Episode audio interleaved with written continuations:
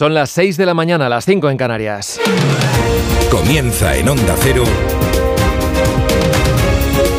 Más de uno. Con Miguel Ondarreta. ¿Qué tal? Buenos días, ¿cómo están? Es lunes, es 5 de febrero de 2024 y a la espera de que a finales de esta semana llegue ese esperado cambio de tiempo y con él las lluvias, hoy lo que tenemos pues es un poco más de lo mismo. Y ya saben que esto significa que hasta ahora hay heladas, que no son muy intensas, en zonas de montaña y del interior de la península, que regresan las nieblas a la meseta norte y también al Valle del Ebro, y que salvo en el Cantábrico, donde el cielo estará por allí encapotado, en el resto veremos muy pocas nubes y dominará el sol. Las temperaturas se mantienen sin cambios. Este lunes, 2 grados bajo cero tienen ahora en Burgos, uno negativo en Albacete, en Ávila o en Palencia. En Santa Cruz de Tenerife llegarán a los 24 grados pero también en Girona, uno menos, en Las Palmas de Gran Canaria, máxima de 23 grados que compartirá con Murcia. Roberto Brasero nos dibuja enseguida el mapa completo del tiempo.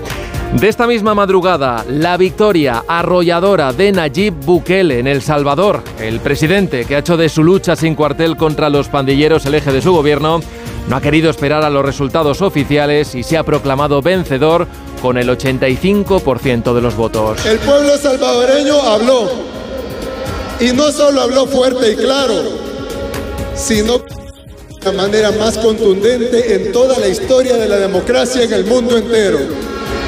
Bukele revalida así su mandato a pesar de que la constitución de este país lo prohíbe. Ahora les vamos a contar qué más ha dicho esta noche en esa multitudinaria celebración frente al Palacio Nacional. En Chile, en Chile ya son más de 99 los muertos en los incendios de Valparaíso. Hay más de 300 personas desaparecidas. He decretado duelo nacional por dos días porque es Chile entero el que sufre y llora a nuestros muertos. El presidente chileno Gabriel Boric ha confirmado que el país está enfrentando a su peor catástrofe desde el terremoto del año 2010. Aquí en nuestro país, hoy de nuevo, se hablará de sequía y de medidas de emergencia para paliar sus efectos en Cataluña. La vicepresidenta Rivera se reúne con el conseller de Medio Ambiente de la Generalitat. Sobre la mesa, el transporte en barco de agua desde la desalinizadora de Sagunto, en Valencia, que ya cuenta con el visto bueno del presidente valenciano Carlos Mazón, siempre que no perjudique a los habitantes de su comunidad.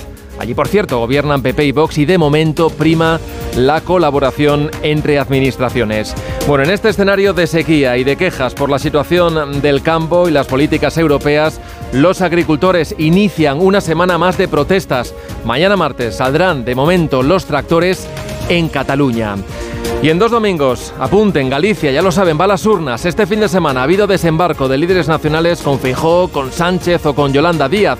Esta noche se celebrará allí el único debate en el que participará el candidato popular y presidente de la Junta, Alfonso Rueda. Será en la televisión pública gallega. Unan a todo esto lo último sobre la ley de amnistía. El martes es cuando sabremos qué plazo tienen para negociar PSOE y Junts, el mismo día en el que la Junta de Fiscales de lo Penal del Supremo va a estudiar el informe del fiscal de este alto tribunal, Álvaro Redondo, que se opone a investigar a Puigdemont por terrorismo en contra del criterio del juez García Castellón. Además, en Barcelona, el futbolista Dani Alves se sienta desde esta mañana en el banquillo acusado de agredir sexualmente a una chica en diciembre de 2022 en el reservado de una discoteca. También de esta noche es noticia los premios Grammy con Taylor Swift haciendo historia con su cuarto premio a álbum del año. Por cierto, Pablo Alborán vuelve a quedarse sin galardón. Empieza el día y lo hace con estos sonidos. Tendrá que venir de otras cuencas que administra el Ministerio de Transición Ecológica, por lo tanto también va a ser objeto de, de debate. Eh, yo estoy a favor de la solidaridad entre cuencas y entre comunidades, lo he estado siempre. Vull agrair-li que hagi dit aquí s'està per ajudar. Pues aquest és el camí. Llevamos 15 anos vendo como Partido Popular foi un terminator da nosa sanidade pública. Somos los mejores para gestionarlos y solucionar el problema evidente que hay hoy en Galicia. La izquierda, la oposición en Galicia, que se presentan a las elecciones, van a utilizar esta manifestación no para que mejore sanidad, sino para intentar tirar algún rédito electoral. Galicia no necesita aquí un Puigdemont con otro nombre. Nuestra apuesta por una ley que es absolutamente impecable, que es constitucional, que es conforme al derecho europeo y que así va a continuar siendo. And the Grammy goes to Taylor Swift. Dirige Carlos Alsina. Dirección de sonido Fran Montes. Producción David Gabás. 6 y 5, 5 y 5 en Canarias. Cataluña lleva cinco días con la declaración de emergencia por sequía en vigor y el gobierno de la Generalitat se mueve para tomar nuevas medidas que ayuden a minimizar los efectos por esa falta de precipitaciones. Esa que mantiene el nivel de los embalses por debajo del 20% en la provincia de Girona y rozando el 10% en los de Barcelona. A las diez y media de la mañana, la vicepresidenta y ministra de Transición Ecológica se reúne allí, lo va a hacer en Barcelona, con el consejero de Acción Climática del gobierno catalán. Y entre esas primeras medidas de choque, las que tienen más opciones de salir adelante, es una que implica el traslado en barcos hasta el puerto de Barcelona de agua desde la desalinizadora de Sagunto en Valencia. Para ello sería necesario, para empezar, un trabajo urgente de preparación para que esa planta pueda aumentar su capacidad de trabajo y producir todo el agua que el Ministerio de Teresa Rivera quiere llevar a Cataluña. Desde luego no es la opción más barata, tampoco la que menos contamina. La vicepresidenta va a explicar hoy todos esos detalles en ese encuentro con el consejero. El presidente de la Generalitat, Per Aragonés, solo espera ahora que todas las administraciones, las administraciones actúen con responsabilidad. Saladores que estan fora del territori de Catalunya i per tant que són responsabilitat del Ministeri i en aquest sentit doncs esperem la màxima col·laboració. Máxima colaboración, eso es lo que dice, lo que espera Aragonés y eso es lo que ya le transmitió hace unos días el presidente de la Comunidad Valenciana a Teresa Rivera cuando le llamó y le planteó esa opción, la de recurrir a esa planta de Sagunto. Carlos Mazón pide, eso sí, ciertas garantías de que su población no se verá afectada. Espero que nos garanticen lo que nos han dicho, que sacar agua de la desaladora, desaladora de Sagunto, no va a perjudicar a la costa valenciana, que nos lo digan por escrito, que las necesidades que tenemos aquí no van a mermar. El propio Núñez Feijóo ha querido defender ya ese gesto de Mazón sobre el agua para Cataluña y ha presumido de que ellos, en el PP, levantan puentes frente a otros, que lo que prefieren levantar son muros. Bueno, desde la Generalitat están pidiendo además al gobierno que colabore y que lo haga con más recursos para ampliar o para construir nuevas desaladoras en esta comunidad. Descarta Aragonés de momento esa opción del trasvase del Ebro desde Tarragona a Barcelona. Es un planteamiento que cuenta ya con el rechazo, además, frontal del presidente de Aragón, Jorge Azcón, de ahí su advertencia. Se va a reunir con la Generalitat. Quiero que también escuche la voz de los aragoneses. Y quiero pedirle que no tomen ninguna decisión que afecte al agua del Ebro sin haber escuchado a los aragoneses. La última gran sequía que afectó a Cataluña fue en 2008. Gobernaba entonces el socialista Montilla. Dos años más tarde llegaría Artur Mas. Y se anunciaron inversiones, se anunciaron obras para prepararse ante episodios similares en el futuro, pero esos proyectos no se llegaron a ejecutar. Ahora se justifica Aragonés diciendo que si nos ponemos a esto de mirar atrás, pues habría que repartir responsabilidades entre quienes han asumido durante más tiempo la gestión del agua. 13 días 13 quedan para las elecciones en Galicia y esta noche en la TVG, en la televisión autonómica, se celebrará el único debate electoral con presencia del candidato del PP, Alfonso Rueda. Es un debate a cinco, en el que también estarán los representantes del BNG, Ana Pontón y el socialista Gómez Besteiro, además de las candidatas de Sumar y de Podemos, Marta Lois e Isabel Faraldo. Las encuestas, ¿qué dicen? Bueno, pues que siguen reflejando un escenario más o menos similar, con el PP conservando casi casi por la mínima la mayoría absoluta, el BNG al alza, con los socialistas, que no se mueven, siguen instalados en la tercera posición, y con la duda permanente de si Sumar entra o no entra en el Parlamento. Hoy cuenta la voz de Galicia que el casi medio millón de gallegos en el extranjero podría ser clave el 18 de febrero, sobre todo gracias a que ahora se han relajado los trámites para poder votar.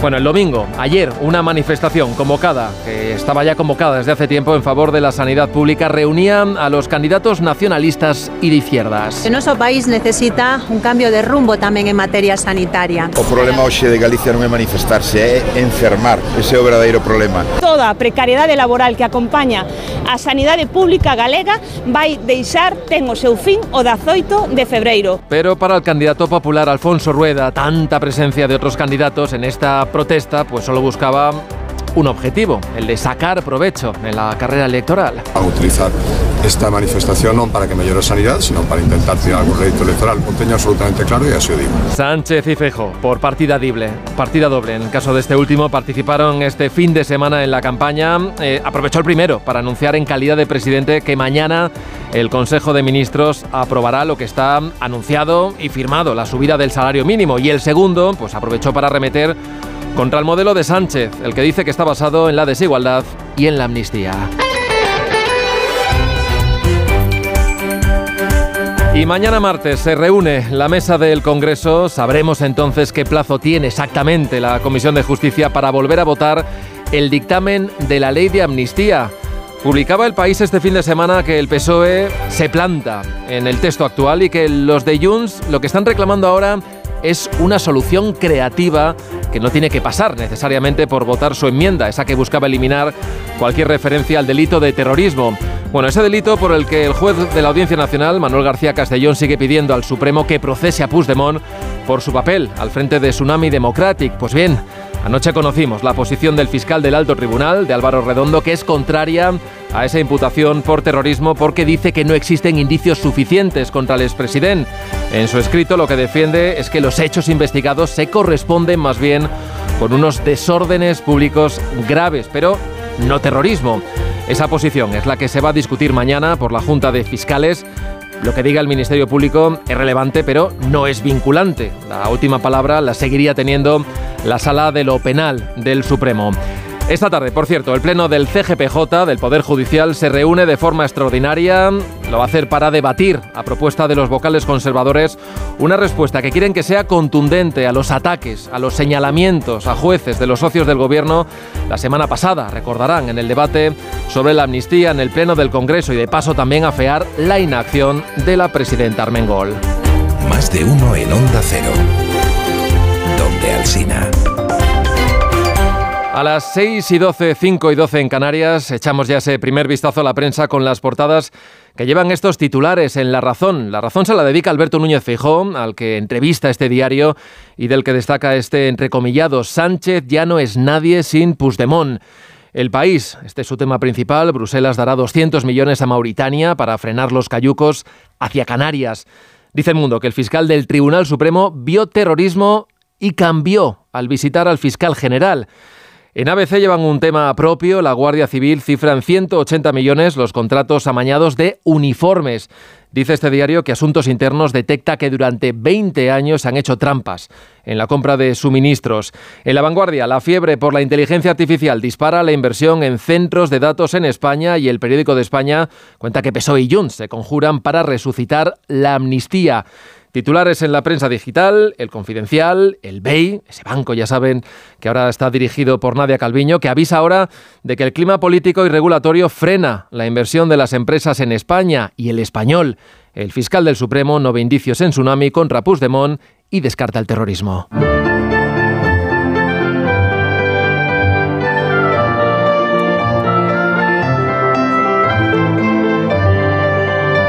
Vamos ya a conocer en detalle la provisión del tiempo para este inicio de semana, para este lunes. Roberto Brasero, buenos días. Hola, muy buenos días y buenos días a todos. Comenzamos esta semana aún con el anticiclón a cuestas. Pero esta semana va a cambiar el tiempo, se va a ir marchando el anticiclón y acabaremos con lluvias y temperaturas más bajas. Bueno, hoy de momento lunes sin lluvias, sí vamos a tener más nubes, irán aumentando por el oeste peninsular. Las nieblas persistentes, de nuevo meseta norte, cuenca del Ebro, en la llanada alavesa, en la ribera navarra, de nuevo por el sur de Huesca. Eh, nieblas persistentes en estas zonas y, las nubes bajas del estrecho y Alborán y las calimas de Canarias. Hoy todavía el tiempo muy parecido al que hemos tenido en estos últimos días. También unas temperaturas frías en esta primera hora de la jornada, incluso con alguna helada por Burgos, Ávila, Soria, el sur del Ibérico. Pero de nuevo la tarde, salvo las zonas de niebla, volverá a ser cálida. De 20 grados en Barcelona, en Córdoba, en Alicante, hasta 23 podremos llegar en Murcia. Bueno, mañana y pasado tendremos más nubes, va a cruzar una dana, pero es una dana de nubes, no de lluvia. Y lo que va a hacer es ayudar a que se marche el anticiclón y puedan entrar los frentes atlánticos cargados de lluvia. El primero de ellos lo esperamos para el jueves, es cuando se acercará pero sobre todo va a ser el viernes cuando deje lluvias abundantes en muchas zonas de España, sobre todo en el oeste de la península. Al Mediterráneo van a llegar debilitados estos frentes y en principio lloverá menos pero también esperamos un descenso de las temperaturas al final de esta semana de cambio de tiempo. Los habitantes de París han votado a favor de triplicar el coste de la tarifa de aparcamiento de los vehículos sub y todoterrenos para los no residentes.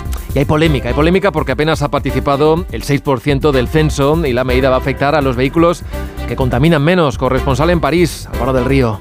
El sí se impuso con casi un 55% de los votos y la consulta ciudadana permitió sumar un hito más en la cruzada de Anne Hidalgo por hacer de París una ciudad para el peatón, sin humos y más respirable. Aparcar en la capital gala costará a partir de septiembre más caro, bastante más caro para los llamados eh, sub, esos vehículos cruce entre utilitario, turismo y 4x4, hasta 18 euros la hora en los barrios más céntricos, el triple que actualmente para orgullo de su alcaldesa. Han dicho que quieren limitar el lugar de esos vehículos en nuestras calles por razones de seguridad vial y de contaminación. Estamos muy felices y orgullosos de estos resultados. Los accidentes que implican a este tipo de coches provocan dos veces más de muertes de peatones que con otros. Menos feliz la derecha parisina y las asociaciones de automovilistas que acusan a Hidalgo de engañar porque no solo los sub pagarán, sino todo vehículo térmico o híbrido de más de 1.600 kilos o hasta 2.000 si es eléctrico, incluyendo así coches que no encajan en esa denominación Esperan recaudar las arcas municipales unos 35 millones de euros, pero no de los propios habitantes. Ellos están exentos al ser residentes, sino de todos aquellos conductores extracapitalinos, que son muchos más, y se lo pensarán dos veces antes de aparcar en París. Más de uno. En Onda Cero. ¿Te lo digo o te lo cuento? Te lo digo, no me ayudas con las pequeñas reparaciones de casa. Te lo cuento, yo me voy a la mutua. Vente a la mutua y además de ofrecerte nuestro servicio de manitas hogar, te bajamos el precio de tus seguros, sea cual sea. Llama al 91 555 5555. Te lo digo o te lo cuento. Vente a la mutua. Condiciones en mutua.es. Hola Andrés, ¿qué tal el fin de semana? Pues han intentado robar en casa de mi hermana mientras estábamos celebrando el cumpleaños de mi madre. Así que imagínate. Dile a tu hermana que se ponga una alarma. Yo tengo la de Securitas Direct y estoy muy contento. Por lo que cuesta, merece la pena la tranquilidad que da. Protege tu hogar frente a robos y ocupaciones con la alarma de Securitas Direct. Llama ahora al 900-272-272.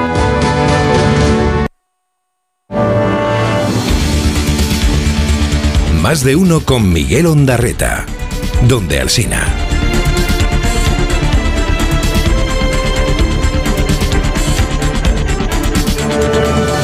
6 y 17, 5 y 17 en Canarias, más de mil personas han llegado a bordo de 18 cayucos este fin de semana a Canarias.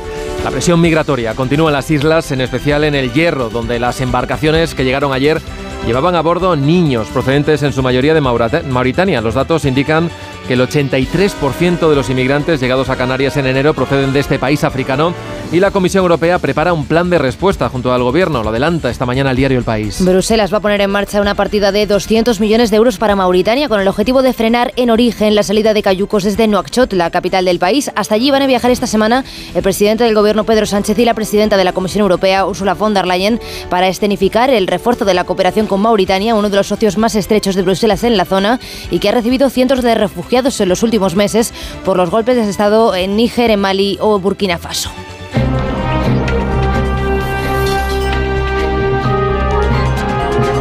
Los salvadoreños queremos ser amigos de todos. Los salvadoreños amamos España, Europa y todos los países de Estados Unidos. Los amamos y los respetamos. No les pedimos nada. No les pedimos dinero, no les pedimos donaciones, lo único que les pedimos es respeto.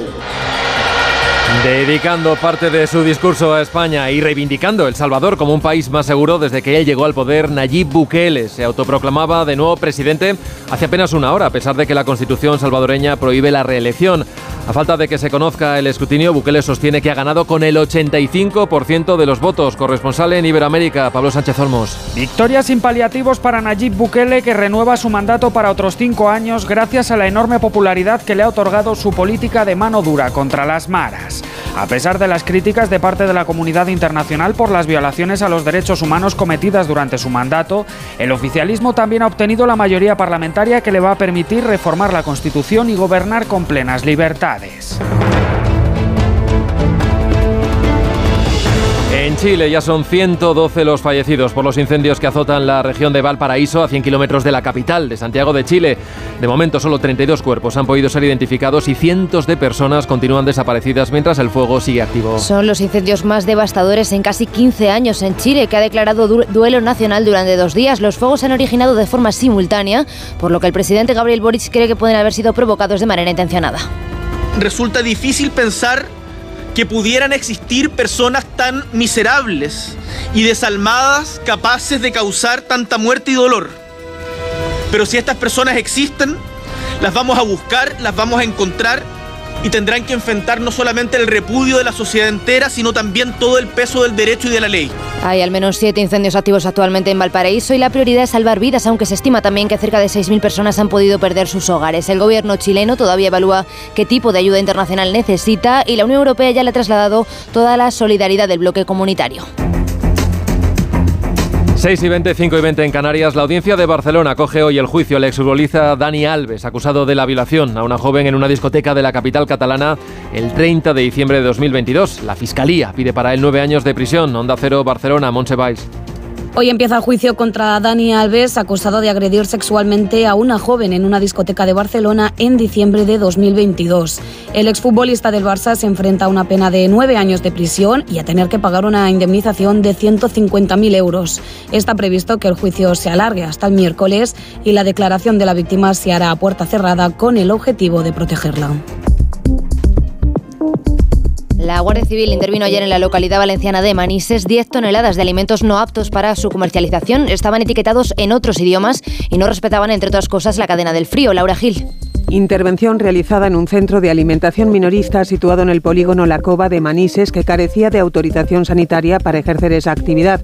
En su interior se han hallado hasta 10.000 productos alimentarios envasados no aptos para ser comercializados. Carne, pescado y marisco congelados, derivados de la harina, galletas, huevo procesado y golosinas. Infringían la ley en materia de etiquetado al no incluir información de alérgenos y emplear un idioma no europeo. Tampoco se cumplían las condiciones de refrigeración. Entre lo incautado, cuyo valor total supera los 90.000 euros, hay productos cuya fecha de consumo preferente o de caducidad había expirado. Más de uno. Y con la resaca aún del derby madrileño, titulares del deporte, Ana Rodríguez, buenos días. Hola, ¿qué tal? Buenos días. Empate in extremis del Atlético de Madrid en el derby ante el Real Madrid en el Bernabéu. En el descuento y a falta de un minuto para el final, Marcos Llorente igualó el tanto inicial de Brahim y puso las tablas en el marcador. Por supuesto, como en toda esta liga, estuvo muy presente la polémica arbitral. El Real Madrid pidió hasta tres penaltis, el Atlético de Madrid no entendió un gol anulado a Savic por fuera de juego de Saúl. Los entrenadores también opiniones encontradas. Para Ancelotti, el Madrid mereció la victoria. No, yo creo que no. Creo que ha sido un partido muy bueno por nuestra parte. Jugado muy bien a fútbol, controlado bien todo el partido. Hemos tenido la mala suerte de encajar al último minuto. Nos faltaba ahí un poco de altura porque ahí teníamos que sufrir en balón parado, en centros. Lo hemos hecho bien, lo hemos hecho bien. Se merecía ganar, obviamente, pero hay veces que hemos ganado muchos partidos al último minuto, entonces no tenemos que reprochar nada. Y Simeone hablaba de un empate merecido para su equipo. Bueno, la verdad no me sabe ganar, sinceramente. Es un punto que el equipo lo, lo buscó hasta el final, porque se podría haber entregado en el tramo donde no encontraba el camino para hacer el gol, siguió buscándolo y en consecuencia por eso se lleva un empate, creo que merecido. En el Real Madrid, por cierto, Vinicius se quedó en el banquillo por un problema cervical que sufrió durante el calentamiento. El conjunto de Ancelotti sigue líder con dos puntos más que el Girona, ocho más que el Barça y diez más que el Atlético de Madrid. En el resto de la jornada, victoria contundente del Celta, 0-3 en Pamplona ante Osasuna, empate a uno entre el Betis y el Getafe y empate sin goles entre el Villarreal y un Cádiz que sigue en puestos de descenso, aunque con los mismos puntos que el Sevilla. Y es que el Sevilla juega esta noche, cierra la jornada a las 9 en Vallecas ante el Rayo. Y con las cabeceras regionales de Onda Cero repasamos ya otras noticias perdón, del día. Vamos con Onda Cero Madrid, Pachilinaza. Aprobado el proyecto de adecuación de los jardines de Sabatini junto al Palacio Real. Sumará más arbolado, mejorará su accesibilidad. El presupuesto casi 6 millones de euros. Las obras comenzarán en unas semanas y durarán 15 meses. Onda Cero Mallorca, Patricia Segura. Hoy abrirá sus puertas en Mallorca la séptima edición de la Feria Oreca, un evento que llegará a la isla de Ibiza a finales de mes y que se trasladará a Menorca en marzo. La feria reunirá este año a más participantes y expositores que nunca del sector de la hostelería, la restauración y también del catering. Parada ahora en Onda Cero Murcia, Verónica Martínez. La Confederación Hidrográfica del Segura decretará previsiblemente el 1 de marzo la situación de sequía extraordinaria que supondrá recortes de agua para los regantes. No obstante, autorizará la apertura de pozos como recurso extraordinario. De momento no habrá restricciones para el consumo humano. Y cerramos ronda en Canarias, Onda Cero Las Palmas, Gustavo de Dios. Rechazo total a que se aplique en Canarias la subida de las tasas de AENA de más de un 4%. Esta subida se interpreta por parte del gobierno de Canarias como un golpe a la movilidad, ya que subirán los precios de los billetes y no solo para los residentes en Canarias, sino para cualquiera que viaje hasta el archipiélago, turista o no. En Onda Cero somos más de uno. Redifusión brevísima del más de uno que usted quizá no escuchó. Un documental que se llama Samuel Hollywood contra Hollywood dirigido por José Cabanac y Juan Antonio Tirado. Se estrena el próximo mes de marzo, pero que los culturetas pues ya han tenido oportunidad de ver. Dan muchas ganas de, de, volver a ver, a sumergirse en ese, en ese cine de enormidad y es curiosísimo cómo se revolucionó el país en tan solo, en tan solo seis años Samuel Bronson, que venía además por el sol, por el clima, pero también porque había una industria y él construye su imperio sobre los cimientos de los estudios Chamartín. Pero oye, es que el ternero se espatarra bien, es decir, se engancha a ti muy bien con las patas traseras eh, entre tus brazos. No, a ver, es que se cogen así porque... Eh, tú cuando le coges de primeras él patalea, ¿sabes? Cuando le llevas ahí a mitad camino, recao me dejó en la No. Claro. No, te cagó, te cagó, qué bueno. Para que todos los locutores de la cadena ¿Qué? aprendan a dar bien la hora utilizando la magia, hemos lanzado un curso. Señor Potter, ¿está usted cansado de equivocarse con la hora? Estamos llegando poquito a poquito a las 9 de la mañana, 8 de la mañana. Más de uno. En Onda.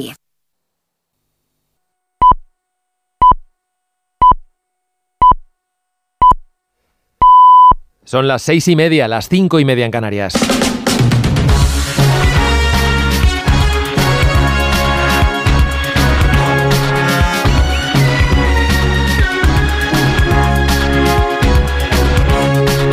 En Onda Cero. Es lunes 5 de febrero de 2024. Hoy amanece en Tarragona a las 8 y 2 minutos. En Cuenca a las 8 y cuarto, en Córdoba a las 8 y 20 minutos, en Santander a las 8 y media de la mañana. Empezamos la semana sin cambios en lo meteorológico. A primera hora vamos a ver mucha niebla en la meseta norte y durante el día tendremos por lo general sol y muchas nubes. En Canarias también y además vamos a tener allí también calima. Al amanecer las mínimas suben y a la hora de comer las máximas solo ascienden en el Mediterráneo. En el resto bajan, así que en Murcia llegaremos a los 23 grados, en Girona a los 24 y cerca de los 20 vamos a estar en toda Andalucía y en el resto del Levante. Por el interior y por el norte vamos a rondar los 15 grados. Este lunes serán noticias los subsidios por desempleo y Dani Alves. Los detalles con Elena Bueno y Manuel Vecino. El Ministerio de Trabajo ha convocado para hoy a los sindicatos y a la patronal para empezar a renegociar la reforma del sistema de subsidios después de que decayese el decreto del Gobierno por el voto en contra de Podemos. La formación morada mantenía que el texto suponía un recorte en la jubilación de los beneficiarios. Después, Yolanda Díaz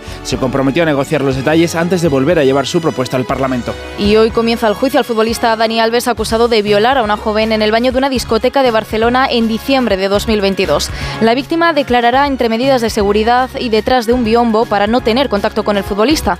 Alves, que lleva poco más de un año en prisión preventiva, ha cambiado en hasta cinco ocasiones de versión y en su última declaración alegó que había bebido más de la cuenta esa noche y que no era consciente de sus actos. La Fiscalía pide para él nueve años de prisión.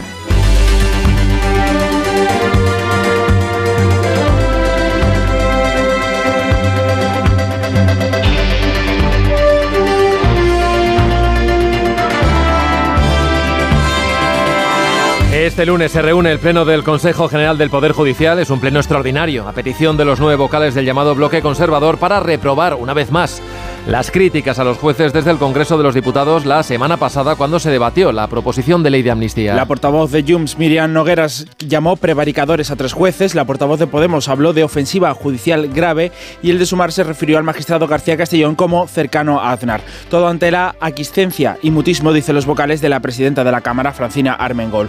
A las críticas se suma ahora Esquerra Republicana. El viceconsiller de comunicación del gobierno catalán, Sergi Sabria, en una entrevista en el diario.es, asegura tener claro que García Castellón está prevaricando. Es una ley robusta, pero cuando tú dices blindar, pues blindar cuando tienes delante unos jueces con metralleta que intentarán agujerearlo, nadie puede dar esta, esta garantía. Entiendo que se refiere, por ejemplo, a García Castellón. Sí, por ejemplo. ¿Está prevaricando? Para mí clarísimamente que sí. No sé, me han dicho que se jubila en unos, cuantos, en unos meses, ¿no? Estoy seguro que lo intentará todo. Incluso no jubilarse, igual no sé si puede o no puede, pero que lo intentarán todo. Este domingo el ministro de Justicia, Félix Bolaños, ha reiterado que todos los jueces y fiscales cuentan con su apoyo frente a las descalificaciones e injerencias vengan de donde vengan y que estará frente a quienes cuestionan su trabajo. Mañana martes se celebra la Junta de Fiscales del Supremo donde se decidirá si se asume o no la investigación a Puigdemont por terrorismo como pedía el juez García Castellón. Se estudiará un informe del fiscal en el que se rechaza asumir el caso porque no hay indicios suficientes para implicar al expresidente catalán, Evaya Mazares. No aprecia terrorismo en Tsunami, tampoco la conexión de Puigdemont para ser investigado como uno de los líderes de la plataforma que organizó muchas de las protestas por la sentencia del Prusés. Según confirman fuentes de la Fiscalía General Onda Cero, este es el contenido del informe del fiscal Álvaro Redondo que le pide al Supremo que no acepte investigar a Puigdemont por terrorismo como le pide el juez de la Audiencia Nacional, García Castellón, en su exposición razonada. Este informe, que coincide con el criterio del fiscal de la Audiencia, será discutido mañana en la Junta de Fiscales de lo Penal del Supremo, compuesta por 12 miembros, entre ellos tres de los cuatro fiscales del Prusés.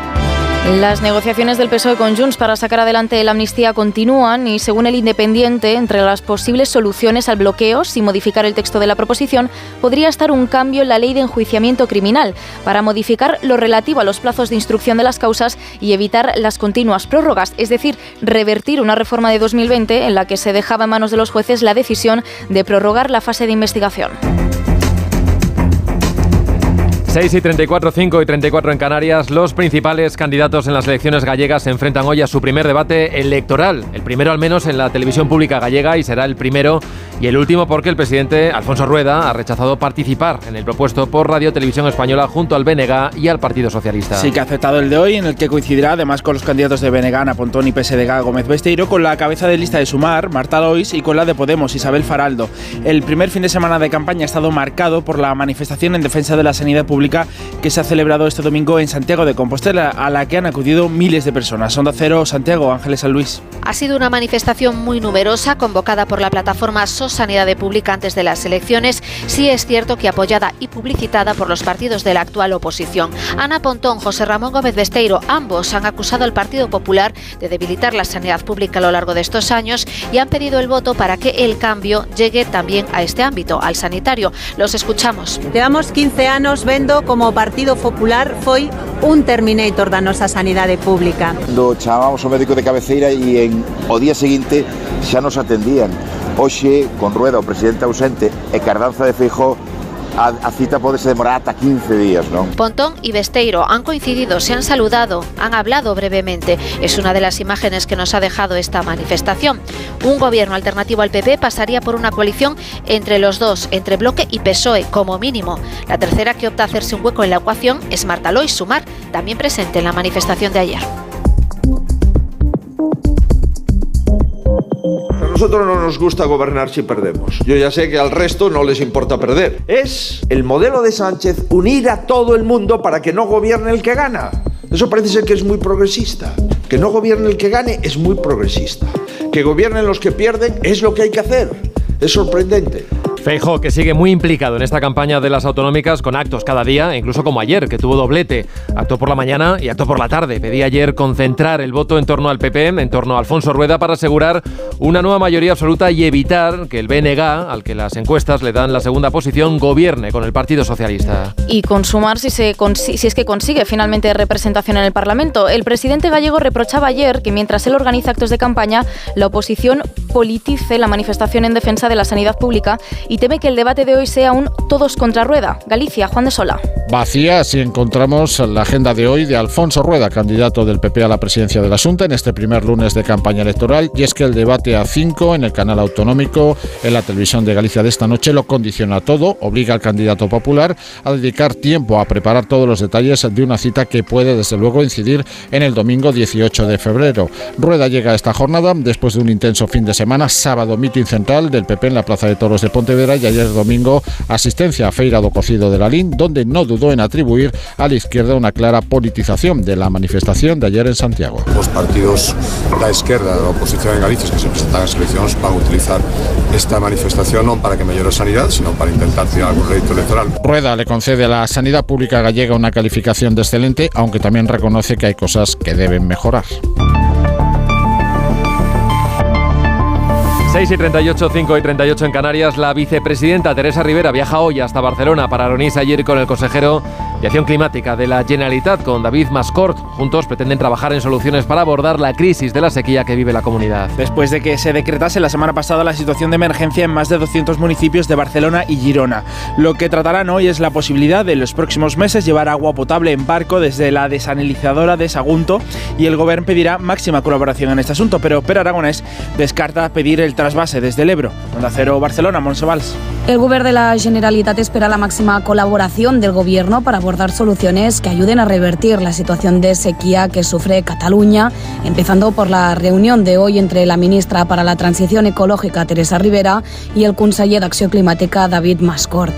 En una entrevista para EFE, el presidente Per Aragonés apuesta por traer a Cataluña agua en barcos. Todo parece que va a ser necesario que barcos que transporten agua tendrán que llegar a Barcelona en los próximos meses. Tendrá que venir de otras cuencas que administra el Ministerio de Transición Ecológica. Eso sí, el presidente rechaza la idea de trasvasar agua del Ebro a Barcelona, ya que considera que esta medida podría convertirse en algo permanente cada vez que se necesite agua. Esta es la tragedia más grande que hemos vivido como país desde el terremoto del 27 de febrero del año 2010. Quiero que sepan que he instruido recopilar todos los antecedentes para que mientras atendemos la emergencia se esté paralelamente investigando el origen de estos incendios.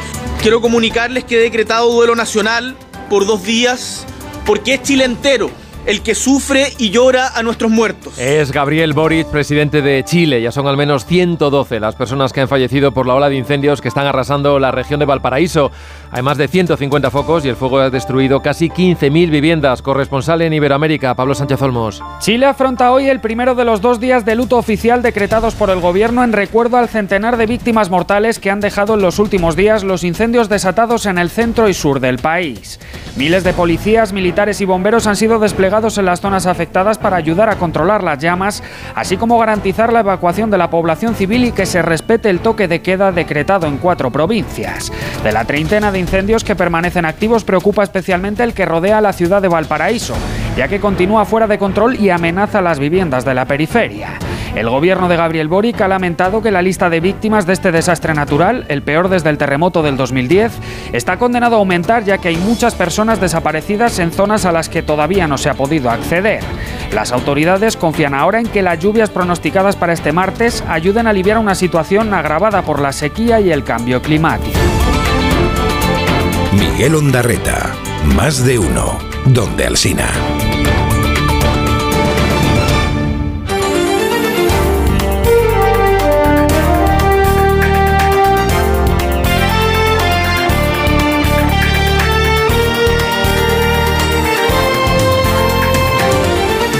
Y el día, este lunes 5 de febrero, nos trae además algunas otras noticias. Demócratas y republicanos se ponen de acuerdo en el Senado de Estados Unidos para endurecer la política migratoria. Impulsarán un proyecto de ley que eleva las condiciones para solicitar asilo y facilita su expulsión en la frontera con México. El acuerdo contempla además un paquete de 118 millones de euros para Ucrania, Israel y ayuda humanitaria para Gaza. El ala más dura de los republicanos considera insuficiente el texto inicial que iniciará su tramitación esta semana. Rusia acusa a Ucrania de matar a 28 personas en una panadería de Lugansk. Región ucraniana ocupada y anexionada ilegalmente por Rusia en 2022. Y el ataque cometido supuestamente por Kiev provocó el derrumbe del edificio donde estaba la panadería llena de civiles. El Kremlin acusa al gobierno de Zelensky de ser un régimen criminal y pide a Occidente que condene el ataque efectuado según Moscú por un misil de fabricación estadounidense. La policía de Hong Kong destapa una estafa multimillonaria a una empresa a través de una falsa videollamada con tecnología deepfake. Los estafadores entrenaron a la inteligencia artificial con vídeos y cuando consiguieron recrear la cara y la voz del director financiero de la multinacional, concertaron una reunión por videoconferencia con el empleado. El falso directivo de la empresa, con sede en Reino Unido, pidió al trabajador que realizara transferencias de hasta 24 millones de euros. Es la mayor estafa conocida a través de la tecnología deepfake. Uno de cada tres niños desplazados por los terremotos de Turquía siguen sin hogar, según Save the Children. Mañana se cumple un año de esos terremotos y más de 760.000 personas, entre ellas 200.000 menores, no han vuelto aún a sus hogares y viven en refugios temporales. La situación es todavía peor en Siria, en guerra civil desde 2011, donde los terremotos la necesidad de ayuda humanitaria. La requiere el 90% de la población. Y los premios Gaudí otorgan a Criatura de Elena Martín Jimeno el premio de mejor película en catalán. Ha conseguido seis galardones. La más premiada con siete ha sido Saben a Key, la cinta de David Truega sobre el humorista Eugenio. Las nominadas al Oscar Robot Dreams y La Sociedad de la Nieve se han llevado mejor película de animación y mejor película europea, respectivamente, en una gala marcada por la reivindicación frente a los abusos en el mundo del cine. En Onda Cero, más de uno.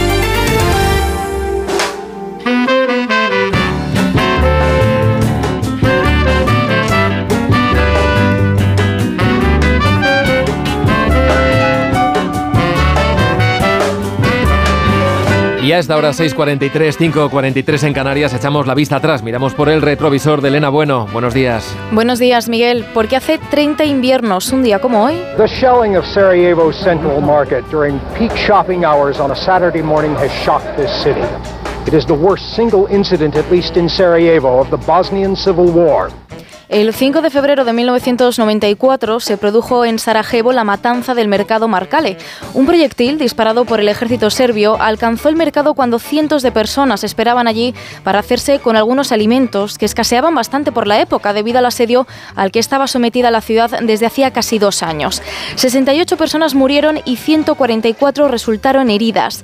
Aquel ataque constituyó un punto de inflexión en la guerra de Bosnia. La respuesta internacional fue una pequeña incursión aérea contra posiciones y al año siguiente, después de un segundo ataque al mismo mercado, intervinieron la OTAN y la ONU.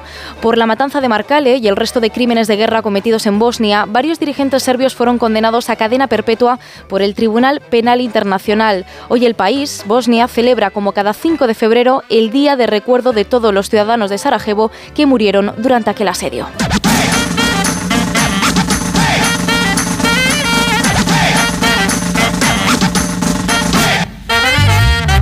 Y nos toca sumergirnos ahora en la historia de una canción de la mano de Sara Iturbide. Sara, ¿qué tal? Buenos días. Buenos días, Miguel. Esta noche se ha celebrado la gala de los Grammy y una de las ganadoras ha sido Taylor Swift con su premio al álbum del año por Midnight, Medianoche. Así que hoy traigo uno de los temas de ese disco llamado Antihéroe.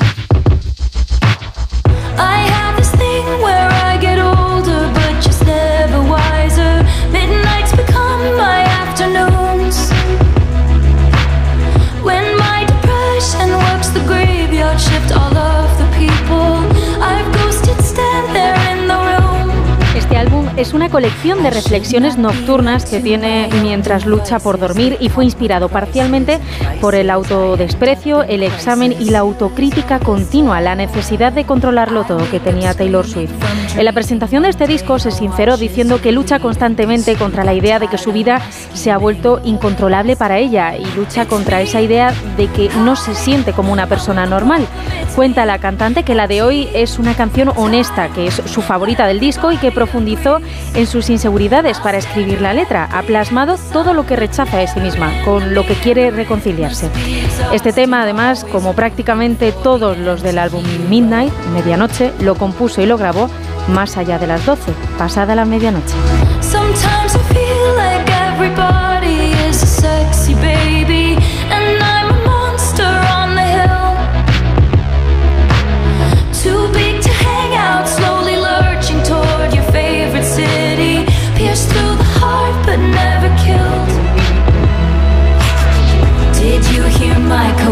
Narcissism like disguises altruism like some kind of consciousness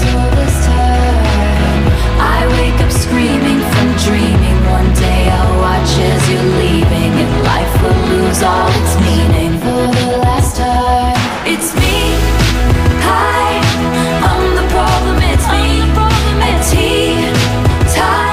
Ni siquiera la lluvia torrencial que ha caído en Los Ángeles ha empañado la entrega de los Grammy dominados por mujeres y por esta que están escuchando, por Taylor Swift, que está anunciando ya un nuevo álbum para abril. Es tiempo para nuestras crónicas agustinas que hoy hemos decidido dejar esta música que nos acompaña para una mujer que sigue batiendo récords. Agustín Alcalá, ¿qué tal? Buenos días.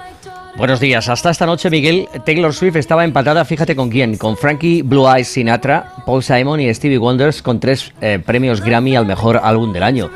Hace solo unas horas ha batido el récord por su álbum Midnight y ya tiene cuatro en esta categoría, la más importante quizá de los Grammys.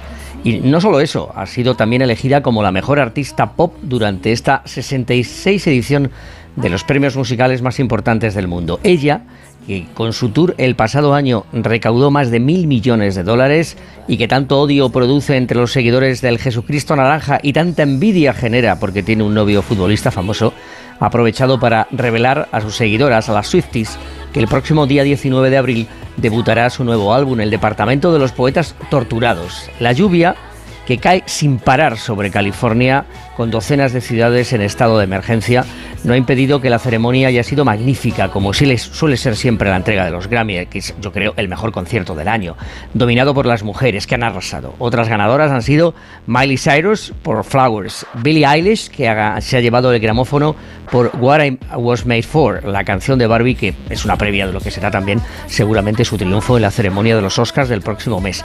La colombiana Carol G, por su Mañana será bonito, ha sido la mejor cantante la primera vez en la historia que una mujer ha ganado el premio al álbum de música urbana. Y el presentador Trevor Noah ha demostrado que los Grammy se le están quedando pequeños. Agustín Alcalá, hablamos de aquí a una semana. Un fuerte abrazo. Adiós. Saludos, adiós, adiós.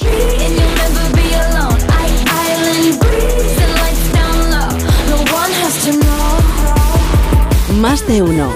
En Onda Cero.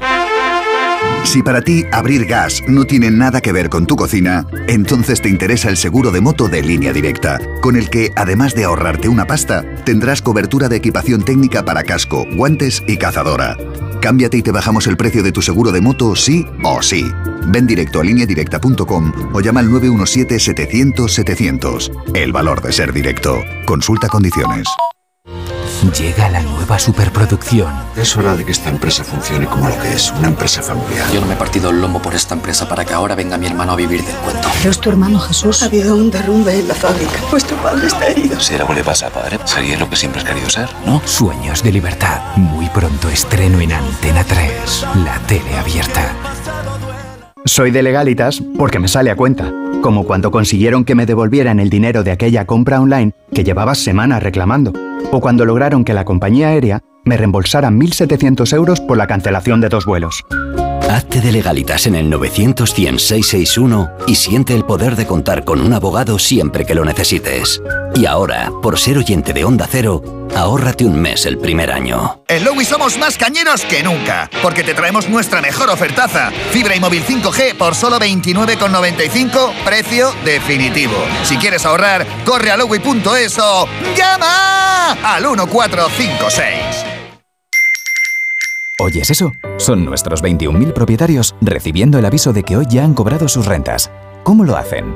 Muy fácil. Alquiler Seguro te garantiza el cobro de tu renta el día 5 de cada mes. Alquiler Seguro hace todo por ti. Ayer, hoy y siempre Alquiler Seguro.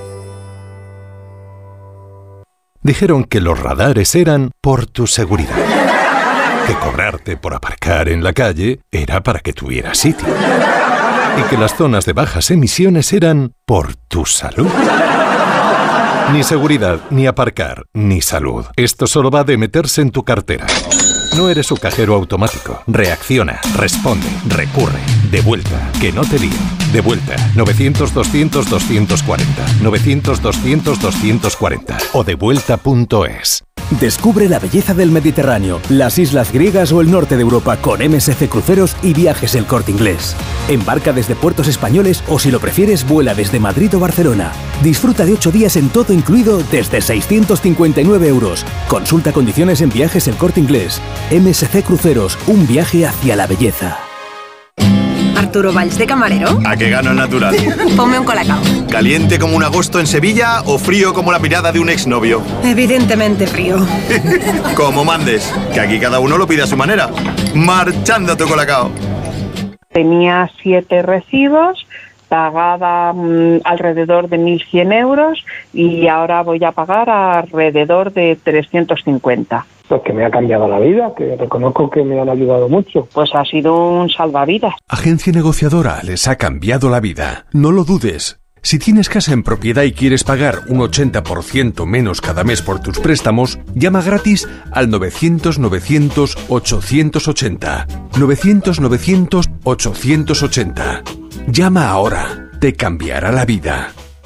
Hola Andrés, ¿qué tal el fin de semana? Pues han intentado robar en casa de mi hermana mientras estábamos celebrando el cumpleaños de mi madre. Así que imagínate. Dile a tu hermana que se ponga una alarma. Yo tengo la de Securitas Direct y estoy muy contento. Por lo que cuesta, merece la pena la tranquilidad que da. Protege tu hogar frente a robos y ocupaciones con la alarma de Securitas Direct. Llama ahora al 900-272-272.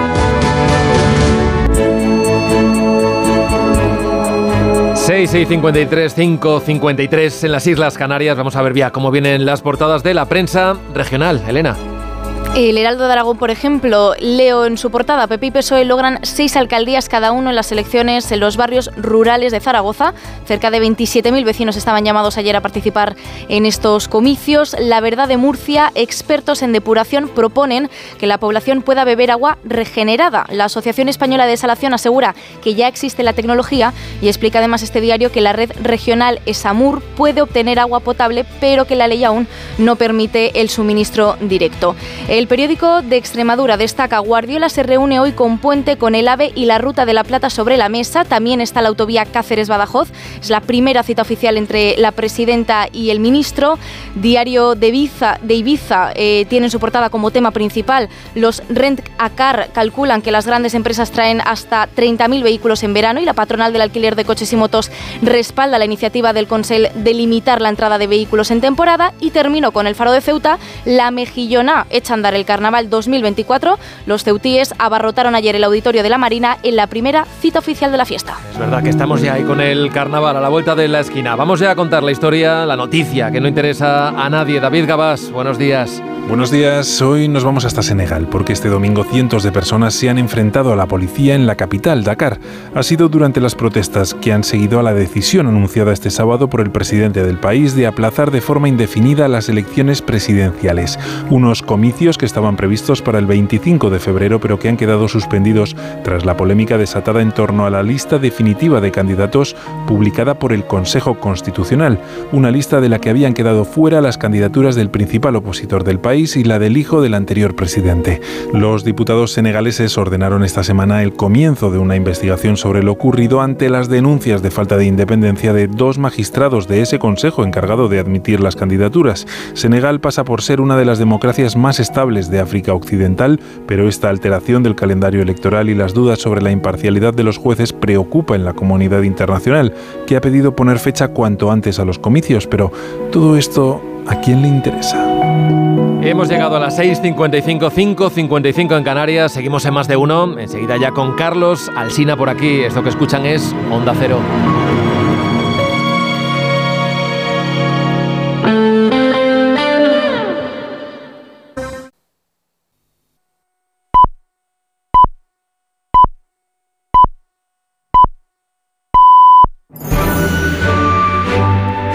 De uno en Onda Cero. Donde Alsina. Son las 7 en punto de la mañana, son las 6 en punto en Canarias. Felicidades a los albuinos, a las adelaidas, a las águedas, los habitos y los ingenuinos en el día de su santo. Felicidades a Michael Sin, que cumple 55 años, seguro que nos estará escuchando. Y felicidades a Onda Cero Alcázar de San Juan, que esta semana celebra sus primeros 40 años de existencia. Nació como Radioluz en la rueda de emisora Rato con la voz de Concha Lobo y hoy es la referencia informativa de La Mancha con la voz de Marcos Galván y la dirección de Javier Ruiz. Buenos días desde Onda Cero.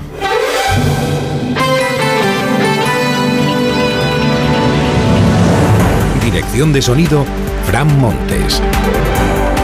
Producción, María Jesús Moreno y David Gabás.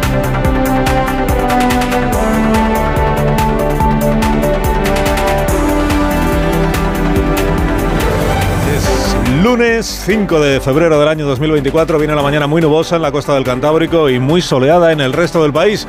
Hay aviso amarillo por la niebla a esta hora en Aragón, en Cataluña y en Baleares. Y las temperaturas no cambian. Estamos estrenando el día con 0 grados en Tomelloso. Tenemos 7 ahora mismo en Bilbao. 13 grados en El Ejido. Y Brasero afina la previsión del tiempo dentro de un momento. El Madrid empató anoche con el Atleti en el Bernabéu. 1-1 significa que el Madrid es líder de la clasificación de Primera División. Tenemos tres historias para empezar la mañana. Agua viene. El gobierno catalán se pone en manos de la Administración Central para paliar los efectos de la sequía.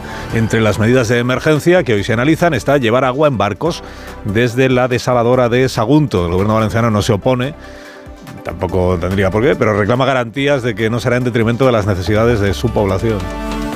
Tranquilo, Carlas. La Fiscalía del Tribunal Supremo se opone a que Puigdemont sea investigado por delito de terrorismo. El juez García Castellón elevó el caso al Supremo porque el prófugo es aforado, como usted sabe, y el Consejo del Poder Judicial además examina los ataques de varios diputados a jueces, jueces muy concretos en el pleno en el que naufragó el proyecto gubernativo de la amnistía, de momento de momento la semana pasada. Y elecciones en dos domingos en Galicia. Las encuestas no reflejan grandes cambios en la intención de voto de los eh, gallegos, ni las bolitas de plástico ni las manifestaciones animan, de momento al menos, las expectativas del Partido Socialista, resignado a la tercera plaza y estancado. Pues lo primero son los efectos de la sequía en esta semana en la que hasta el viernes al menos no está previsto que llueva y ya veremos y ya veremos si eh, cuando llueva dónde lo hace, porque esta es la cuestión, dónde lo hace. Hay lugares, regiones de nuestro país que tienen la situación de los embalses pues por encima del 70%, hay otros lugares, otras provincias donde la situación es verdaderamente apurada, singularmente una provincia que es la provincia de Barcelona, que es de la que hoy van a hablar la vicepresidenta Teresa Rivera y el consejero o conseller del Gobierno de Cataluña de Acción Climática, el señor Mascort. Van a hablar de qué opciones hay para poder llevar agua a Barcelona. Opciones sobre la mesa, pues básicamente hay dos. Una, lo del conectar la red de abastecimiento de Barcelona con el mini trasvase que ya abastece a la, a la ciudad de Tarragona que esta es una idea que barajó el gobierno de Catalán, pero que al final ha quedado parece que descartada descartada, no nos, queremos enfadar con nadie, debe pensar el Aragonés. ¿Con quién se iba a enfadar? Pues con, los regantes, por ejemplo, del, del Delta del Ebro, que dicen que de nosotros solo se acuerdan cuando hace falta agua en otros sitios, ¿no? Y la otra opción, pues es lo de los barcos que traigan agua desde otros lugares de España, otros lugares donde las desaladoras puedan producir más agua de la que están produciendo en este momento. Es el caso de Sagunto, que es la que está más cerca. Cataluña tiene dos desaladoras que gestiona la Generalitat de Cataluña, que son el Prat y la Tordera, pero con eso no basta, con eso no basta. Y aquí aparece pues esta idea, ¿no? De, de los bares. ¿Es una idea cara? Pues sí, es una idea cara. ¿Se puede producir más agua en la desaladora de Sagunto? Se puede producir, dice el gobierno, que un 15% más, sin que eso vaya en detrimento del agua que se abastece, de la que se abastece la provincia de Valencia. Es que es caro, es caro, sí, tiene consecuencias, tiene contraindicaciones la desalación, las tiene, sí, es verdad. Consumo de energía, básicamente, ¿no? Y, su efecto en, el, en la contaminación el cambio climático la salmuera, en fin, existen, pero es la medida más rápida para poder abastecer de agua a una provincia o a una ciudad como la de la capital de Cataluña. Ayer el señor Mazón, que es el presidente del gobierno de la Comunidad Valenciana, dijo que él no, no tiene objeción que poner a, que se aumente la producción de la desaladora de Sagunto y que se lleve ese agua a Cataluña. Es una gestión, la de la desaladora, la gestión la lleva el gobierno central el ministerio de la vicepresidenta Teresa Rivera, pero bueno, por aquello de que si se opone el presidente autonómico pues habría un lío, pues que quede claro que el presidente Mazón no se opone. Si eso es así, por supuesto. Eh, yo estoy a favor de la solidaridad entre cuencas y entre comunidades, lo he estado siempre. a favor de la solidaridad entre cuencas significa que no se olvide nadie de que él está a favor del trasvase del Ebro, por ejemplo, o de que se aumente el caudal que llega del trasvase Tajo Segura, por ejemplo. Provincia de Castellón, provincia de Alicante a favor de los, de los trasvases. Bueno, hoy el presidente aragonés, eh, Aragonés, pues estará atento a lo que despachen la vicepresidenta Rivera y su consejero, después de que este fin de semana dijera Per Aragonés que él pide la colaboración máxima a la Administración Central que en realidad es una manera, y que hay que mirar al futuro y no al pasado.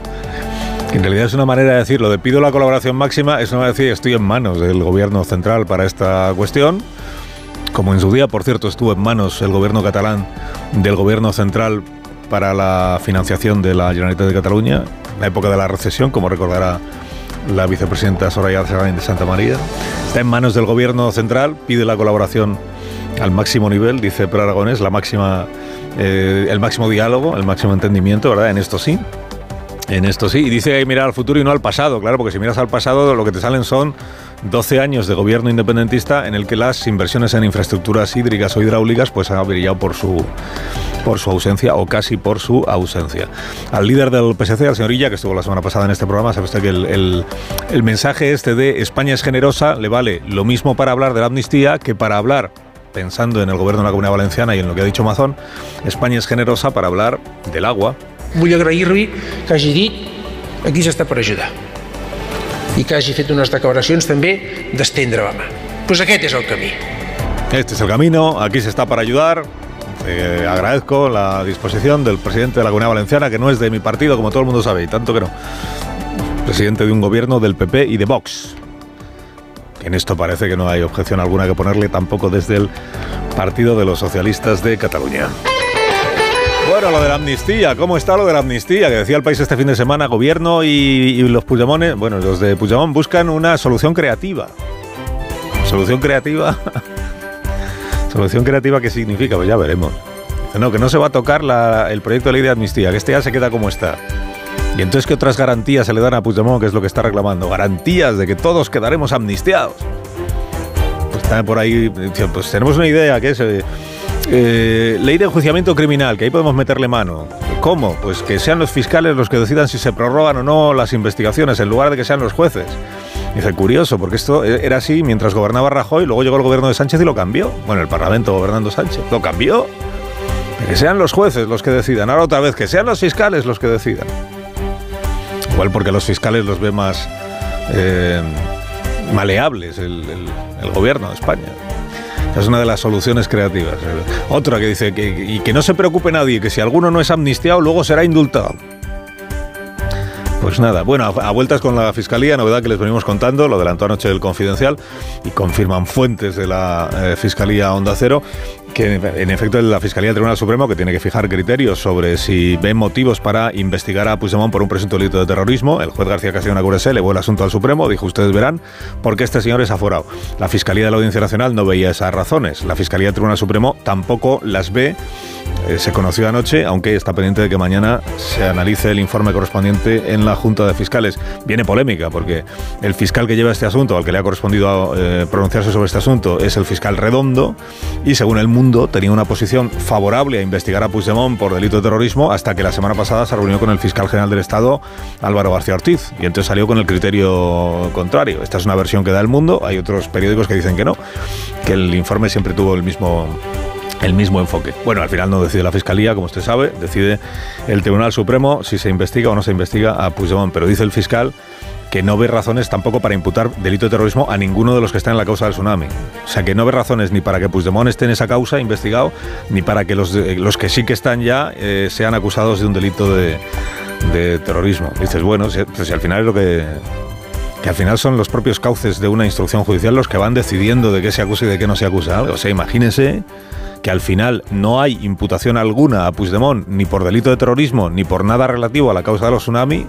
y entre medias el gobierno ha enmendado, remendado y vuelto a enmendar su proyecto de ley de amnistía por si acaso al final acababa siendo acusado Puigdemont. Hay premios extraordinarios, se lo hemos contado del CGPJ en el día de hoy, porque hay vocales que han pedido que se, se, analice el pleno de la semana pasada en el Parlamento, las acusaciones, a las imputaciones, los ataques que se produjeron contra jueces con nombres y apellidos. En todo caso, les recuerdo que los parlamentarios disfrutan de la inviolabilidad ¿eh?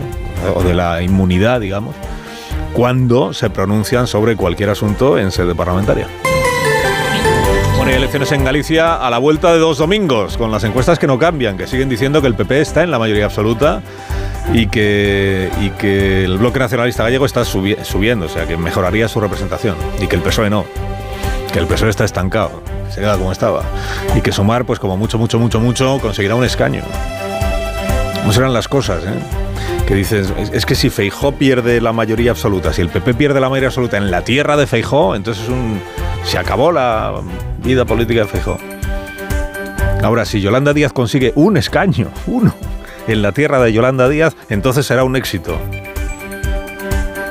Entrevistan en La Razón hoy al, señor Núñez Feijó, que dice que Sánchez está en manos de, de Puigdemont, que no es nadie sin Puigdemont, y que dice también sobre Yolanda Díaz que le parece llamativo que alguien a quien le pagan la vivienda diga que hay que limitar el sueldo que tienen otros. Alsina en Onda Cero. Son las 7 y 11 minutos. Son las 6 y 11 minutos en Canarias. De parte de Renfe le cuento que comienza a fabricar esta compañía piezas de recambio para su flota de trenes mediante impresión 3D con el objetivo de mejorar los procesos productivos y dar servicio a sus centros de mantenimiento. Y que para ello cuenta con la tecnología de fabricación aditiva más avanzada a través de ITIP, Centro Tecnológico. Nuevo impulso en su área industrial para liderar el mantenimiento de los vehículos ferroviarios en el futuro. Renfe, tu tren. Empresa patrocinadora del equipo paralímpico español.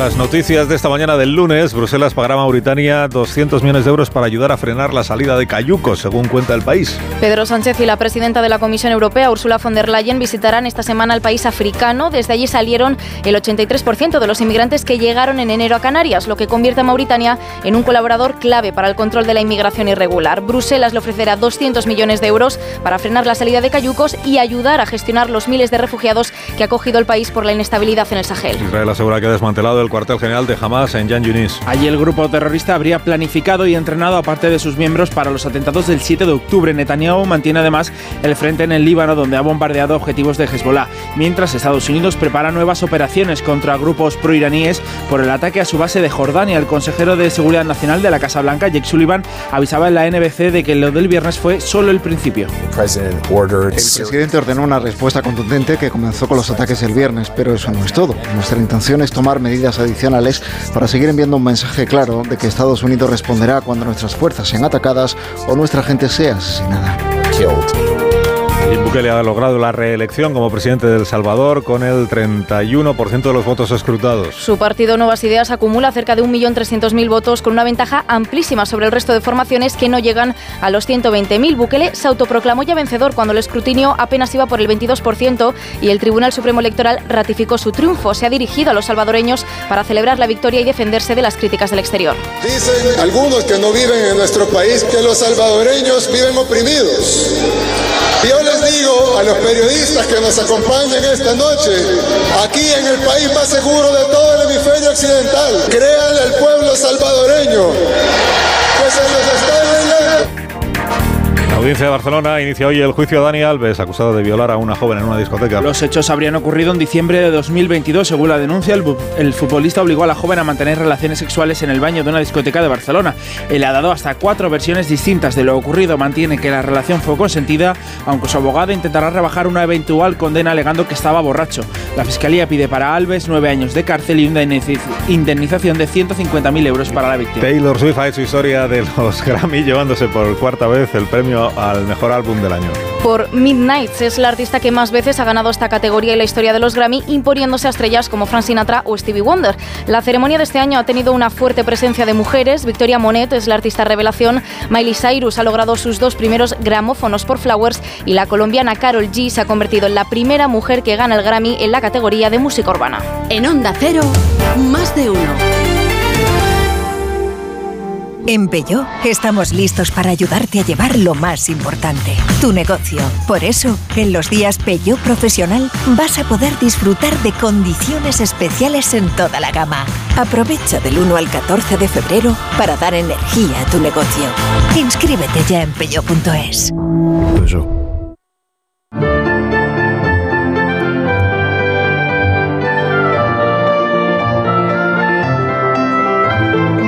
Siete y cuarto, previsión del tiempo para este día con Roberto Brasero. Buenos días, Roberto. Hola, Carlos. Muy buenos días y buenos días a todos en esta semana que no va a ser una semana cualquiera. En esta semana va a cambiar el tiempo.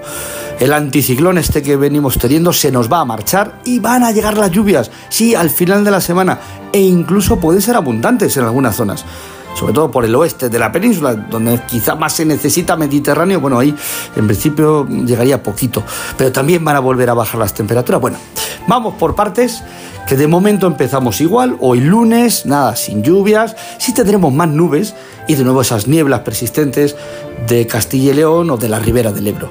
Nubes también por el estrecho y la calima de Canarias. Ya digo, seguimos igual, con frío a primera hora, algunas heladas, incluso Burgos, Ávila, Soria y luego una tarde de 20 grados en Alicante, en Córdoba, 23 en Murcia para hoy. Salvo las zonas de niebla, la tarde volverá a ser cálida. Y mañana y pasado lo que tendremos serán más nubes. ¿Sabes? Va a cruzar una dana, de momento no es una dana de lluvias, es de nubes, nos nublará más el cielo y sobre todo lo que hará es ir empujando al anticiclón para que se vaya marchando y así que los frentes que lleguen puedan entrar.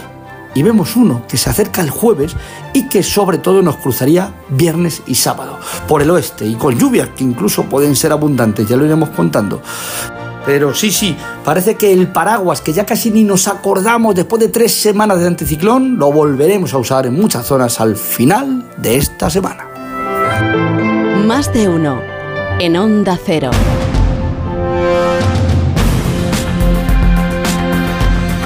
Ministerio de Trabajo tiene convocadas a patronales y sindicatos para negociar la reforma del subsidio por desempleo que aprobó por decreto y que luego fue tumbado ese decreto por el Pleno del Congreso. Caridad García, buenos días. Buenos días. El departamento de Yolanda Díaz busca ahora el beneplácito de patronales y sindicatos a los que ninguneó en diciembre, alegando que no había entonces tiempo para negociar. Tumbado el decreto en el Congreso, Trabajo busca el respaldo de los agentes sociales, ahora poco partidarios de dejarse pelos en la gatera con un asunto sin garantías de salir adelante. Sindicatos y empresarios coinciden en que la reforma asistencial que plantea el Gobierno está mal diseñada y presenta problemas de fondo, producto de la falta de acuerdo en el seno del propio Gobierno. Están en cuestión la escasa cuantía del subsidio para mayores de 52 años, la base de cotización para ese mismo colectivo o la insuficiente prestación para quienes proceden de un empleo a tiempo parcial. Más de uno.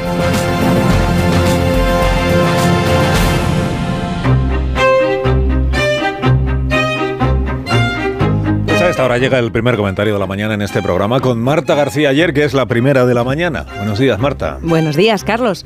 Parece que Bukele arrasa en las elecciones de El Salvador y lo que pasa en este país de 6 millones de habitantes no solía ser noticia en todo el mundo, pero Bukele lo es. Es el mandatario más seguido del mundo en TikTok. Tiene el triple de seguidores que habitantes en su país. Una rockstar del populismo que se ha ganado la fama de hombre fuerte en su lucha contra las maras sin importarle mucho ni la Constitución ni los derechos humanos. Populismo millennial lo llaman, porque Bukele ronda los 40. Caudillo digital, le dicen también, por su maestría en las redes y su impulso del Bitcoin.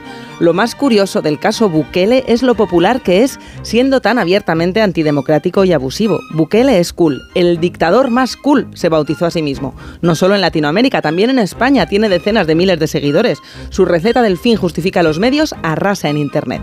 Desde que llegó a la presidencia en 2019, la tasa de criminalidad en el país se ha desplomado. Más del 2% de la población adulta del Salvador ha sido encerrada en las cárceles sin juicio. Las organizaciones de derechos humanos han documentado detenciones arbitrarias, desapariciones y torturas, pero eso no afecta negativamente a su popularidad, al contrario. La espectacularidad con la que retransmite el traslado de presos como si fuera un tráiler de Netflix le hace más admirado todavía entre sus fans. Tampoco parece importarles demasiado que este segundo mandato sea inconstitucional o que haya ocupado la Asamblea Legislativa con soldados para intimidar a los legisladores, ni que ataque a los periodistas que investigan y critican su gobierno, o que la oposición haya prácticamente desaparecido. El caudillo digital del populismo millennial no quiere ocultarse, sino hacerse viral. Lo que no sale en sus vídeos son las torturas, las detenciones sin juicios, también de niños de 12 años, el control de los jueces.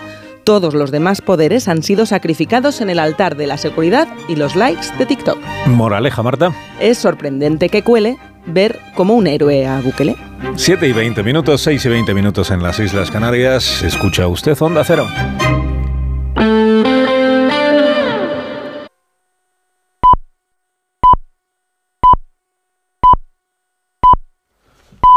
Siete y media de la mañana, son las seis y media de la mañana en las Islas Canarias. Es el momento de escuchar este consejo de Ibudol de los amigos de Kern Pharma. A ese dolor de espalda que no te deja hacer deporte o a ese dolor de cabeza que te hace difícil trabajar, ni agua. Ibudol, el primer ibuprofeno bebible en stick pack para aliviar el dolor. También Ibudol en comprimidos. Adultos y niños a partir de 12 años. Al dolor, Ibudol. Tenía que ser de Kern Pharma. Lea las instrucciones de este medicamento y consulte al farmacéutico.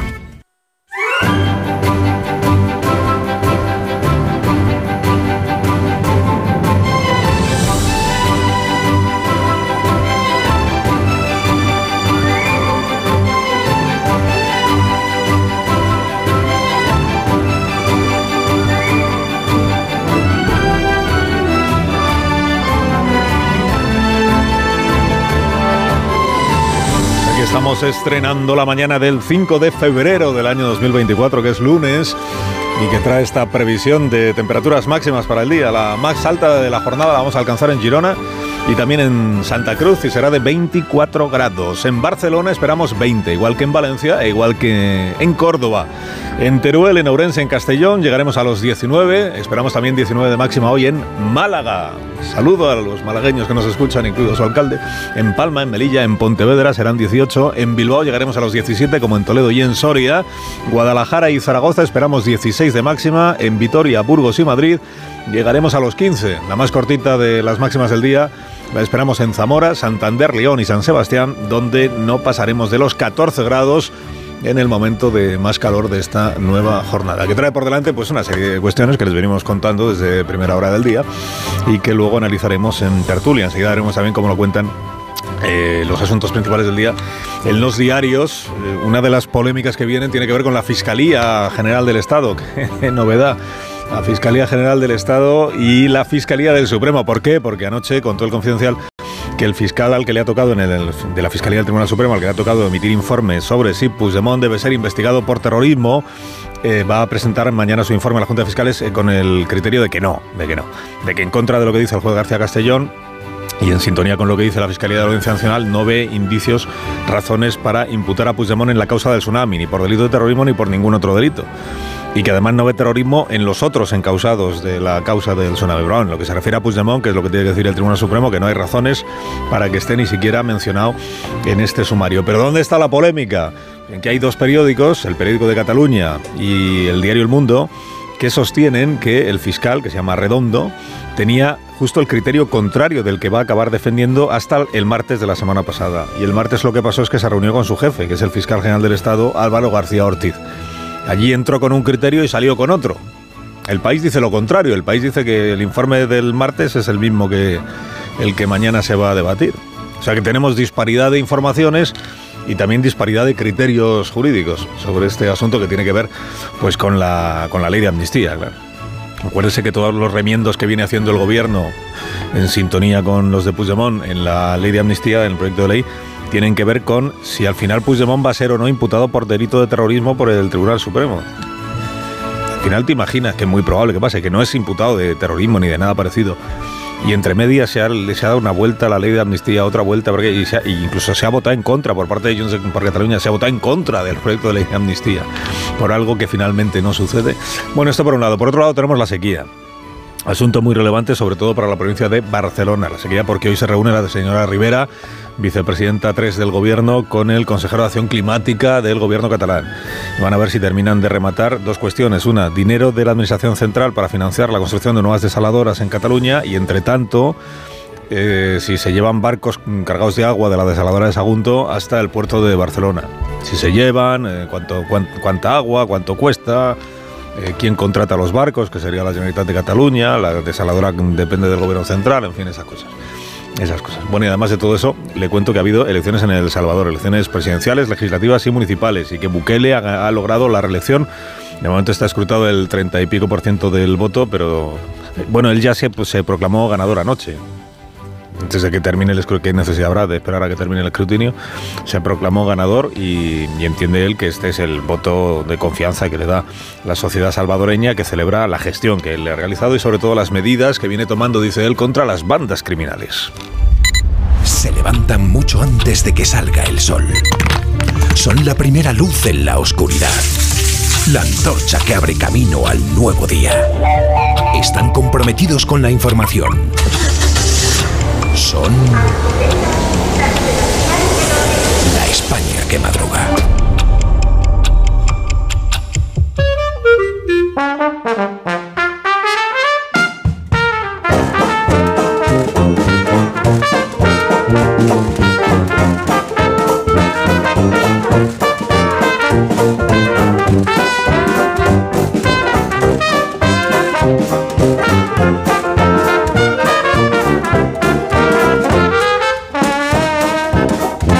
España que madruga el lunes con el profesor Rodríguez Brown. Buenos días, Carlos. Buenos días, a pesar del gobierno. ¿Qué tal el fin de semana? Magnífico, porque fui al cine, fíjate, a ver la película de Wim Wenders, Perfect Days. Hablaron de ella en La Cultureta, que está muy bien. Y después he leído el libro nuevo, bueno, nuevo barra viejo, de Andrés Trapiello, Los nietos del Cid. Ahora lo pongo todo en mi cuenta de Twitter. Muy bien, Daniel Ramírez García Mina, el nuevo Buenos días. Aquí un tataranieto del CID. Entonces, yo traigo la buena noticia. Se está imprimiendo la segunda edición de tus canciones y las mías. Gracias, es que la promoción de este programa Fantástico de David Summers. Se lo debo todo a vosotros, es verdad. Sí, eso es verdad. Eso es verdad. La promoción del programa, como diría Sánchez, es imbatible. imbatible. Rosa Belmonte, buenos días. Buenos días desde Onda Cero, Aeropuerto del Cairo. Bueno, ya se va acercando. Feliz José Casillas, buenos días. Buenos días, eh, querría hablar de mi libro, pero no tengo. O sea que estoy ahí en marcha, ¿no? Amón Rubén, buenos días también para ti. Ay. Un minuto y hablamos. El 93, sí, sí. Minuto faltaba, ¿no? Minuto 93. Ese minuto y hablamos. de- Minuto 93 hablamos. Donde Alsina. ¿Un cóctel o un refresco? ¿Desayuno con zumo o café? Con la promo todo incluido de Costa no tienes que elegir. Las bebidas son gratis. Reserva tu crucero hasta el 12 de marzo y disfruta del paquete de bebidas gratis. Infórmate en tu agencia de viajes o en costacruceros.es. Costa. Te lo digo o te lo cuento. Te lo digo. Encima de que traigo a mi hijo, le subes el precio del seguro. Te lo cuento. Yo me lo llevo a la mutua. Vente a la mutua con cualquiera de tus seguros. Te bajamos su precio, sea cual sea. Llama al 91 555 5555. 91 555 5555. Te lo digo o te lo cuento. Vente a la mutua. Condiciones en mutua.es. Empieza el año ahorrando en Bricodepo. Con este pavimento porcelánico de 8,95 euros el metro cuadrado, ahora por solo 7,95. Y la puerta lacada con tapajuntas, antes a 119 euros. Y ahora todo por 99. Recuerda que si lo encuentras más barato, te devolvemos la diferencia por dos. Ya en tu tienda y en bricodepo.es. Hola, soy Jesús Calleja. ¿Sabéis cuál es el verdadero sabor del agua? El agua de mi tierra, el agua mineral Teleno. Recuerda, agua mineral Teleno. En CEPSA te damos 5 motivos para venir a nuestras estaciones de servicio. Ahorrar, ahorrar, ahorrar, ahorrar y sí, ahorrar. Seas cliente particular o profesional, te regalamos 5 euros si te unes a CEPSA Go o a Estarresa Direct. Y además ahorra 5 céntimos por litro en tus repostajes. Ven a CEPSA y llévate ya tus 5 euros. Consulta condiciones en cepsa.es. Soy de legalitas porque me sale a cuenta, como cuando consiguieron que me devolvieran el dinero de aquella compra online que llevaba semanas reclamando, o cuando lograron que la compañía aérea me reembolsara 1.700 euros por la cancelación de dos vuelos. Hazte de legalitas en el 900 661 y siente el poder de contar con un abogado siempre que lo necesites. Y ahora, por ser oyente de Onda Cero, ahórrate un mes el primer año.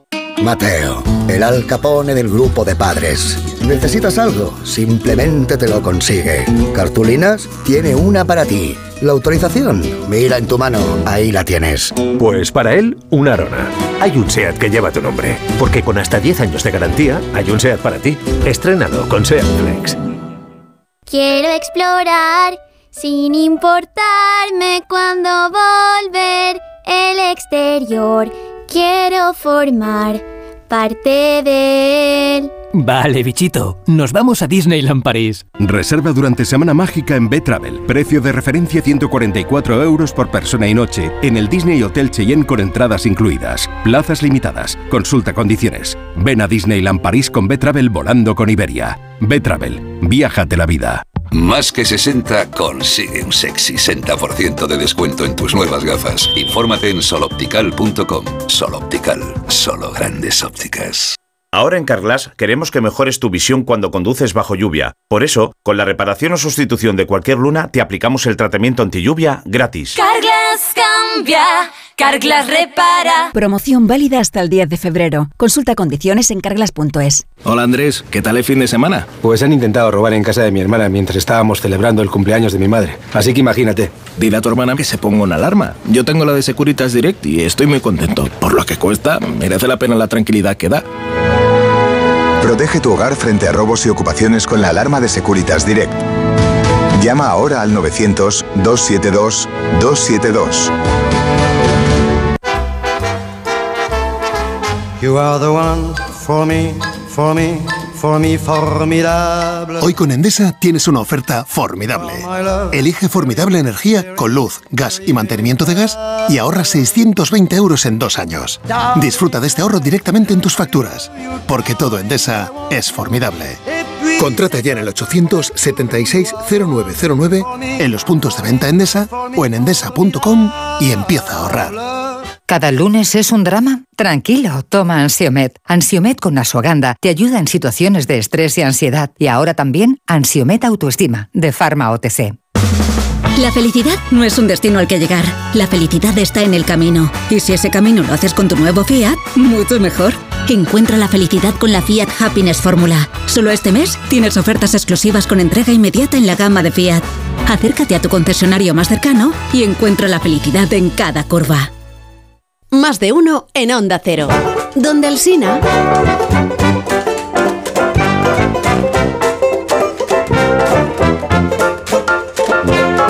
Tarde, tarde. Menos 19 minutos, las 8 de la mañana, una hora menos en Canarias. Y hay siete preguntas y media para iniciar el lunes, la primera de las cuales es... Convendréis conmigo que el PP tiene mucho que perder y muy poco que ganar en las elecciones gallegas. La segunda. O sea, no es una obligación conseguir la mayoría absoluta y un fracaso perderla sabiendo que la Junta se pondría en manos del BNG. La tercera. ¿Qué sería no ya del candidato Rueda, sino de Núñez Feijóo si el PP pierde el gobierno de la comunidad más representativa del líder popular mismo? La cuarta. Planteo la cuestión tal como tú mismo se la planteaste a Juanma Moreno.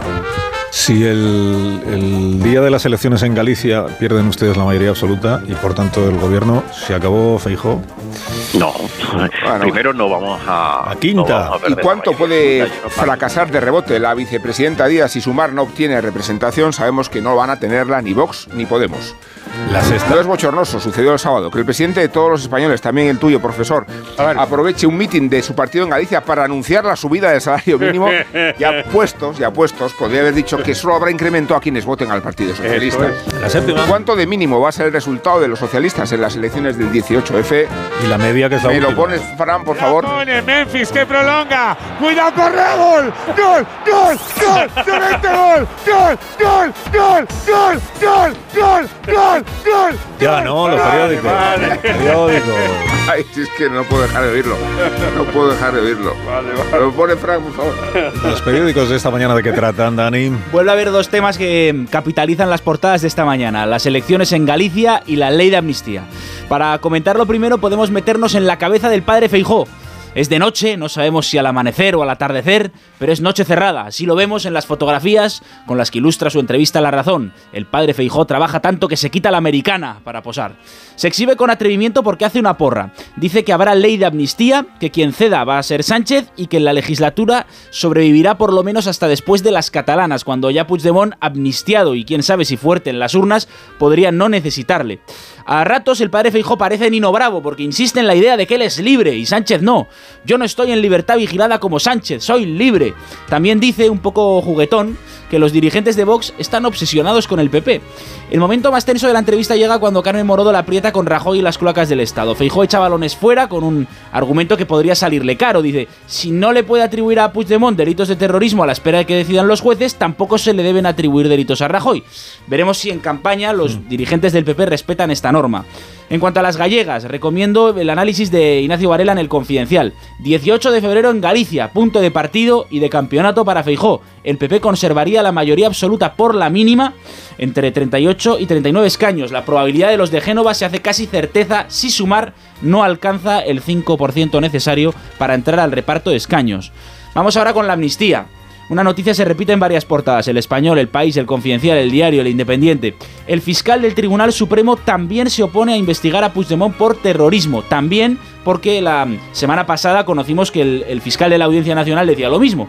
Entonces, ¿qué implicaciones tiene esto? De primeras, mañana la Junta de Fiscales de la Sala Penal va a debatir el informe. Salvo sorpresa, el, el veredicto será el mismo. A partir de ahí, se pedirá al Supremo que no se investigue por terrorismo a Puigdemont una versión que conviene tanto al gobierno como al propio Puigdemont, pero decidirá el Supremo.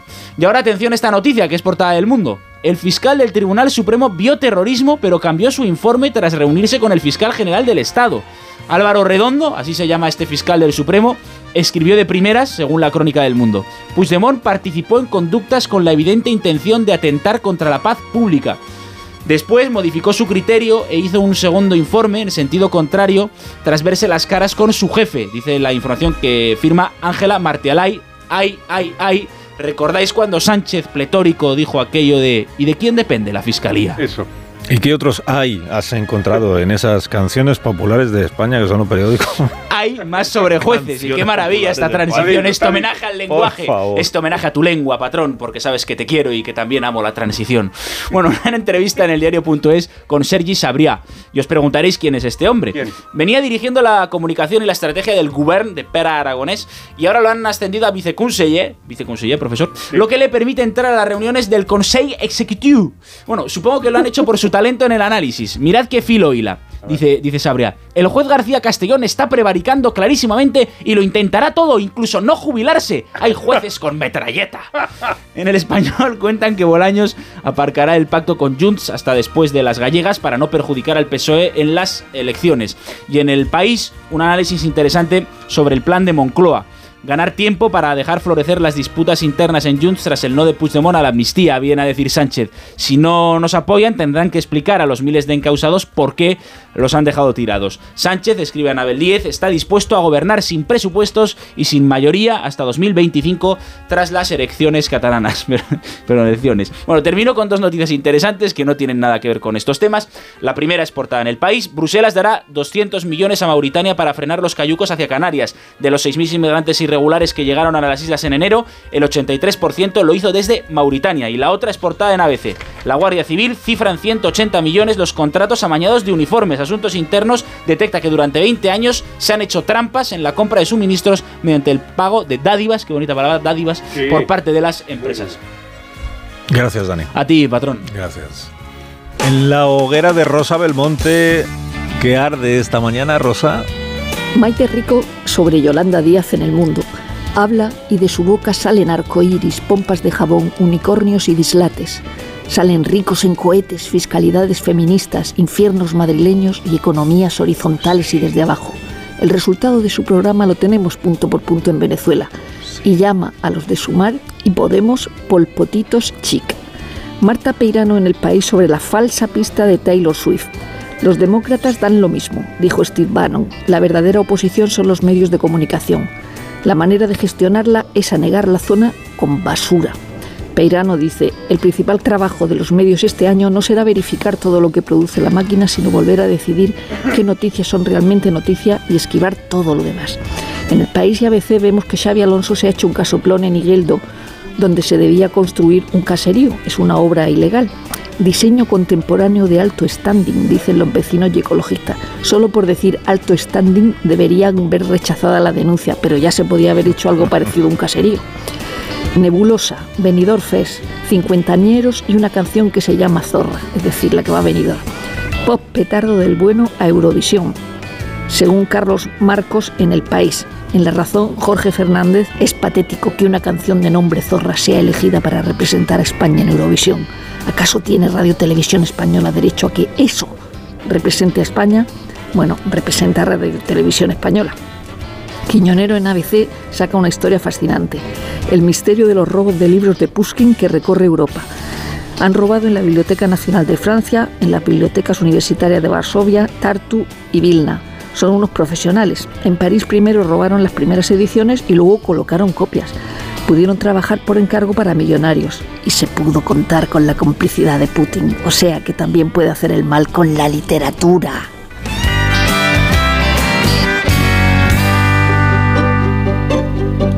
Ahora el despertar liberal de Carlos Rodríguez Brown con estas noticias de empresa, profesor. Ya mismo expansión, los grupos españoles a por contratos de 20 mil millones en Arabia Saudí. Técnicas reunidas, Renfe, Navantia, FCC, Alsa o Acciona buscan ingresos en el gigante petrolífero. También Alicia Koplovich, Mars, Palachi y Bagnani disparan sus carteras por la inteligencia artificial. Iberdrola y Endesa afrontan caídas récord en consumo de luz. Cinco días. El gobierno inicia los preparativos para segregar la Comisión de la Energía de la Comisión de Mercados y la Competencia. Para esto así que somos buenos, ¿eh? para crear burocracia, etc. El impuesto a la banca va a recaudar 400 millones más en 2024. señora. El impuesto a las empresas lo paga usted. El economista, el gobierno agota el plazo para pedir 30 mil millones en fondos a la Unión Europea. Inditex paraliza su logística por tren y se pasa al camión por obras en la red. Y hasta 2 millones, 12 de trabajadores perdieron su empleo en 2023. Vamos a la prensa económica internacional. El Wall Street Journal nos habla de todo el movimiento de las acciones tecnológicas y problemas, siguen los problemas en el caso de Boeing. Financial Times dice que Irán utilizó cuentas de Lloyds, pero también del Santander para evadir las sanciones. Se habla mucho de, Taylor Swift, dice, claro, ella tiene mucho éxito, pero la industria está, está bastante regular, parece una excepción más que la regla. Y terminamos con Rana Poruhar, que presenta un artículo interesante en el FT sobre la diferencia que hay en la política antitrust en Estados Unidos y Europa.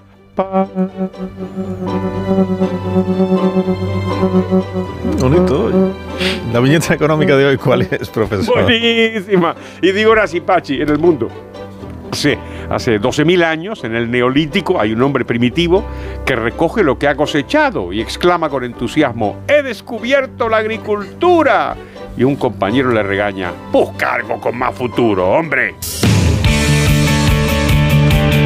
Nos queda por contar la actualidad del deporte con Feliz José Casillas. Y cuando el tamaño importa, porque el Real Madrid echa en falta los dos puntos que perdió en el minuto 93. Cuestión de centímetros en el gobierno central que el Atleti aprovechó para llevar de cabeza a los centrales blancos Nacho Carvajal y empatar con un gol de Llorente, la ventaja que había tomado el bajito Brahim. Causa abierta en el Madrid porque la escasez de centrales devuelve a la actualidad la negativa blanca de reforzar ese puesto en invierno, aunque Ancelotti insistía en que no ve razones porque la sequía va a terminar esta semana con la vuelta de Rudiger y Chouameni. No quiso el técnico italiano acusar al juez, no hablo de eso, dijo cuando se le preguntó por los dos, para algunos tres, penaltis en el área del Atlético de Madrid. A los de Simeone se les anulaba un gol de Xavi por fuera de juego de Saúl, pero ese punto en el último minuto le sirve de paraguas moral para seguir en la carrera por la Liga y antes del partido de Copa del miércoles contra el Atlético, una eliminatoria de altura. La Copa semifinales que vuelve mañana con la ida del partido Mallorca-Real Sociedad.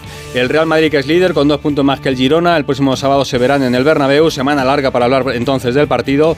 En la prensa de Barcelona se hace frente común y en la portada de Mundo Deportivo aparecen Michel, el entrenador Gironi, y Xavi, el del Barça, con el titular indignados. Un criterio y el otro, así que un gol anulado a Ángel y la expulsión de Vitor Roque forman parte de las quejas catalanas. Por cierto, ABC hace un esfuerzo importante, ha escogido las 100 mejores frases de la etapa de Xavi, desde el se puede hacer algo grande de su llegada al ser entrenador del Barça es cruel de hace unos días. Guarda el nuevo silencio, ay ay ay, porque Sosasuna perdió 3-0 en casa con el Celta. No da para hablar mucho del empate entre el Villarreal y el Cádiz. El silencio se hizo en el Betis porque se ha lesionado Isco en la igualada con el Getafe y esta noche se disputa el Rayo Sevilla. Tirarse a la piscina cuando hay agua, medalla histórica, bronce mundial para la pareja Nico García Bosier y Adriana Badía en el salto sincronizado de trampolín de 3 metros y en la apertura del circuito árabe de golf, Sergio García perdió el título en el cuarto hoyo al desempate contra el chileno Nieman, pero como en el Leaf se juega también por equipos, habrá que celebrar el triunfo del equipo de John Ram. Seis minutos llegamos a las 8 de la mañana. ¿En serio? Serán las 7 de la mañana en las Islas Canarias. Ahora continuamos. Vale.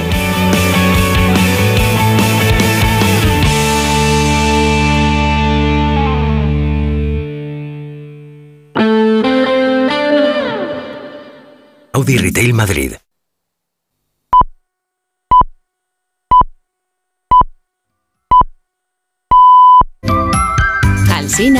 ¿qué hora es? Son las 8 en punto de la mañana, 7 en punto de la mañana en Canarias. Buenos días desde Onda Cero. Más de uno en Onda Cero.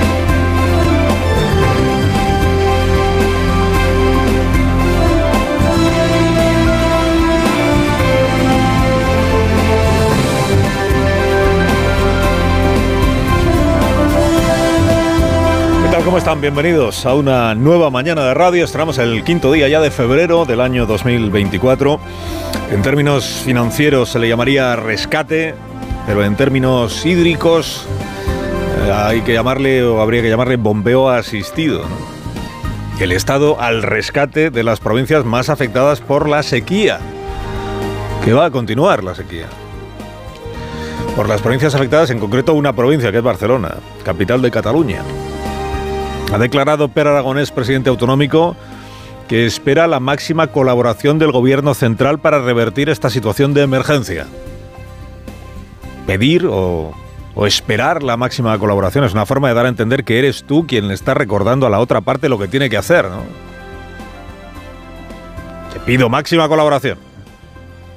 En realidad lo que está haciendo Per Aragonés es admitir que se encomienda al gobierno central para poder dar de beber a los ciudadanos de Barcelona.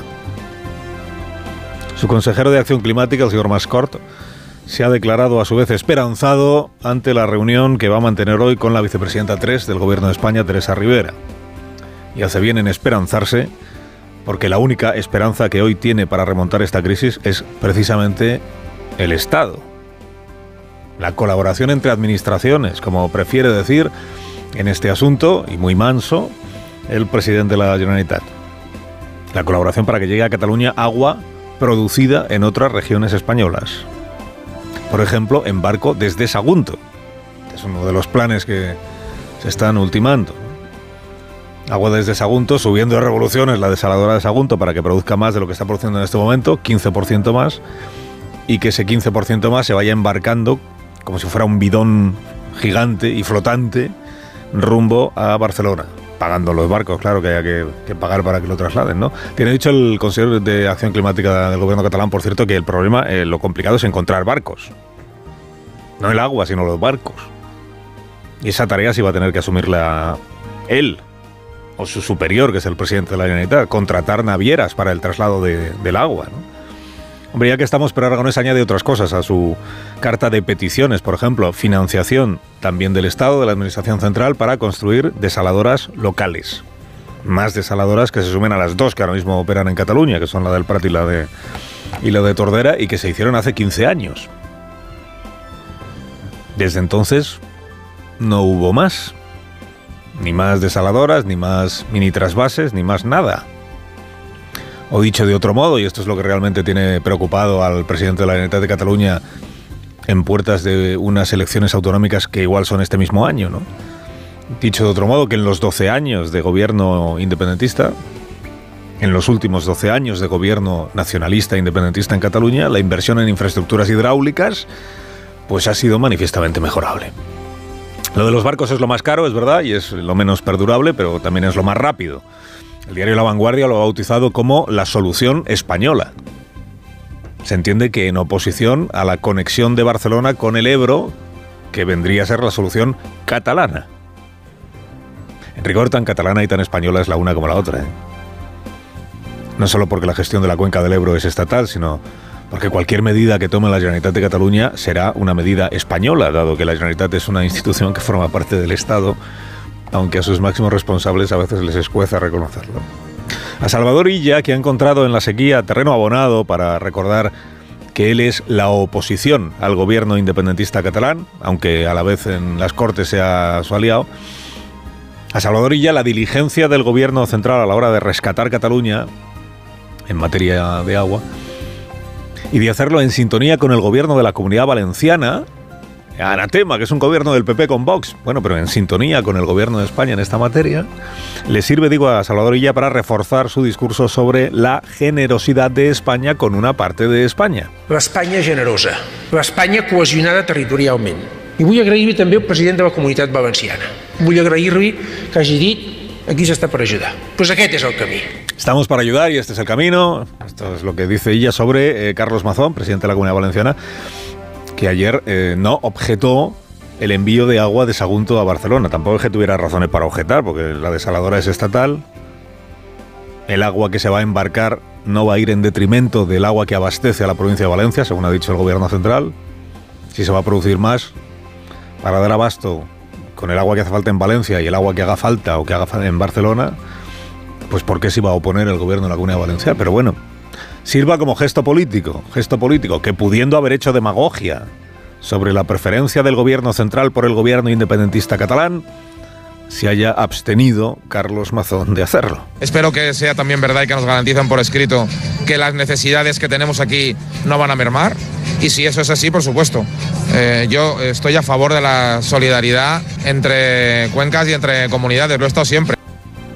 A favor de la solidaridad entre cuencas significa también que el PP valenciano nunca ha cambiado de posición respecto del trasvase del Ebro y del agua del Tajo Segura. Pero de momento no va de trasvases la cosa, de momento va de repartir agua desalada. Galicia vota en dos domingos, hay desembarco de ministros en la campaña socialista y en la campaña de Sumar.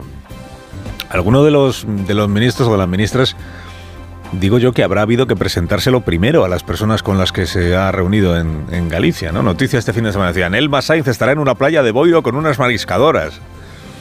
Y habrán dicho ya, estupendo, ¿quién es el Masai? Pues es la ministra de Migraciones y de la Seguridad Social. La ministra de Migraciones que declaró el otro día que lo del aeropuerto de Barajas con los demandantes de asilo hacinados ya está en vías de solución interministerial. Pues menos mal que está en vías de solución. Belarra publicó un tuit el otro día que decía... ¿Sabías que Isabel Faraldo hizo una huelga de hambre para mejorar las condiciones laborales de las trabajadoras del sistema de salud? Dice, ¿quién hizo una huelga de hambre? Isabel Faraldo. Empieza por decir que tu candidata se llama Isabel Faraldo, porque si no... La mayoría de los gallegos, según el CIS, no sabe quién es. Isa Faraldo. Menos conocida que el candidato de Vox. Que en conocimiento gana también a Marta Lois. Aunque luego es el que peor nota saca de todos los aspirantes. El de Vox. Bueno, el fin de semana ya se sabe que este es, para actos electorales, para mitines, para estas cosas. Que nuestros próceres nacionales predican la conciliación familiar, pero en cuanto tienen un rato libre, allá que se van a echar el día con los militantes. De cómo son su otra familia. Que si conocer playas, que si pasear por Carnota, que si clamar a pulmón lleno que tu partido será el que gane naturalmente que sí las elecciones, aunque sabes que solo va a ganar uno, que es ganar, ganar, va a ganar el PP, ¿no? Pero bueno, mientras dura la campaña ganan todos. Luego ya, luego ya si hay que pactar con el diablo, pues se pacta. Eh, Pontón, como Alfonso Rueda, no necesita que vaya alguien por delante informando de quién es y de qué cargo tienen, porque a Pontón se la conoce, lleva años liderando la oposición en Galicia. Mientras en el PSOE iba corriendo turno, ¿qué candidato será el siguiente? Y mientras las mareas que llevaron a Yolanda Díaz a las Cortes se secaron a la misma velocidad a la que habían crecido. Se dice que Feijó se la juega, porque si su partido saca en su tierra 37 escaños en lugar de 38, o sea, si no obtiene la mayoría absoluta, pues igual Feijó está muerto ya como líder del PP. Saca 37 en lugar de 38. De Yolanda Díaz lo que se está diciendo es que su partido en el mejor de los casos conseguirá en su tierra un escaño, uno, de 75. Y si lo consigue, lo presentarán como un éxito. Hemos sido decisivos para que el PP no tenga la mayoría absoluta, si es que la pierde un escaño de 75 en tu tierra. ¡Qué éxito! La vicepresidenta en campaña se ha encomendado al Papa, al Papa Francisco, por quien no oculta un fervor creciente e ilimitado fervor. Dijo Yolanda Díaz, el Papa me ha dicho que es clave reducir la jornada laboral. Palabra de Dios, o, casi, pues es el representante. Claro que quien lo dice jefe de la iglesia, tiene a su personal trabajando todos los domingos. No sé yo si como evangelizador para la reducción de jornada es la mejor elección posible. Carlos Alsina en Onda Cero.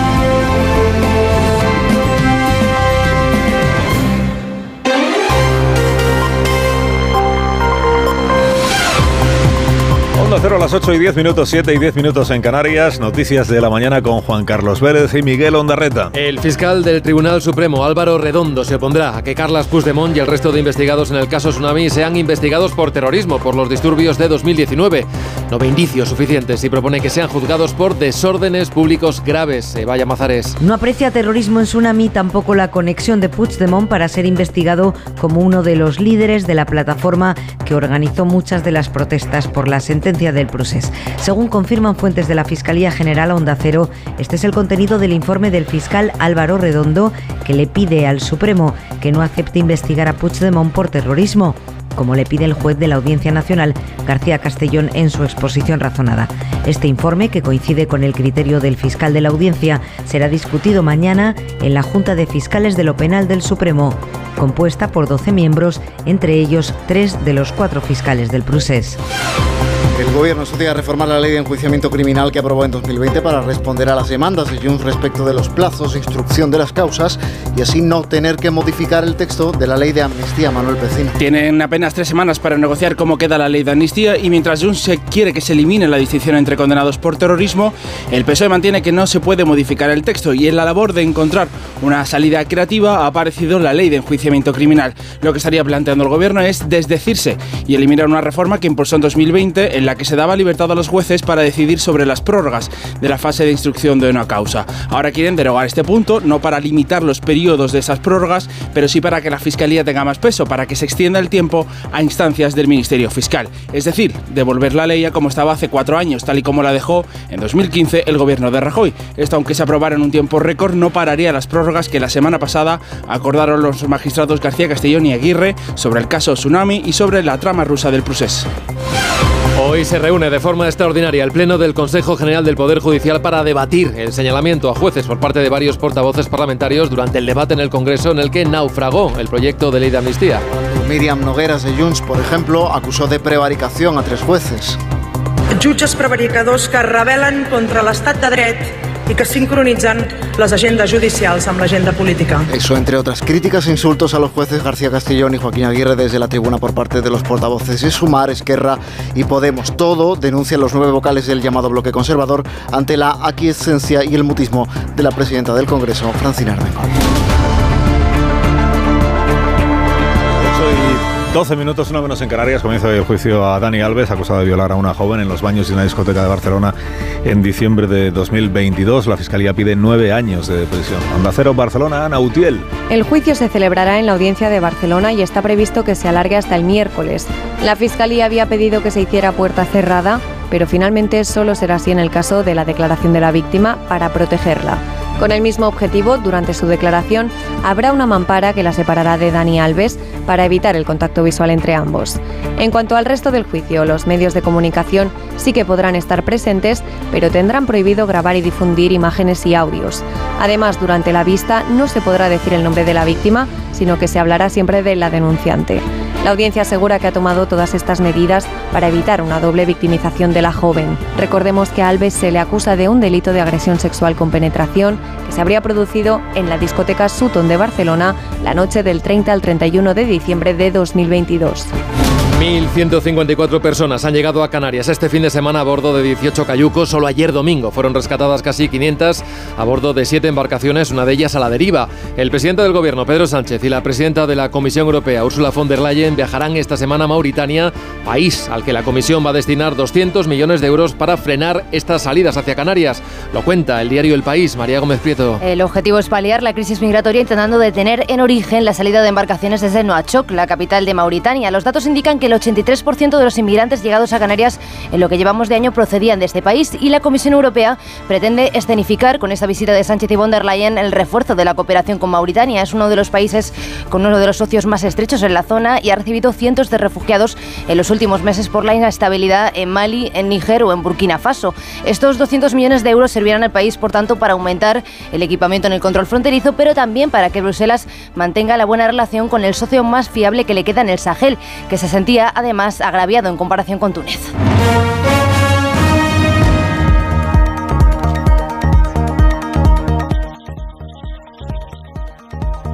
Y no solo habló fuerte y claro, sino que habló de la manera más contundente en toda la historia de la democracia en el mundo entero.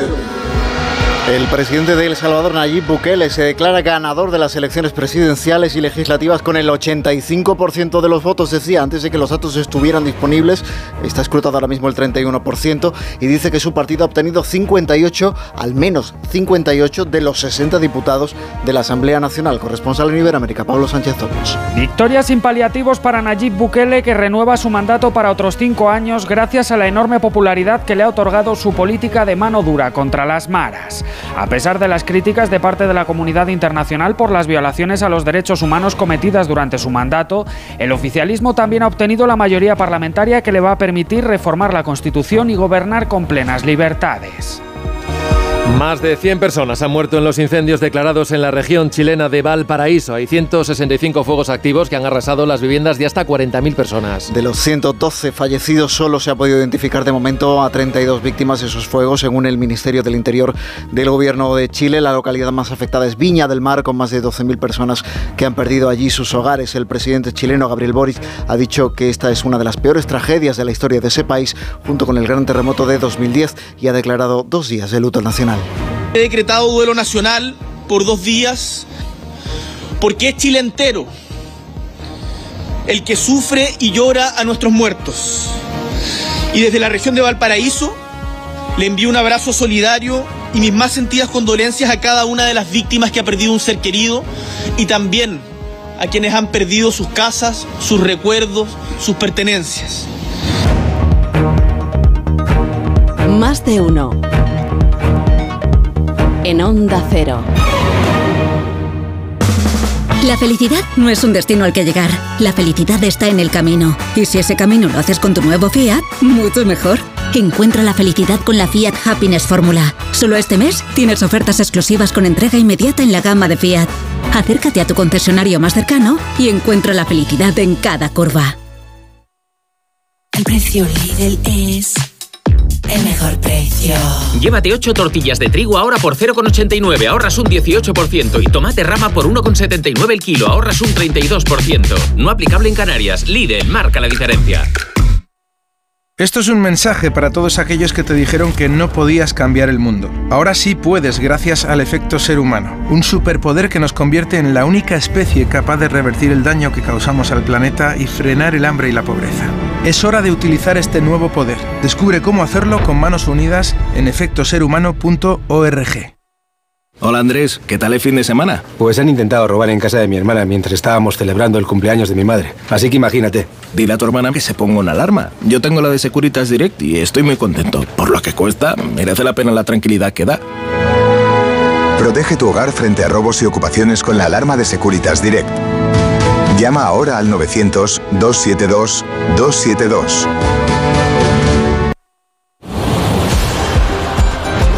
8 y 18 minutos, una hora menos en Canarias. Está aquí como cada lunes Edu García con el comentario deportivo y llega de la mano de los nuevos combustibles 100% renovables de Repsol. Buenos días, Edu. Alsina, buenos días. En este balconcillo mañanero que me habilitas nunca he abordado lo de Dani Alves. Hoy no será una excepción, pero aprovecho el inicio del juicio para recordar que pase lo que pase, esto ya ha cambiado. Los reservados, las ínfulas, los silencios cómplices, nada, nadie es intocable. El lunes tres rescoldos humeantes del derby castizo. Los colchoneros torcieron el morro por encontrarse el Bernabéu sideral techado y así lo mantuvieron casi hasta el final. Menos ambición, pero el gol postrero para repartir puntos. No siempre se impone quien más se lo merece, como las elecciones. Quien lidera la clasificación de la Liga Multienergía en España es Repsol, cada vez más extendido sus combustibles 100% renovables. Ya los tenemos en más de 60 de sus estaciones. Un golazo a la hora de reducir emisiones de CO2. Recuerdo que no requieren cambios en nuestro motor y que conservan toda su potencia. Algo nuevo nos mueve. Bueno, como la motosierra de Miley, que no discrimina. El Gran Premio de Motociclismo Argentino se cae del calendario por ausencia del Estado, igual que la Copa del Mundo de Espada, porque el gobierno no pone los 60.000 dólares para organizarla. Los clubes tiemblan con la amenaza de convertirlos forzosamente en sociedades anónimas y todo con recortes brutales en una clandestina subsecretaría dependiente del Ministerio del Interior. Ayer Rafa Fernández avanzaba en primicia cómo iban a ser los planes megalómenos del expresidente Rubiales. Estadio Nacional en Torrejón de Ardoz con 40.000 butacas y nueva ciudad deportiva porque la de las Rozas la considera obsoleta y pequeña, que nos gusta el ladrillo. Pero la sonrisa me dura gracias al Mundial Acuático de Doha, para la historia el salto sincronizado de bronce de Adrián Abadía y Nico García en trampolín 3 metros, medalla inédita que les ponen París en verano, un hito mayúsculo. Carlos, ya solo nos queda elegir con buen gusto lo de la cosa eurovisiva. Ahí ya nos salimos. Que tengas un día estupendo, García. Igualmente. Cuídate, son las 8 y 20 minutos, una hora menos en Canarias. Está usted escuchando Onda Cero.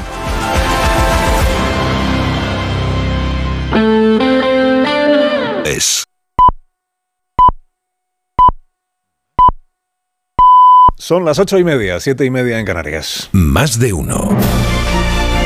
Alsina en Onda Cero. Dirección de sonido, Fran Montes. Producción, María Jesús Moreno, Marisol Parada y Alicia Eras.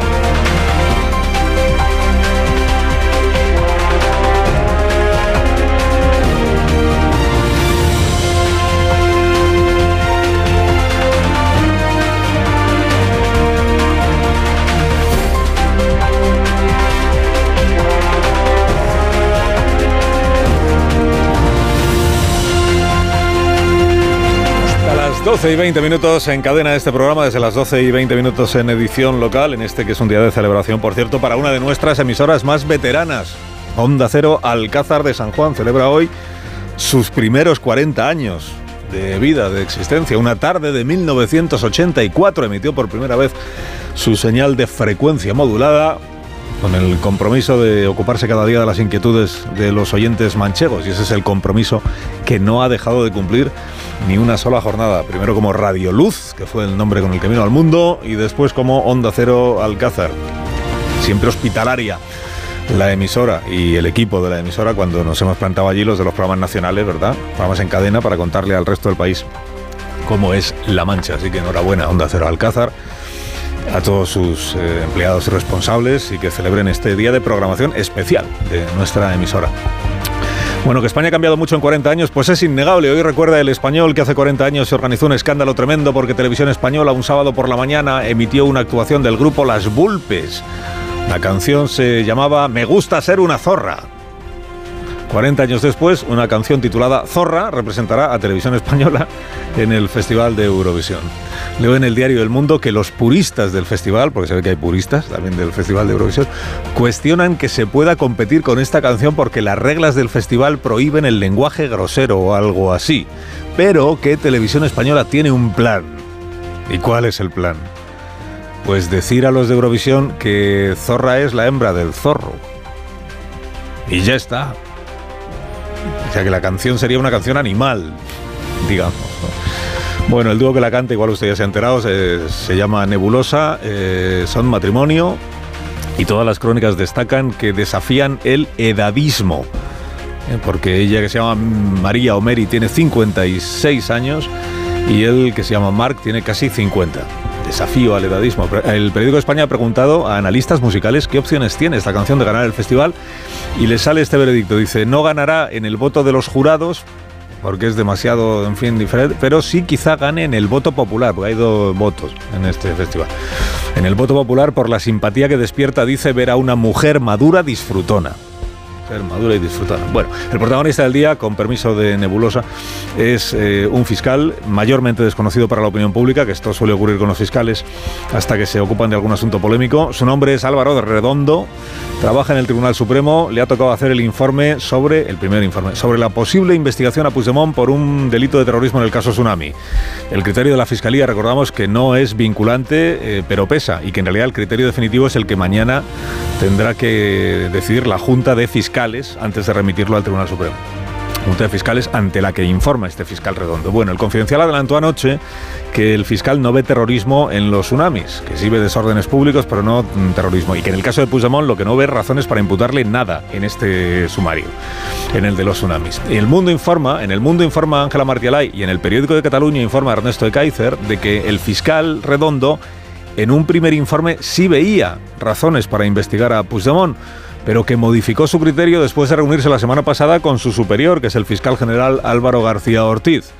Añade Kaiser que la posición de Redondo, de este fiscal del Supremo, no es garantía de que los 15 fiscales de la sección primera vayan a compartir su punto de vista y que hay irritación entre los fiscales por esa declaración que hizo Pedro Sánchez la semana pasada, cuando proclamó que los tribunales determinarán que todos los independentistas pueden ser amnistiados.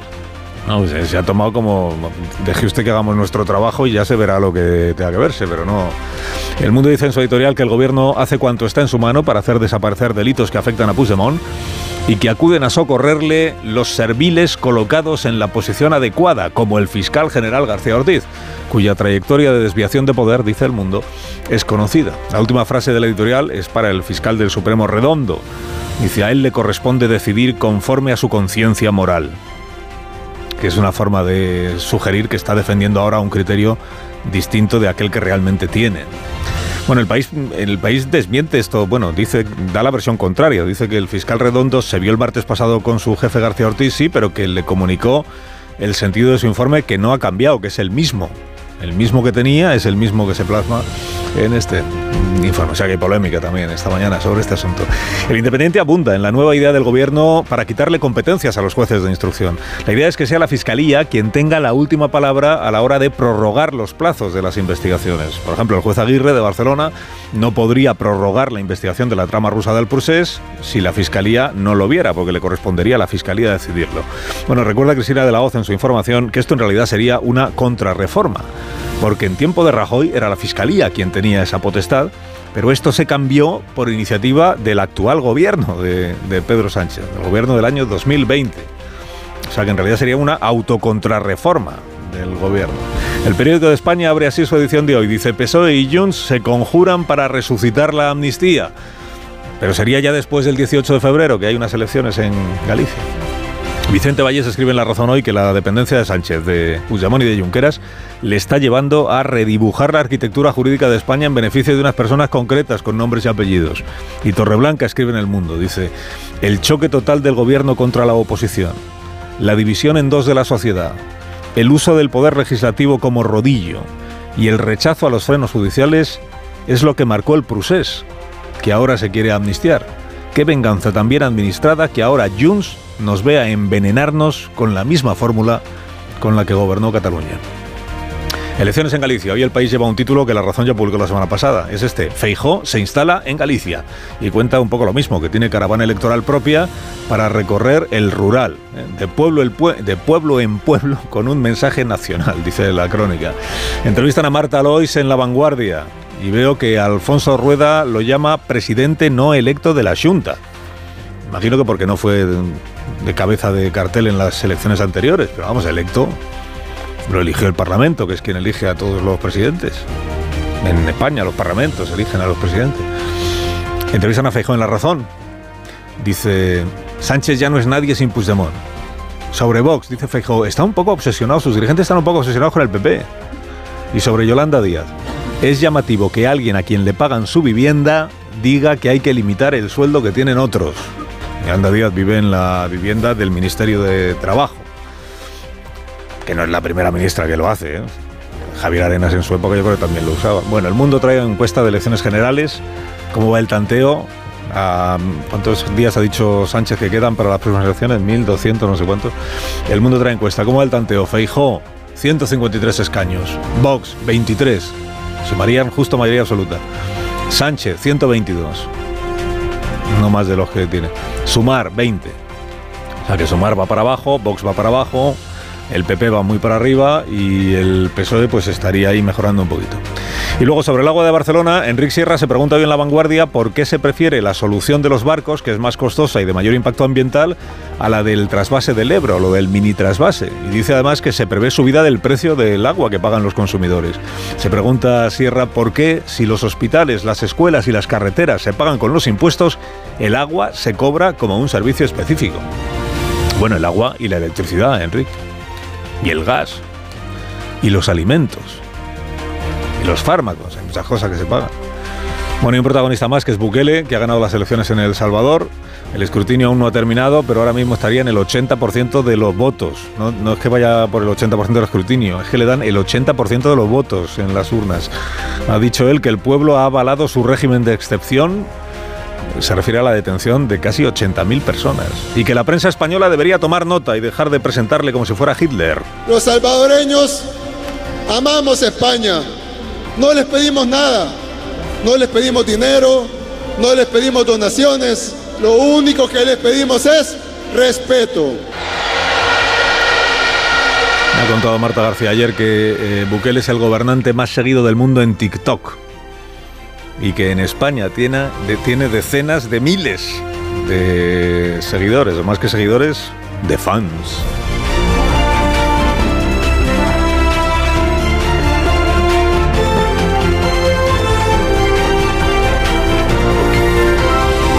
Con Carlos Alsina en Onda Cero, somos más de uno. En cuanto te metes en la cama no paras de toser, escucha este consejo de Bio3 y duerme del tirón esta noche. Vaya tos. No sé si he cogido frío o un catarro, pero esta tos me está matando y los niños están igual. Con la llegada del frío y la contaminación aparecen los resfriados y la tos. Si te preocupan la tos y la irritación, no lo dudes. Consulta a tu farmacéutico. Bio3 Fitobronc es un jarabe balsámico con sustancias vegetales activas y miel que ayuda a suavizar y despejar la garganta. Bio3 Fitobronc, jarabe adultos y jarabe niños, actúa para toda la familia. Este invierno confía en tu farmacéutico y en Bio3.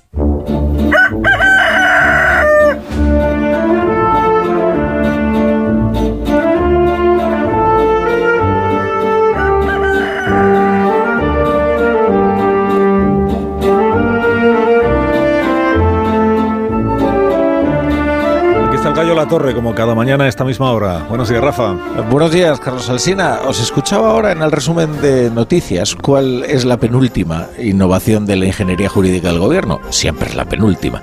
Ahora quieren reformar la ley de enjuiciamiento criminal para agilizar el proceso tras aprobar la amnistía. Esta idea se suma a la de reformar el delito de terrorismo. Y ambas son parte de una doctrina realmente curiosa que consiste en poner a la ley a hacer penitencia para redimir al delincuente. El gobierno ya la exploró cuando decidió derogar el delito de sedición o reformar el de malversación. De lo que no hay duda es del impulso transformador del gobierno. Pero, ¿cuál es el fin de este afán reformista? Pues eso es lo peor, ir moldeando una España a la medida del historial delictivo de los socios de Sánchez, para que puedan seguir siéndolo.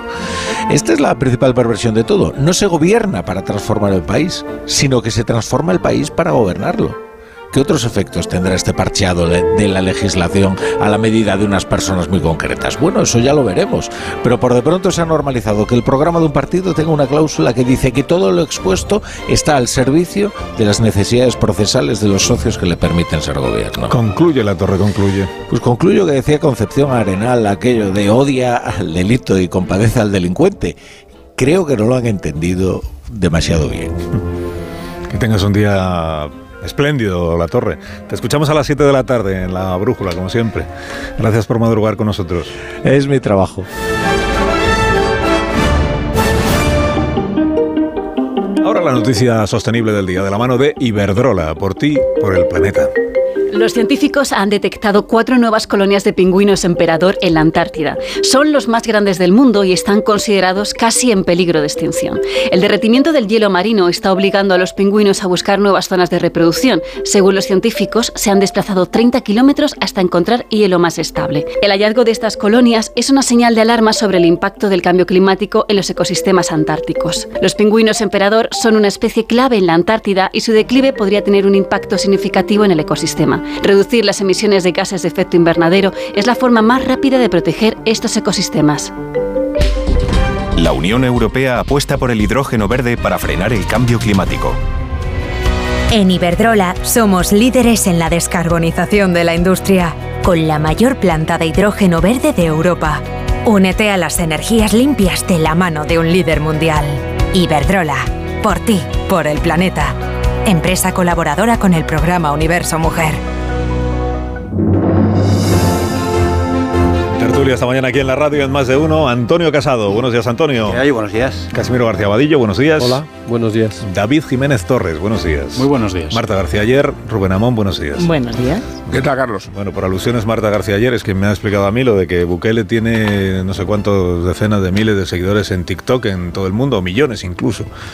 Y que en España tiene muchísimos seguidores y muchísimos fans. ¿Y qué tiene este mm, individuo que, bueno, no individuo, presidente de El Salvador, que despierta, que despierta pasiones, entiendo, entre un público cuya eh, media de edad, pues seguramente será más o menos la, que él tiene 40 años, ¿no? sí, 40. Llegó a presidente con 30 y pico. ¿Y qué le encuentran sus fans para adorarle de esta manera? Una inciso, yo creía que en lugar de ganar las elecciones había ganado el Máster de Augusta, porque va con esta gorra de mm. el polo y, el, la gorra esta parece que es un jugador de golf, ¿no? Mm. Eh, perdón, pues, pues, no, técnico. Pues no es el Máster de Augusta lo que ha ganado. No, ha ganado la presidencia de una manera un poco de aquella manera, porque la Constitución de El Salvador dice que solo te puedes, solo puedes gobernar un. es como la de México en eso.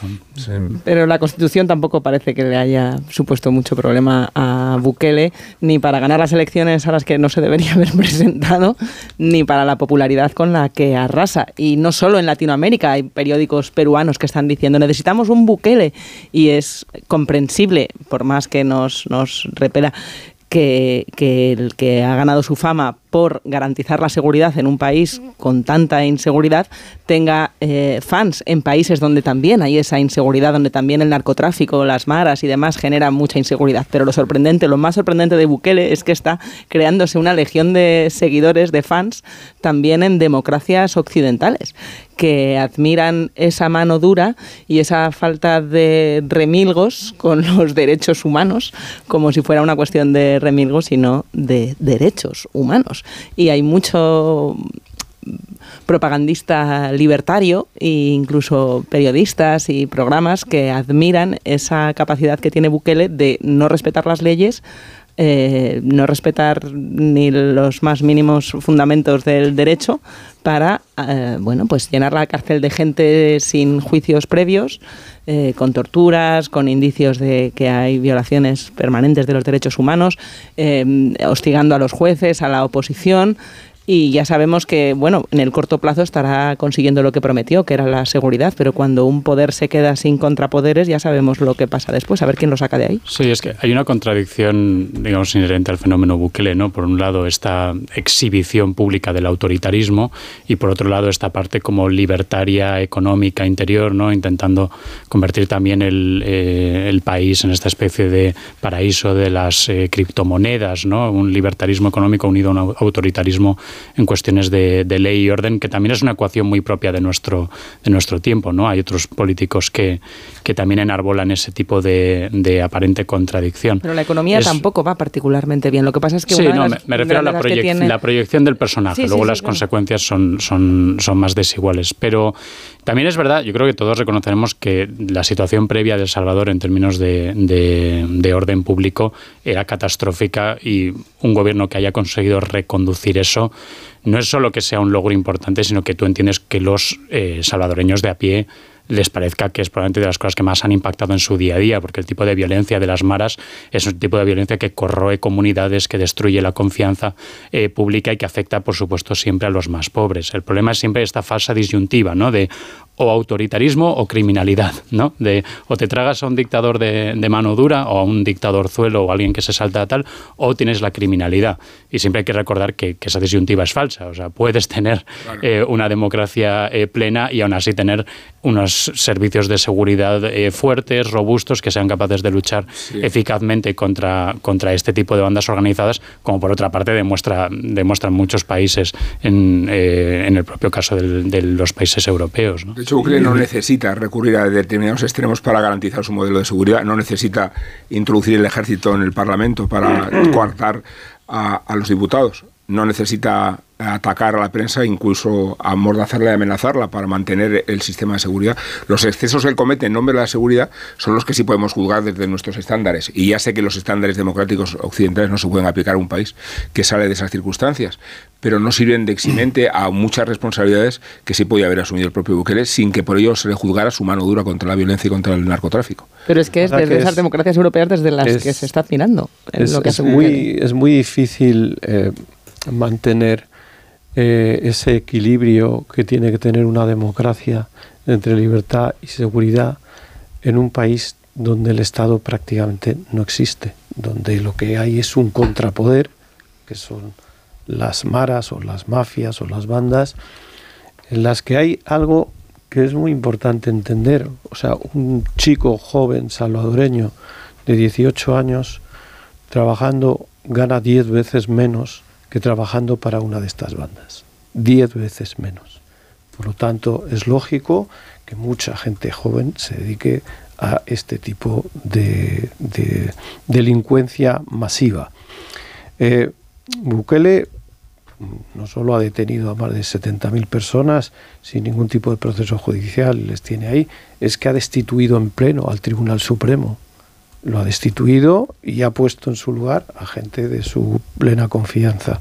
Es decir, está en un proceso. Hizo el vicepresidente salvadoreño hizo una entrevista en el New York Times en el que dijo, no, no, si esto no va de democracia, ¿eh? Ya, nosotros no queremos eh, la democracia, nosotros lo que queremos es un país que funcione y un país donde exista la seguridad. Es decir, que ya la democracia para algunos países y para muchos ciudadanos ha dejado de ser un valor de referencia. Sí, sí, verdad. Por ejemplo, en Estados Unidos, mucha gente que apoya a Trump, la democracia, ¿por qué la democracia? ¿Por qué tiene que haber democracia? O sea, ¿por qué es lo mejor la democracia? son las alianzas. eso es peligrosísimo. un inciso casado. La alianza iliberal, iliberal, que es la que caracteriza a China como modelo absoluto y absolutista, la que caracteriza a Rusia. Y estos países que han constituido una alianza que va mucho más allá de la ideología, que tiene que ver con la restricción de libertades a cambio de otros premios como son eh, la seguridad, el, nacionalismo, el concepto de patriotismo. Pero si lo vemos, si lo vemos con, arreglo a, esto que decías, Rubén, de los estándares, de los protocolos que se llevan en las llamadas democracias liberales, Bukele no, deja de ser un heterodoxo más. En, este caso en función del orden público, pero hay otros heterodoxos en función de otras cosas mm. y los tenemos bastante cerca. Porque a mí me parece un heterodoxo el señor Trump, me parece un heterodoxo Milei, me parece un heterodoxo, por supuesto, eh, eh, Daniel Ortega en, Nicaragua. Y el señor Sánchez no es un heterodoxo. No es un heterodoxo cuando se pasa por el arco del triunfo, por ejemplo, la independencia judicial, la ocupación de las, de las instituciones, eh, la separación de, poderes. Pues es otro heterodoxo. Claro, el problema es los que tenemos cerca, porque mm, el efecto contagio los países sudamericanos en función de, efectivamente de ese problema que tienen de seguridad pública, pues no me extraña, hasta, cierto punto lo, entiendo, me parece más honrado que se diga, como en el caso de Bukele, no, esto no va de democracia, pero, pero los que estamos en esta parte civilizada del mundo tendríamos que alarmarnos eh, frente a este eh, tipo de heterodoxias, insisto, no solamente en relación con el orden público, eh, con otras también. Es que también... Y los tenemos bastante cerca. Es que aquí las, también las comparaciones, el el caso de China, de Rusia, de Estados Unidos, los lugares donde podemos encontrar estas heterodoxias que comentaba Antonio, ninguno de ellos parte de una crisis de seguridad y de orden público comparable a la del Salvador. En este caso, yo creo que el debate no es tanto los niveles, o sea, qué es una democracia, sino qué es un Estado, ¿no? Si, aceptamos esta idea de Hobbes, ¿no? De que, creamos los leviatanes, creamos los Estados fundamentalmente para protegernos de nuestros semejantes, ¿no? Para asegurar que haya una autoridad, y por eso la reconocemos como la autoridad legítima, que nos pueda proteger de nuestro vecino que tenga una pistola que no venga a, matarnos o a robarnos a extorsionarnos. Y es evidente, por esto, cuando hablamos de Estados fallidos, hablamos fundamentalmente no de Estados que no son una democracia, sino de Estados que no son capaces de garantizar la libertad de sus ciudadanos y garantizar el monopolio de la violencia en todo su, su territorio. Y es en ese contexto, creo, donde cobran sentido personas como Bukele en clave interior. Otra cosa es el fenómeno fandom que pueda tener en el exterior, ¿no? Y qué puede atraer a un joven español de un vídeo en TikTok. Ese es el cambio fundamental. Pero ahí yo creo que hablamos sin el espectáculo que rodea a Bukele no se entiende el fenómeno Bukele. Es parte de esa popularidad lo que justifica su impunidad también lo único, a ojos de la opinión Lo único que quiero señalar es que, yo, yo, creo, yo creo que Bukele podría haber ganado las elecciones en El Salvador sin TikTok. La cuestión es si tendría el fenómeno internacional. Yo no sería capaz de hacer esa afirmación eh, tan tajante. Tiene un 90 y pico por ciento de popularidad en su país y no se entiende eh. sin la espectacularización de los vídeos que está detrás de su. Eh, de su es que luego hay una diferencia sustancial. De lo que ha permitido que pueda hacer cualquier cosa. Tengo otros asuntos que plantearos también. Sí, son una diferencia sustancial entre, entre la popularidad de un sujeto político para quienes no están gobernados por él, y que es muy fácil. O sea, uno se deja fascinar por, por este discurso porque no te gobierna Bukele. Entonces, mm. desde la perspectiva del otro lado del Atlántico, Bukele puedes, o Milei pueden parecerte fabulosos porque te divierten mucho más de lo que cuanto lo hacen los líderes convencionales. La reputación del líder que no te gobierna. Esa es una característica que también, por cierto, otros líderes tienen fuera de aquí. Sí. ¿Estás pensando en alguien? No, a ver, voy a pensar yo. Es una pausa dramática para darse importancia. No hace mucho. Yo no, yo no pienso. No pienso en general. Eh, si sois capaces de darme un adelanto de opinión express eh, respecto, porque tengo que hacer una pausa, pero se escucharía una opinión express respecto de la polémica del día, que es esto del fiscal del Tribunal Supremo. En el Tribunal Supremo no hay un único fiscal, son varios. Pero bueno, a uno le ha correspondido hacer el primer informe sobre si hay que imputar o no por eh, investigar por terrorismo o presunto terrorismo a Carlos Puigdemont. Entonces, el fiscal se llama Redondo. Álvaro. La primera vez que hablamos de él en este programa, pues seguramente, porque le ha correspondido hacer el informe y porque la síntesis del informe es que él no ve que haya motivo alguno para imputar a Puigdemont ni por terrorismo ni por ningún otro asunto en esta causa concreta que es la del tsunami democrático. Pero la polémica eh, viene porque hay dos periódicos que esta mañana, El Mundo y el Periódico de Cataluña, informan de que este mismo fiscal, que en público se ha manifestado en contra de la amnistía, por cierto, este mismo fiscal tenía la posición contraria hasta el martes pasado, cuando se reúne con el fiscal general del Estado y entonces sale de la reunión con el criterio contrario al que ha entrado. Este es, esto es lo que dicen eh, Marcial y Kaiser hoy en el Mundo y en el Periódico de Cataluña. Ya he contado que el país dice que, que, no, que el criterio con el que entró el martes a ver a García Ortiz es el mismo criterio con el que salió, o sea que no ha habido ningún ningún cambio al respecto. En todo caso, recuerdo que la Fiscalía es una institución como es jerarquizada, y que falta ver, mañana se reúne una cosa que se llama la Junta de Fiscales, que es ante la que el fiscal este, eh, expone su informe y luego ellos lo debaten y lo analizan y de ahí sale ya una posición definitiva ante el Tribunal Supremo y en todo caso será el Tribunal Supremo los jueces que no los fiscales quienes tomen la decisión. No, para no, la opinión del, fiscal opinión express sobre este es que ha sido requerida por el Tribunal Instructor perdón por el juez instructor del caso este de la exposición razonada para que siente postura. Y en, eso estamos. El fiscal después tendrá el, juez instructor eh, lo elevará o, no lo elevará al, tribunal no si, si hay motivos o no hay motivos. Hombre yo Personalmente creo que es un problema de vandalismo, de, desórdenes públicos. Me parece muy, muy mal traído, ¿no?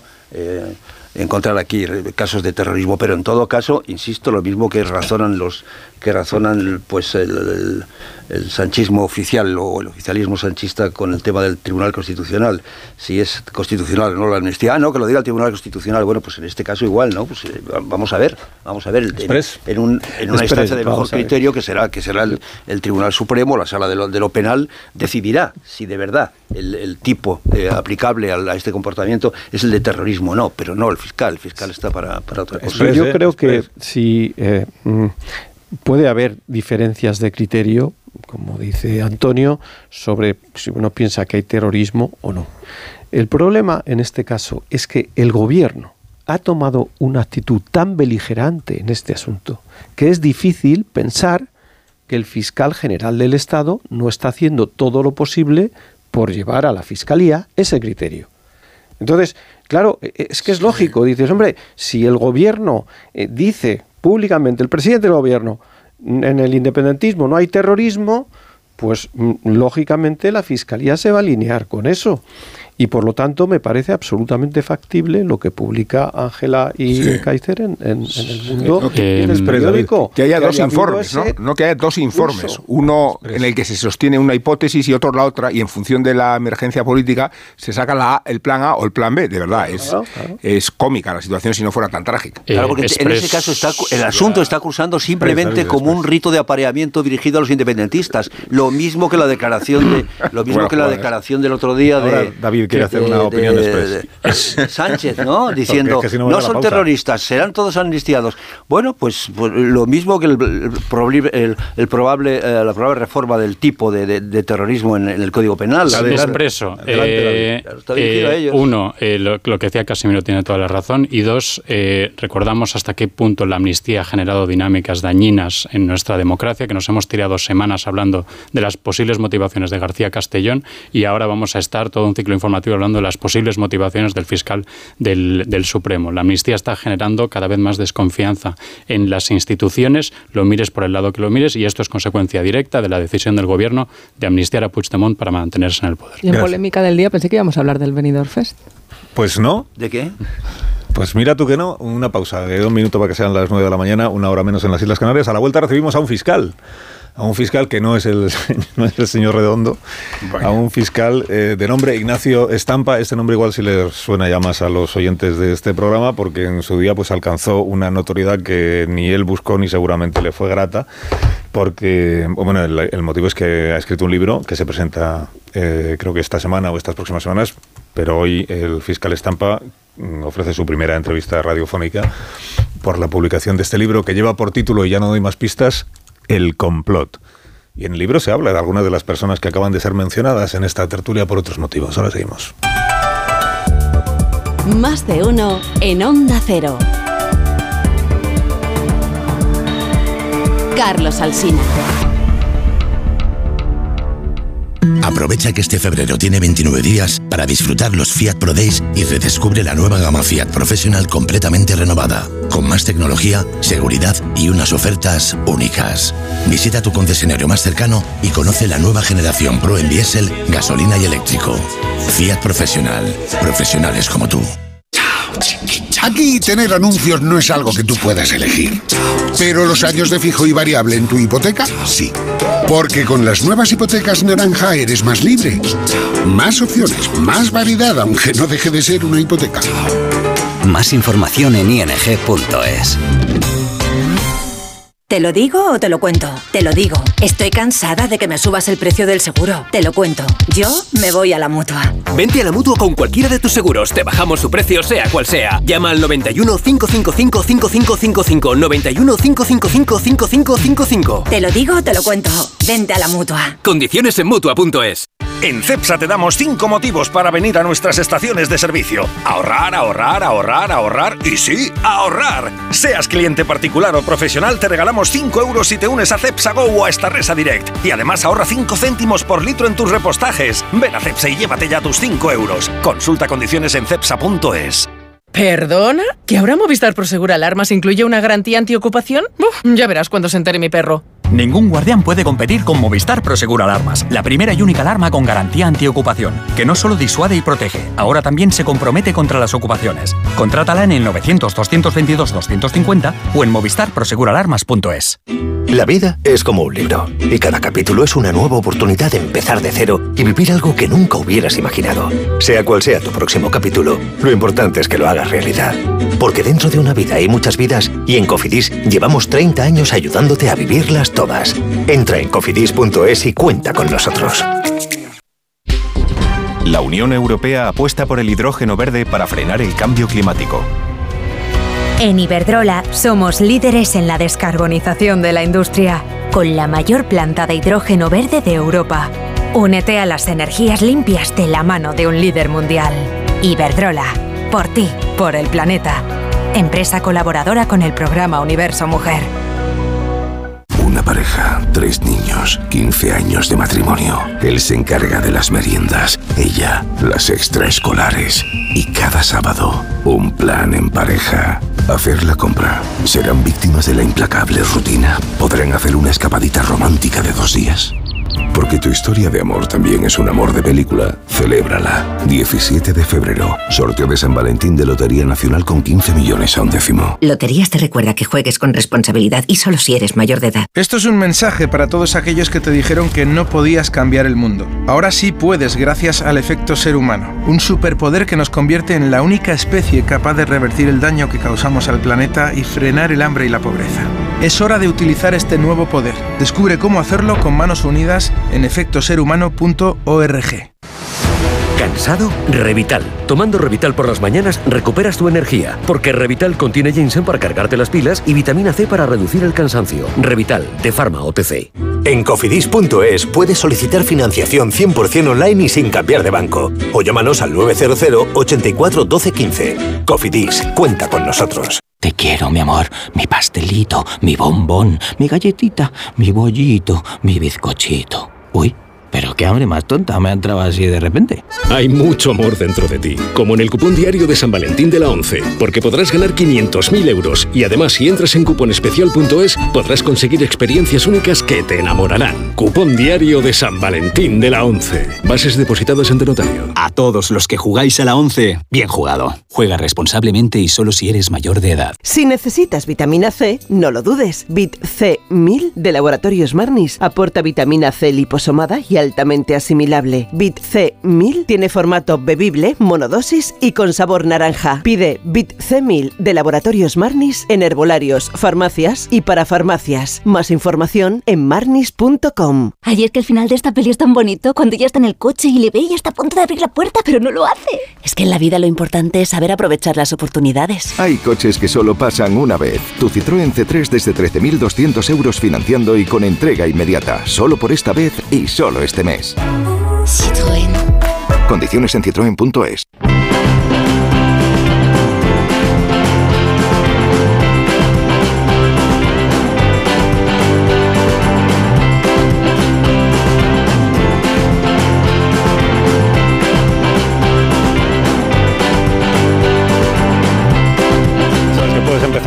ahorrando en Brico de Pot, por ejemplo, si estás deseando cambiar tus puertas, Begoña. En Brico de Pot tienes las de mayor calidad y más funcionales al precio mínimo garantizado. Descubre la amplia gama de soluciones, ciegas, acristaladas y correderas, ya en tu tienda y en bricodepot.es.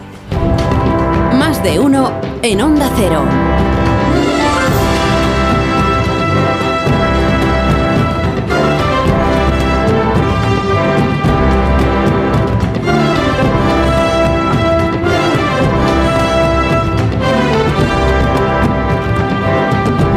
Las 9 y 5 minutos, una hora menos, en las Islas Canarias. Luego, si os portáis bien, eh, reservo dos minutos para que habléis del Festival de Eurovisión, que veo que es el tema que subyuga hoy a los comentaristas de, de este país. Algunos. Bueno, eh, mira, es un tema del que David Jiménez Torres no quiere hablar. Esto, Pues hablamos de fútbol. esto no sé.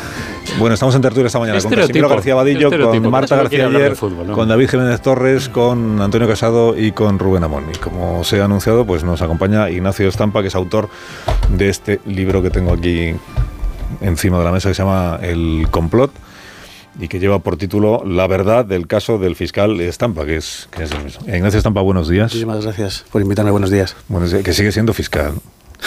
No ha abandonado la carrera fiscal. Ni le he abandonado ni de momento ha pasado nada. no. Ni ha pasado nada que No, no, significa no, Es que la gente me pregunta eh, qué va a pasar conmigo y digo, bueno, yo soy fiscal y, y creo que estamos haciendo lo que tenemos que hacer. Que es contar lo que. Sí, yo creo que es lo, es lo más leal con la institución. Pero porque la gente teme que haya. Eso me preguntan, no lo sé. represalia. Eh, Eso, eso es lo que me dicen a mí, pero vamos, yo estoy tranquilo. Hombre, entiendo que haya gente que se lo pregunte porque hemos comentado hace un momento que la, la- la fiscalía es una institución jerarquizada. Y en este momento tiene un máximo responsable que es Álvaro García Ortiz, fiscal general del Estado, al que usted le hace un traje en el, en el libro. No, yo no, no le hago ningún traje. Se lo habrá hecho él y las demás personas que aparecen, porque yo me limito a dar información. Yo no opino eh, prácticamente nunca y simplemente cuento la verdad de lo que fue pasando. Eh, es verdad que con detalles que no se saben, pero yo no opino a prácticamente nada de todas las personas que aparecen, sino que simplemente constato documentadamente todo lo que ocurrió. ¿Por qué ha escrito el libro, Ignacio Estampa? ¿Qué, qué le ha movido a dar Pues mire, lo primero, desde el punto de vista personal, conseguir un paz interior, contar esa verdad eh, por mi familia y porque no podía seguir sintiéndome encubridor de lo que pasó. En segundo lugar, porque, mire, mm, el Ministerio Fiscal Español lo componen aproximadamente 2.800 fiscales honestos y profesionales, trabajadores y que tienen un sentido de, eh, en su trabajo que es el del servicio público, tiene una vocación de servicio público y de eh, velar por el interés general. Y yo creo que no se puede confundir el interés general por el que velan los fiscales con el interés del general que dirige a los fiscales. Y eso creo que ahora mismo hay una cierta confusión, por supuesto, en todo lo que me pasó a mí. Y porque además, em, todas las eh, ilegalidades que yo creo que se cometieron conmigo, ahora lo que ha ocurrido es que se han em, validado normativamente, se han cambiado las normas para que todas las ilegalidades que hicieron conmigo se puedan hacer ahora. De manera que mm, lo que pretendo es poner eso de manifiesto para que esto no le pueda pasar no solamente a ningún compañero fiscal, sino a, ningún ciudadano, porque esto le puede pasar a, cualquier persona que esté sometida a una investigación de trascendencia por parte de la Fiscalía. Déjame que pongan antecedentes a los oyentes, que les sonará el nombre de Ignacio Estampa. Antes he contado yo que los fiscales solo acaban siendo conocidos o los conocemos los medios de la opinión pública, eh, quienes, no, quienes no estamos en el día a día de la, de la vida de los tribunales y de los fiscales, solo acaban siendo conocidos cuando les cae, eh, les toca investigar una, un asunto polémico o un asunto que tiene repercusión pública y pasa algo en ese trabajo que de repente hace que el, nombre del fiscal acabe en los medios de comunicación. En su caso, el, eh, Ignacio Estampa estaba en la Fiscalía Anticorrupción, creo que en Comisión de Servicios, sí. cuando empieza el, el, caso Tandem, o el caso Villarejo, como lo queramos llamar. Es uno de los dos fiscales a los que, con Miguel Serrano, que es el otro, a los que les corresponde uh -huh. investigar ese caso Tandem. Eh, bueno, en, en, el curso de esa investigación, una de las eh, piezas, uno de los casos, que es el caso Dina, ahí eh, aparece su nombre publicado porque el Calvente, que es, el, que es un empleado de Podemos, sostiene que Marta Flor, la abogada de Podemos, dice que tiene una relación con usted. A partir de ahí, pues aparecen informaciones según las cuales hay gente que dice que usted está pasando información confidencial a, Podemos, que es usted un abogado podemita y no sé cuántas cosas más. Y hay una denuncia. Sobre si usted eh, incurrió o no en algún tipo de irregularidad.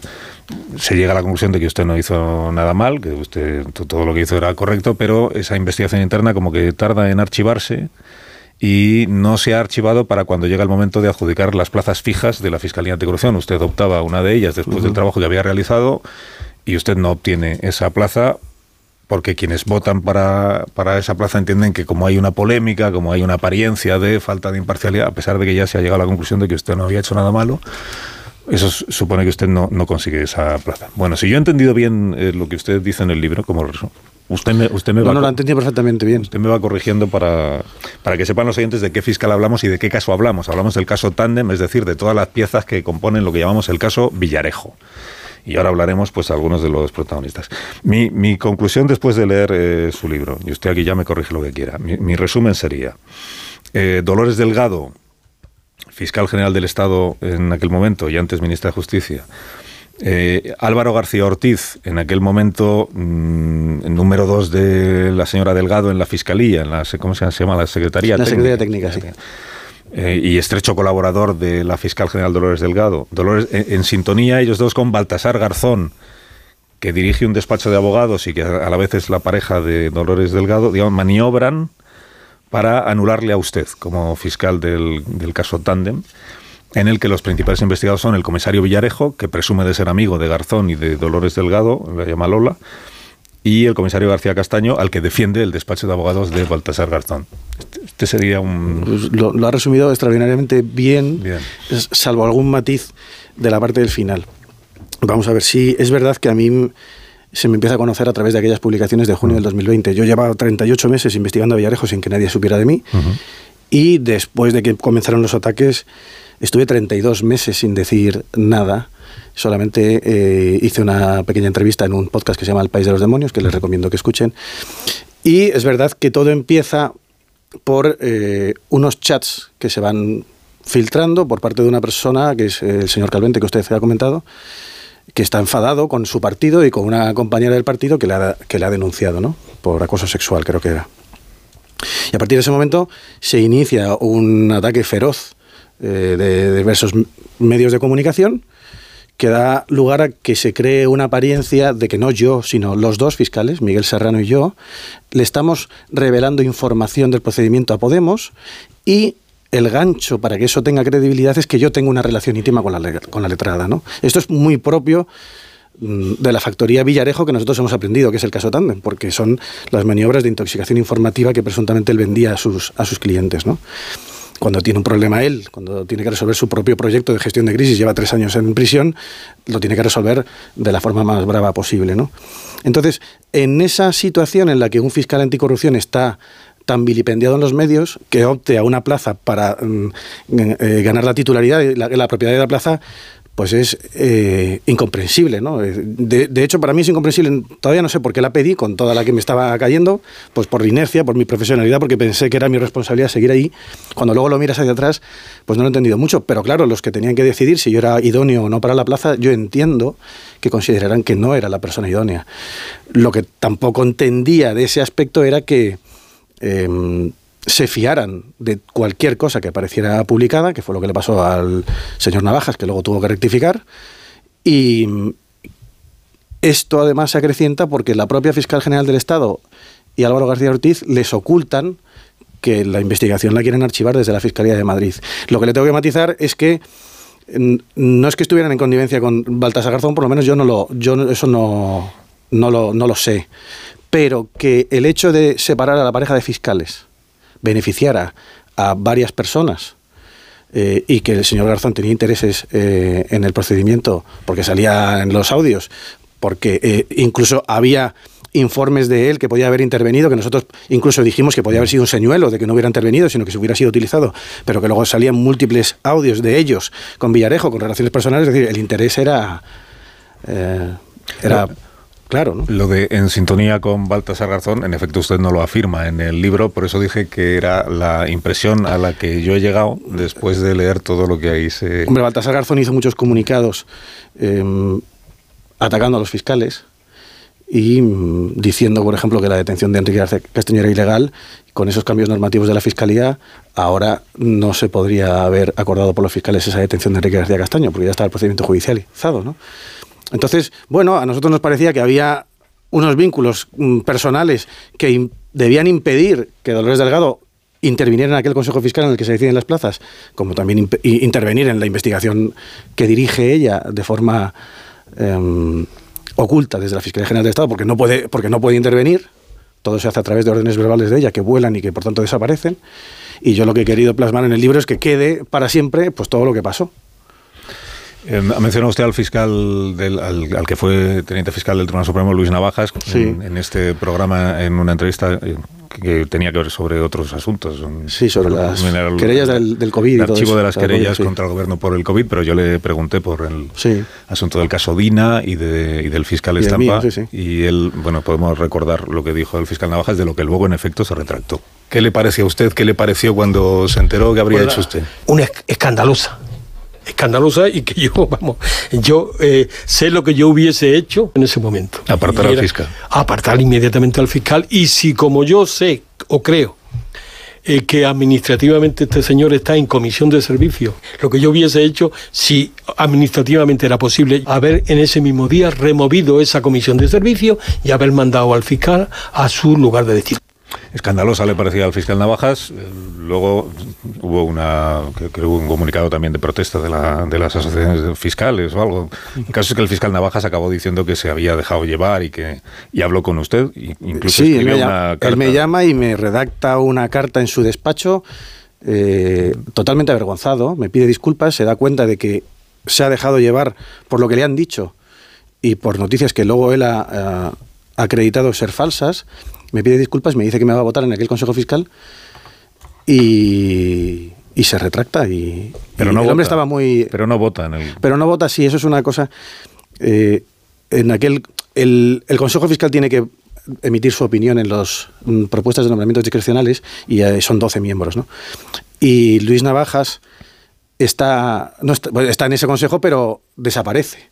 Desaparece de aquel Consejo Fiscal. Y a día de hoy, yo le puedo decir que estoy.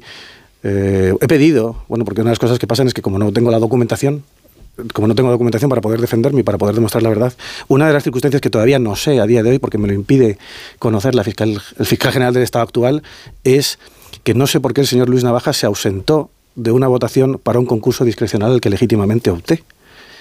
No me lo quieren decir, porque una de las razones por las cuales Dolores Delgado sostuvo que a mí no me podía nombrar es que obtuve cero votos, pero es que Luis Navajas había anunciado que me iba a votar, con lo cual yo todavía quiero que me expliquen por qué el señor Navajas no estuvo cuando luego en el año 2022 hizo unas declaraciones a la razón en un artículo de Irene Dorta en el que dijo que a mí me habría votado, pero que le dijeron que no podía estar en la deliberación y votación, con lo cual todavía no me puedo defender porque todavía no sé por qué una de las personas que me quería votar, que, que daba igual lo que el Consejo Fiscal te puede apoyar por unanimidad y que, el, y que el fiscal general del Estado no te proponga.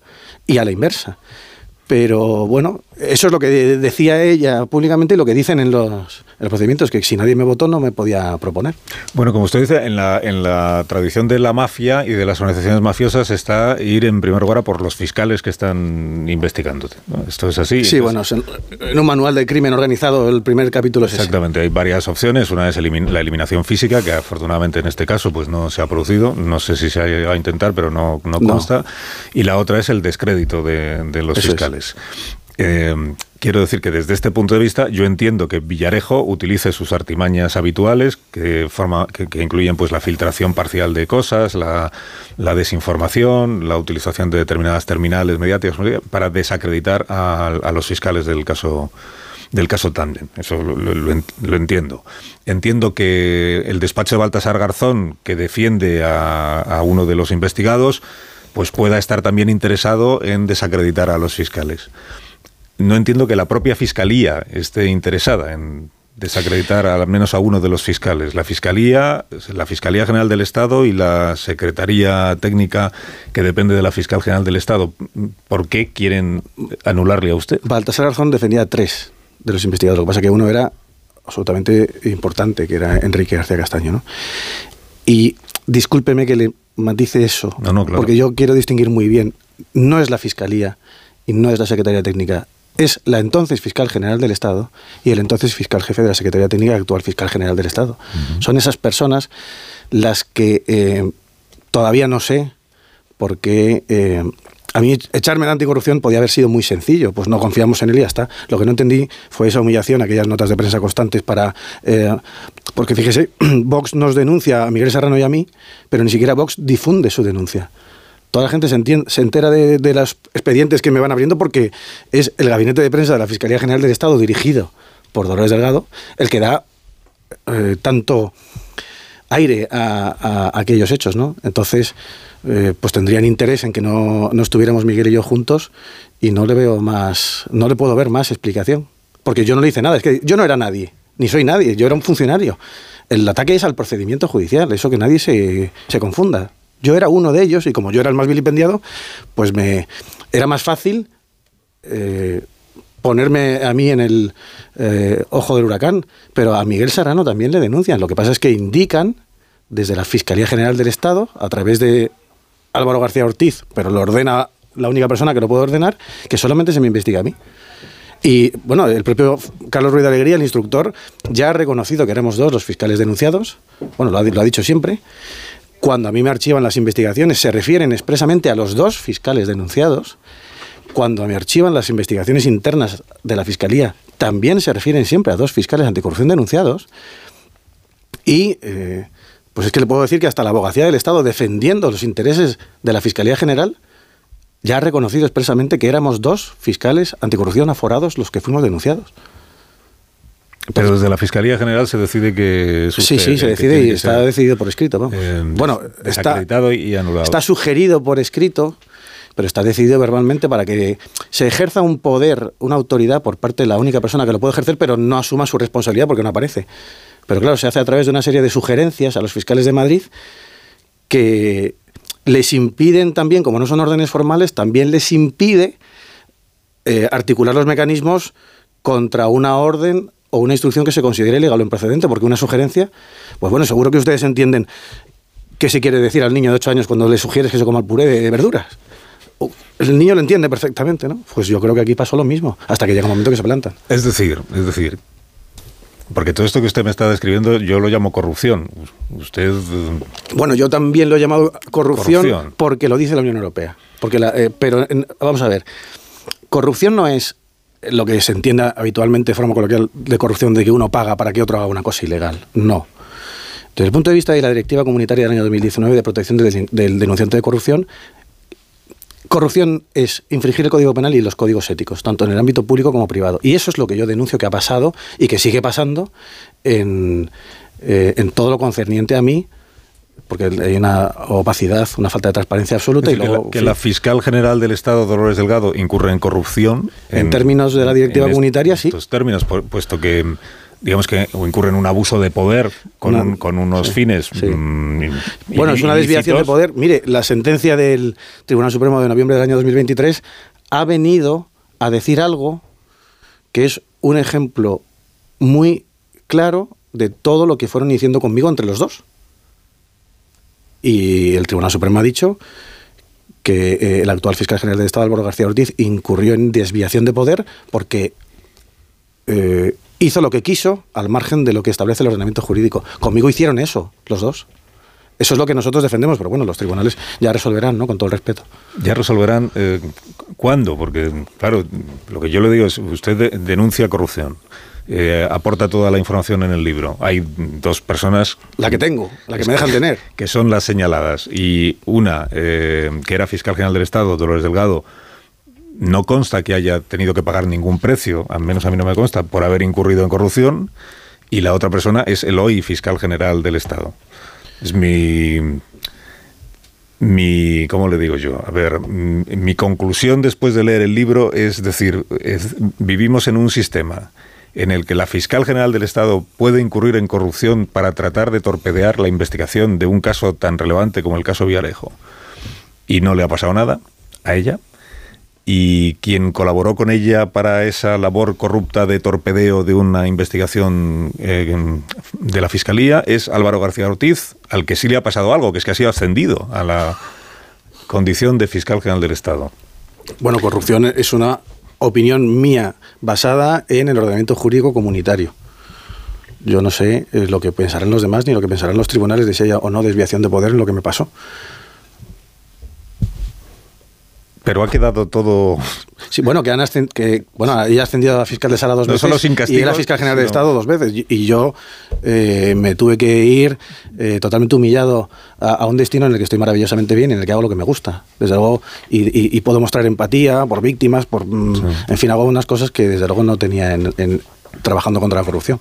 Una de las cosas que usted describe en el, en el libro, en los procedimientos de, de Villarejo y quienes estaban más cerca de Villarejo, el problema es que Villarejo dice que Villarejo dice que Dolores Delgado era amiga suya, porque Bueno, a mí me lo dicen se en la, dice en la puerta de la celda. Me dice mi amiga Lola.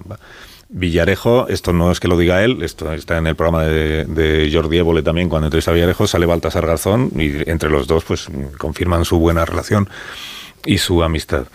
Eh, o sea que esto, que esto está esto está fuera de fuera de toda duda. Pero uno de los procedimientos que utiliza Villarejo y compañía es eh, filtrar audios.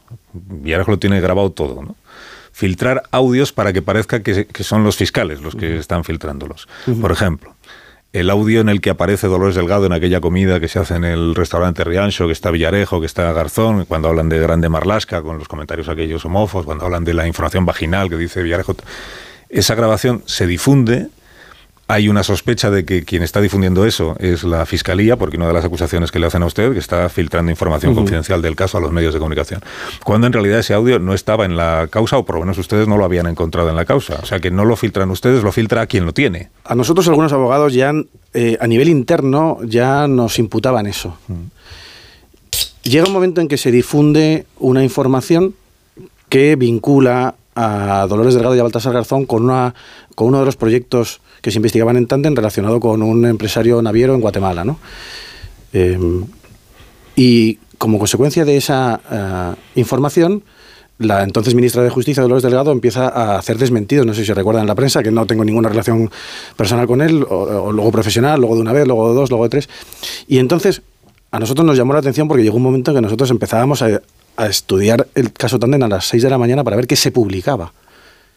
Porque eh, esto estamos en septiembre, pero eh, le recuerdo que el 11 de julio del 2018 ya se difunden las grabaciones de Corina, que en ese momento tampoco estaban eh, eh, siendo objeto de, de estudio directo por parte de los investigadores. Entonces, cuando ocurre eso, a nosotros nos llama mucho la atención que al lunes siguiente, que es el 24 de septiembre del año 2018, se difunde la comida del Riancho. Una comida del año 2009 grabada aparentemente por el señor Villarejo, que dices, ¿quién puede tener esto? Lo primero que hicimos nosotros, cada vez que sale alguno en los medios de comunicación, tienes que informar al jefe. El jefe no se puede enterar de nada por los medios. Y entonces empezamos a eh, contactamos con asuntos internos y preguntamos, ¿esto está localizado? Y nos dijeron, no, esto no lo hemos visto y desde luego, a lo mejor está en el juzgado, pero el- se obtuvo mucho material, pero mucho estaba encriptado y no se habrá podido abrir. Y él ha dicho muchas veces que tiene copias y evidentemente para él la encriptación no debe ser un problema. Entonces, si después de, digamos, renegar de esa amistad o de esos vínculos o relaciones con él, sale una grabación del año 2009, que luego han salido otras hasta el 2017, en la que es clara la relación de amistad que puedan tener, para nosotros nos pareció un aviso de decir, no me neguéis. En el estudio que hacíamos Miguel y yo de todo lo que ocurría fuera del procedimiento, porque eh, eh, lo que ocurría fuera del procedimiento era casi más que todos los tomos y todos los teras que teníamos que analizar. Eh, era de locos, el, asunto era de locos. Y claro, si veíamos esto y decimos, no está en el sumario, ¿qué se está buscando? ¿Quién es el que lo está haciendo? Y se jugó con eso, porque lo que se trasladó era que éramos nosotros. Y nosotros nos defendíamos como podíamos diciendo, no está en el sumario, pero si no se nos quiere escuchar. Hubo más grabaciones que no estaban en el sumario y que se divulgaron. Por ejemplo, entre octubre y noviembre de ese año se difunden unas de que afectaban a María Dolores de Cospedal en la sede del Partido Popular. Eso tampoco estaba en el sumario. Con lo cual es que nos volvían locos. Era un ataque de fuera del procedimiento hacia adentro. Eh, así no estuvieron. Y pasa que eso no se enteraba nadie, pero eso, eso era así. Y nos imputaban a nosotros las filtraciones. En, el, en la investigación del caso Villarejo mm, aparecen em, primero policías, em, empezando por el propio Villarejo y otros, y otros compañeros suyos del departamento, que tienen una labor, por una parte, como mm, in- investigadores privados o parapoliciales, pero a la vez sigue siendo mm, el señor Villarejo comisario. Pero luego aparecen políticos. Usted ha mencionado a Cospedal, pero está el caso Kitchen con Fernández Díaz. Aparecen en la investigación las conexiones de Villarejo con, con jueces, en el caso de Baltasar Garzón, o ex jueces, y con periodistas. Pero procesados no hay ni jueces ni, ni periodistas. Solo hay los policías y los, y los políticos. Y algún empresario, creo recordar. Eh, ¿Por qué?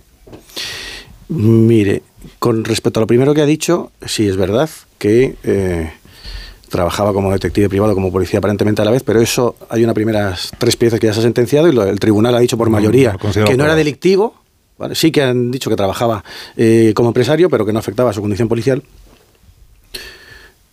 Y con respecto a lo demás, lo único que le puedo decir es que los fiscales, lo que habríamos y escuchábamos que fuera de naturaleza delictiva, eh, lo escribíamos y lo proponíamos. Eso era todo a donde podíamos llegar. Las decisiones que no compartíamos las recurríamos y esa era nuestra responsabilidad. Pero eso significa que ustedes llegaron a proponer que fueran investigados o imputados eh, profesionales de otras áreas que luego finalmente no lo fueron. Sí. De los medios de comunicación, por ejemplo. Sí. En concreto yo no, porque yo estaba investigado formalmente, Miguel también, desde el punto de vista material, pero eh, se pidió por la Fiscalía Anticorrupción la imputación de la periodista que me puso 18 denuncias a mí y que era la que jaleaba toda la campaña que vino a Madrid para eso. O sea, luego mm, acabaron conmigo y se marchó, desapareció. Vino a Madrid porque trabaja o trabajaba en Canarias. Trabajaba en Canarias, sí, curiosamente. Quiero decir que hay una descripción de una organización mafiosa, porque usted la, la describe en esos términos, una organización mafiosa en- con múltiples actividades, pero que básicamente consiste en que yo, yo contrato a Villarejo y entonces él, o para espiar eh, ilícitamente a una empresa eh, que es competencia mía, o para tratar de arruinar una investigación judicial que afecta a un partido político, o para eh, múltiples cosas. Es una organización en la que hay distintos actores, están Villarejo con la gente que él conoce en la policía, están sus conexiones en el mundo de la judicatura, pero luego está la parte periodística, que es la parte de difusión de desinformación con objetivos concretos. Claro, siempre quedará la duda de si el periodista al que le pasan una información que es perfectamente falsa es consciente de que es falsa y la difunde aun sabiendo lo que está haciendo, o es que se cree que realmente hay una, hay una exclusiva. Pero digamos que de, de esa descripción de la organización mafiosa, a la hora de exigirle responsabilidades en un tribunal, hay una parte o, o varias partes que se han quedado, que nunca han llegado a... a- Nosotros esa parte llamamos, la llamamos además la pata mediática la de pata la organización. eh, la investigamos y la miramos. Eh, y no llegamos a las conclusiones suficientes que tiene que tener el rigor de eh, pedir la imputación de cualquier persona. Y, y en aquel ya rama, digamos, periodística, de lo que usted me comenta, no llegamos a ninguna conclusión para llegar a ese punto. Luego se llegó con esta periodista María Montero Clemente que vino de Las Palmas. Pero hay que relacionar esto con otra presunta organización criminal actualmente investigada en la Audiencia Nacional, que es la de que se llama CODAP, que es la del juez Presencia, que también me denuncian a mí y de la cual era socia María Montero y que tiene a sus líderes en prisión por difundir bulos eh, supuestamente en una lucha ficticia contra la corrupción, pero para ganar dinero, en virtud del cual, no sé si se acordarán, que salieron noticias de que incluso la propia Dolores Delgado, eh, eh, José Luis Zapatero, que muchas altas personalidades, magistrados del Tribunal Supremo, cobraban mucho dinero y lo blanqueaban en las Islas Caimán, unas cosas disparatadas, y con esto ganaban dinero ellos. Entonces iban con la bandera de la lucha contra la corrupción denunciando todo esto tenían incluso un, canal de YouTube para sacar una serie de vídeos y yo soy víctima también de esto porque a mí me cuando se sabe que la, la, las investigaciones mías están cerradas cuando, cuando la Fiscalía de Madrid les manda a la Fiscalía General del Estado por segunda vez mi, mi, mi denuncia, o sea, mi investigación archivada, en la que además hablan de Miguel y de mí como que hemos hecho un trabajo extraordinario y que no hay ningún indicio de delito, justo antes del Consejo Fiscal, ACODAP me pone otra denuncia a mí por otra supuesta revelación de secretos. Y eso es lo que sirve a Dolores Delgado para mm, declarar en el país tres días después, ah, no, es que todavía la investigación está abierta y hay que hacer cosas. Y pues eso solamente lo sabían ellos, ACODAP. Eh, y, y ahora resulta que ACODAP tiene a sus tres líderes en prisión provisional por difundir bulos supuestamente por esa lucha contra la corrupción. Y yo fui víctima de ellos cuando, cuando nadie les conocía. Eh, los contratulios quieren participar en la conversación. Eh, señor Estampa, Casimiro. Eh, vamos a ver, su descripción es muy gráfica eh, de que la mm, ex fiscal general del Estado, en ese momento en el que usted narra era fiscal general, el hoy fiscal general del Estado, eh, mm, le han apartado a usted del caso porque eh, usted estaba en una investigación en la que esas personas formaban parte de esa mafia o de ese grupo en el que Villarejo es el más conocido, pero que tenía esas terminales. Eso es lo que yo No, yo no digo, yo no digo que formen parte de la misma mafia, pero que sí que son amigos. Bueno, mm, vamos a ver. Eh, mm, entonces, por, o sea, la duda que, que, que, me queda ya no solo como periodista, como ciudadano, es, eh, o sea, que a usted le han quitado del caso porque la fiscal general del Estado era amiga de Villarejo y, y, no solo eso, es que luego la han premiado y es que han premiado también a su número dos. O sea, ¿qué se está protegiendo aquí? No, yo lo que explico es que desde el punto de vista objetivado, porque es público, eh, la fiscal general del Estado salía en audios relacionados con Villarejo. Su, eh, persona cercana, Baltasar Garzón, que luego eh, se publicó que eran pareja, también salía en audios del comisario Villarejo que había documentos que les involucraban a los dos, fuera verdad o mentira, que les involucraban a los dos, de que habían participado en los negocios del señor Villarejo, que nosotros consideramos en su momento que podía ser un señuelo para ganar dinero, pero que es una investigación que hasta ahí llegamos. El que tiene la información es Villarejo, con sus audios, y que eh, además tenían vínculos directos, tanto personales con Enrique García Castaño como profesionales, como abogado, eh, directamente afectados. Entonces, lo único que digo yo no es que formen todos una mafia, sino que les podía interesar desde el punto de vista personal debilitar el procedimiento en aquel momento, porque eh, luego entraron tres compañeros que habrán hecho todo para que todo salga lo mejor posible, pero que tenían que empezar de, de nuevas a estudiárselo. Y entonces lo que yo digo es que Dolores Delgado no podía participar objetivamente en un concurso público al que yo opté. Y segundo lugar, eh, cuando des ah, meses después, porque yo no lo sé, cuando meses después descubro que es ella la que está dirigiendo de forma oculta la investigación contra mí, ya eh, me quedé absolutamente perplejo. Pero me quedo perplejo como fiscal, que más o menos conozco un poco el ordenamiento jurídico. Eh, comparto absolutamente que usted pueda sentirse así como ciudadano. No me, no me que, extraña. Eh, redundando en esta idea de sentirse preocupado como ciudadano, parece que Villarejo es la marca de agua de toda corruptora en España, sea cual sea el origen de la corrupción, sea el IBEX, sea la Casa Real, sea el Partido Popular, sea el Partido Socialista. ¿De dónde viene el poder de Villarejo? ¿Y, y cuánto margen de chantaje le queda, cree que? Porque no sabemos qué credibilidad todavía reviste a Villarejo de sus bravuconerías y cuánto material incendiario todavía posee. Me dicen, me dicen muchas cosas. Ya. Eh, mire, pues no lo sé. Vamos a ver, cuando nosotros abrimos aquella caja fuerte, aquello hay 30 años.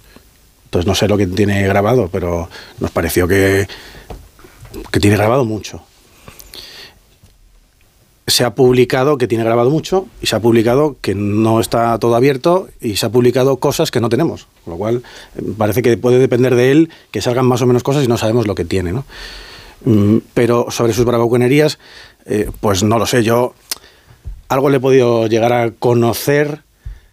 Creo que soy la única. Somos dos personas las que le hemos registrado la celda y dos veces su casa. Entonces, pues me ha, dado la casualidad de que soy una de esas personas y yo siempre interpreto lo que dice al revés. Yo primero pienso al revés de lo que dice y luego empiezo a pensar si lo que está diciendo es verdad, incluso si se lo creo o no.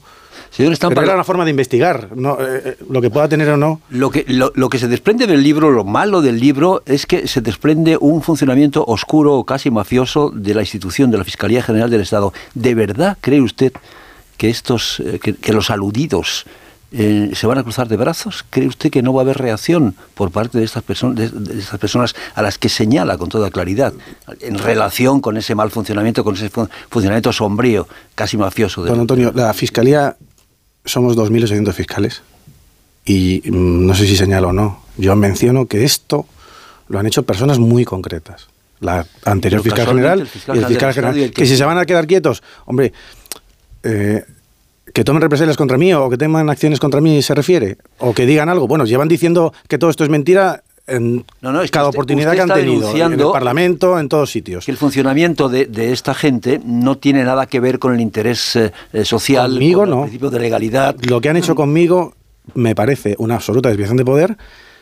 Creo que los documentos lo corroboran, lo hemos estudiado y sin faltarle el respeto a nadie, lo hemos expuesto, pues porque a mí me gustaría que todo esto se ventilara definitivamente en los juzgados, pero como no me dan los documentos para poder decir que lo que me hicieron es, eh, es así, pues tres años después, hombre, claro que han advertido en el Consejo Fiscales de que esto, Es un eh, cuando salieron las noticias, dijeron que era intolerable y que esto no podía quedar impune, pero ¿qué quiere que haga yo? ¿Que, o- o me- que me siga callando? No, no, no, yo lo- sé. Cuando- Es que es que a la pregunta de si no iban a reaccionar, usted dijo, pues no creo, no sé nada, no, no, por ahora no. No lo sé, te- para reaccionar tendrán que acreditar que yo he hecho algo malo y tendrán que acreditar que ellos lo han hecho bien. Entonces a lo mejor tengo oportunidad de que me den los documentos que yo quiero. Tengo que hacer una pausa. eh, si no le importa a Ignacio Estampa quedarse, ahora retomamos la conversación. Por favor, yo estoy aquí. Quedarán cinco minutos, pero los aprovecharemos. no que si no hago la pausa ahora, eh, al que le contra el que van a tomar represalias en la cadena es contra mí. No, eso no- no lo Esta esta- permitir. yo lo recuerdo todas las mañanas con muchísimo orgullo. Esta es una radio comercial. Y comercial significa que es comercial. Más de uno. Onda Cero. Carlos Alsina. Carla, al viaje de Tokio al final no va el director. ¿Te interesa? Diez días, reuniones, cenas, karaoke, un spa. En la vida lo importante es saber aprovechar las oportunidades. Hay coches que solo pasan una vez. Tu Citroën C3 desde 13.200 euros financiando y con entrega inmediata. Solo por esta vez y solo este mes. Citroën. Condiciones en citroen.es.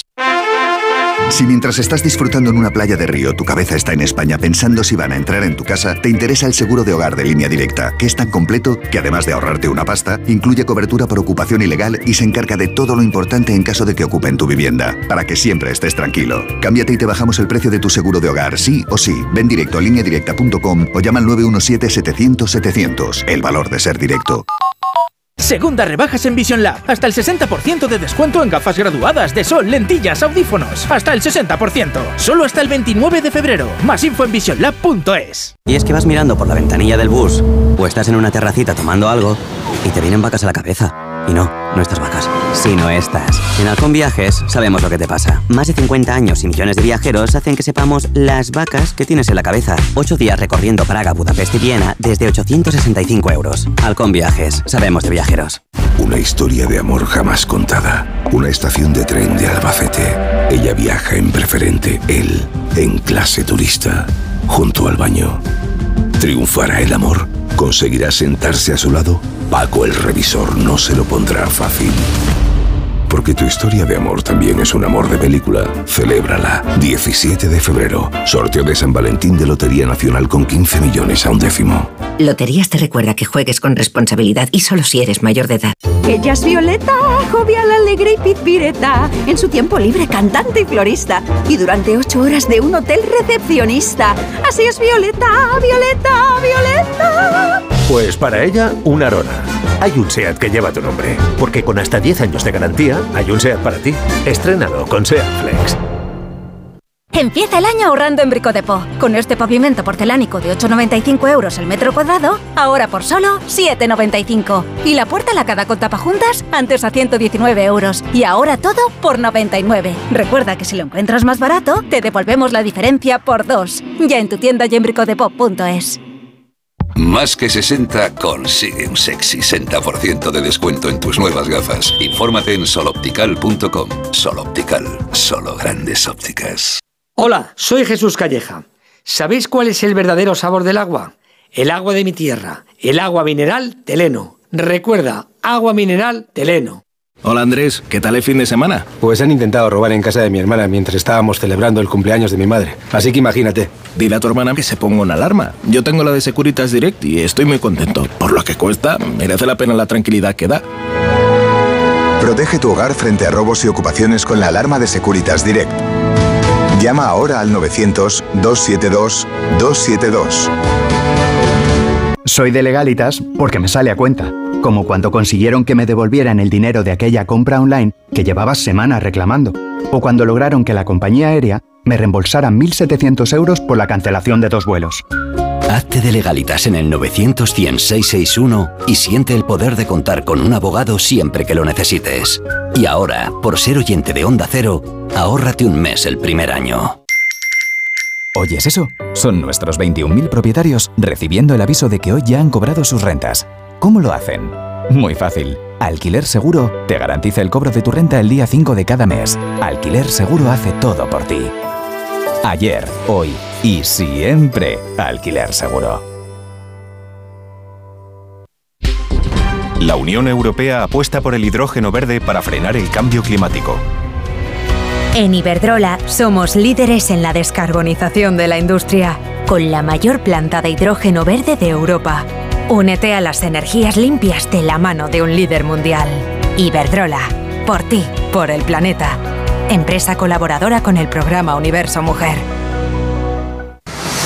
¿Cansado? Revital. Tomando Revital por las mañanas recuperas tu energía, porque Revital contiene ginseng para cargarte las pilas y vitamina C para reducir el cansancio. Revital, de Pharma OTC. Dijeron que los radares eran por tu seguridad.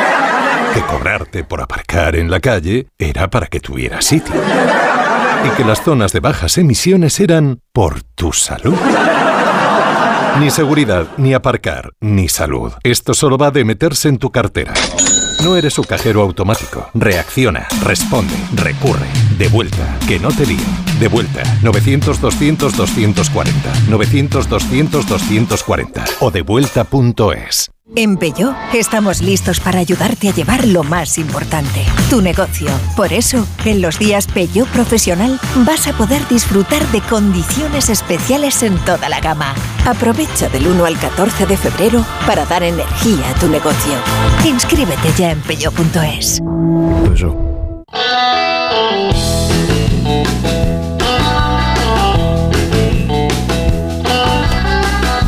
Begoña Gómez de la Fuente, ¿traes unas noticias del corte inglés para nosotros? Traigo, porque este 14 de febrero el Corte Inglés quiere desearte un feliz día de San Valentín. Ya se acerca el momento perfecto para celebrar el amor, eligiendo un regalo para esa persona tan especial. En el Corte Inglés tienen pues muchas ideas para que siempre aciertes, como un secador Bellissima Difon Supreme Curve Flow, cuyo precio anterior era 149 euros por solo 99. O si es deportista, las zapatillas Adidas Duramo Speed de Running por 89,99. O ese regalo clásico que nunca falla, un colgante Matrix con forma de corazón y piedras transparentes Swarovski por 155 euros. O regálale por fin ese Apple MacBook Air 13 M1, 8 GB de memoria unificada y 256 GB de almacenamiento que tanta ilusión le hace con un 20% de descuento. Antes costaba 1.219, ahora por solo 979. Este 14 de febrero tienes mucho amor que celebrar. Feliz día de San Valentín en tienda web y app del Corte Inglés. Más de uno en Onda Cero. Nos quedan dos minutos de tertulia, pero tengo dos cosas que preguntarle al, a- al fiscal Ignacio Estampa, autor de El Complot, que es este libro que del que estamos hablando, que estamos presentando aquí esta mañana. Pero una pregunta, sé que no me va a decir gran cosa, pero tiene que ver con un asunto de actualidad que hemos comentado esta mañana. O sea, no con, no con el libro ni con su caso, pero como es usted fiscal, pues igual me puede iluminar. Eh, hemos contado que el fiscal del Tribunal Supremo que ha tenido que hacer este informe sobre si hay que investigar o no a Puigdemont, eh, se reunió la semana pasada con el fiscal general del Estado que mm, antes de ir a esa reunión tenía un criterio que es que había que imputar a Puigdemont y parece que hay un informe además escrito por él o un borrador de informe en el que sostiene que hay razones para la imputación y que después de ver al fiscal general del Estado sale con el criterio contrario y tiene otro borrador ya escrito que dice que, que no hay razones. ¿Cómo de frecuente es esto en, en, en- en la fis- en el trabajo de la Fiscalía? Tener dos posibles conclusiones sobre los mismos hechos completamente contrarias. Pues mire, mm, primero no conozco el caso. Segundo, es el caso de un compañero. Tercero, aunque el caso fuera mío, mm, tendría muy limitada mi capacidad de opinión al respecto, salvo que fuera público, salvo que estuviera divulgado. ¿no? Que es, por ejemplo, lo que hago yo en el libro, ¿no? que hablo de aspectos de mi trabajo que ya sean públicos y conocidos. ¿no? Álvaro Redondo me, re- me merece todo el respeto y eh, los fiscales somos un cuerpo jerarquizado que eh, tenemos que cumplir las instrucciones que nos dan nuestros superiores eh, siempre que sean conforme a derecho, no, no, no tiene más. Desconozco el caso totalmente y, no- como no lo sé, no lo puedo valorar, pero vamos, que se cambie el criterio, muchas veces yo creo que se cambia el criterio, hasta los jueces los cambian cuando se recurre, o sea que no...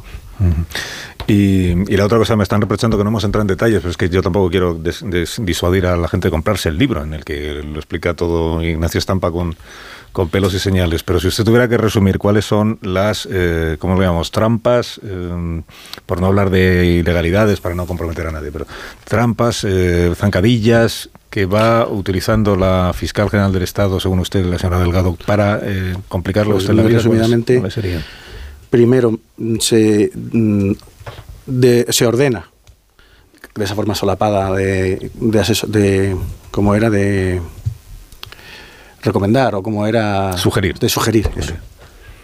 lo he leído tantas veces que ya no me sale la palabra primero se recomienda que solamente se me investigue a mí cuando somos dos fiscales denunciados en segundo lugar cuando los fiscales competentes les comunican que van a cerrar la investigación no les dejan y les dan instrucción de que sigan investigando. Se me sigue investigando y cuando lo quieren volver a cerrar tampoco lo dejan. Llega al Consejo Fiscal, entonces llego eh, con esa investigación abierta al Consejo Fiscal. Se sigue alargando la investigación para no hacer absolutamente nada nuevo porque no se incorpora ningún dato nuevo. En esas, el fiscal que me investiga se planta y deja y dice que ya no tiene que hacer nada más porque todo lo ve muy claro. Se cambia de fiscal mm, hasta que se alarga y, bueno, no sé si es curioso o no, pero es otro dato, que solamente se cierra cuando transcurre el plazo para que yo pudiera optar a la Fiscalía Europea. Porque, claro, se saca el concurso, pero yo, ¿cómo iba a optar a otra fiscalía si ya no me habían rechazado en una, pues no podía optar a otra?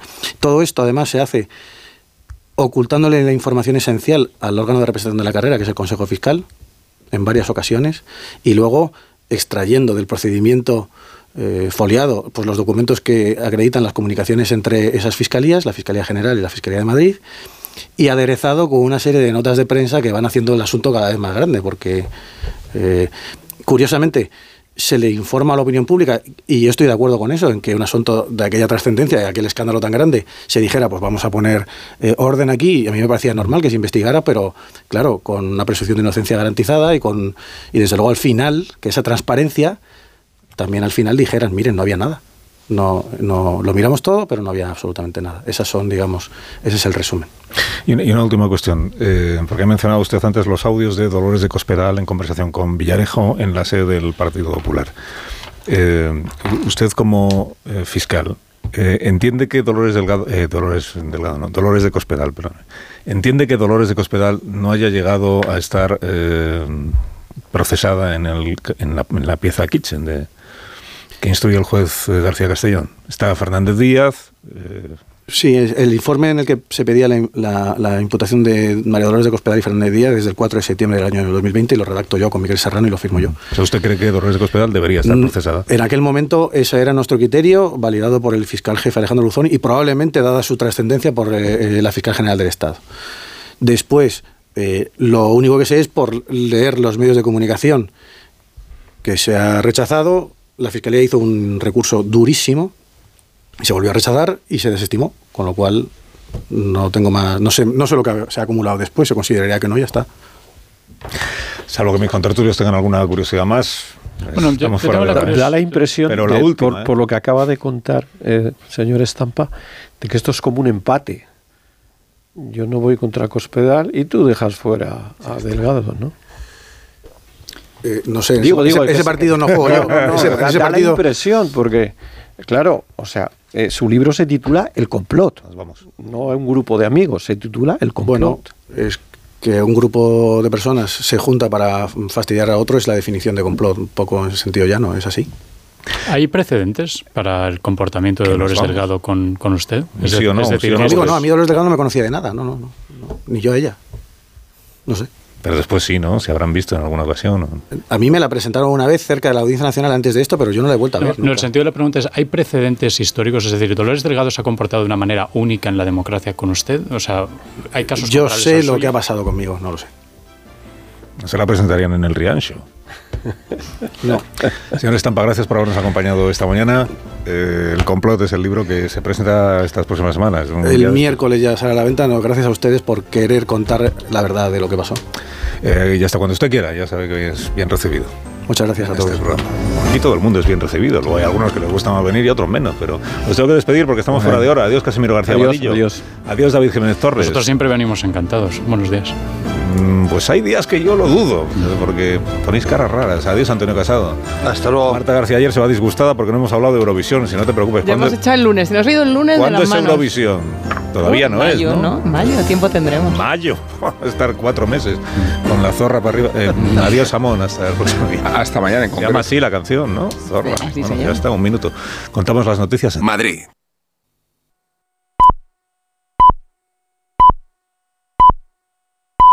Escuchamos un consejo de Ibudol, de los amigos de Kern Pharma. A ese dolor de espalda que no te deja hacer deporte o a ese dolor de cabeza que te hace difícil trabajar, ni agua. Ibudol, el primer ibuprofeno bebible en stick pack para aliviar el dolor.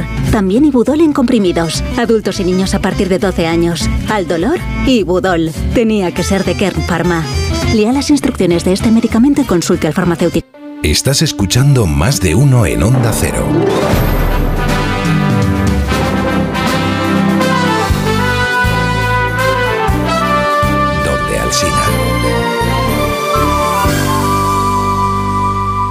Eliges entre decenas de emisoras. Eliges entre pop, rock y folk. Eliges el lugar perfecto para escucharlo y no vas a poder elegir cómo quieres que sea tu hipoteca. Ahora con las nuevas hipotecas naranja, tú eliges cuántos años quieres de fijo y cuántos de variable. Más información en ing.es. Hay dos tipos de motoristas, los moteros que disfrutan la carretera como nadie y los mutueros, que hacen lo mismo, pero por menos dinero. Vente a la mutua con tu seguro de moto y te bajamos su precio sea cual sea. Llama al 91 555 5555. Hay dos tipos de motoristas, los que son mutueros y los que lo van a ser. Condiciones en mutua.es. En el sexo como en los toros hay que triunfar. Energisil Vigor con Maca estimula el deseo sexual y ahora consigue un efecto más rápido con Energisilistan. Hola Andrés, ¿qué tal el fin de semana? Pues han intentado robar en casa de mi hermana mientras estábamos celebrando el cumpleaños de mi madre. Así que imagínate. Dile a tu hermana que se ponga una alarma. Yo tengo la de Securitas Direct y estoy muy contento. Por lo que cuesta, merece la pena la tranquilidad que da. Protege tu hogar frente a robos y ocupaciones con la alarma de Securitas Direct. Llama ahora al 900-272-272. Félix. Llamarle Tequi es quedarse corto. Su setup es high-tech, wireless y bug-free. No hay nada de su propiedad que no esté conectado al Wi-Fi. Lo último en tecnología, él ya lo tuvo hace 5 años. Pues para él, un león. Hay un SEAT que lleva tu nombre, porque con hasta 10 años de garantía, hay un SEAT para ti. Estrénalo con SEAT Flex. Las mejores. Hola, hola, hola. ya están aquí. Que esta vez no será el jurado quien tome la decisión de quién será eliminada en el programa, sino vosotras mismas. ¿A qué reina has elegido para pegarle el hachazo? Que comience la batalla. Venga, que esto ya arranca. Drag Race España All Stars. Ya disponible solo en A3 Player.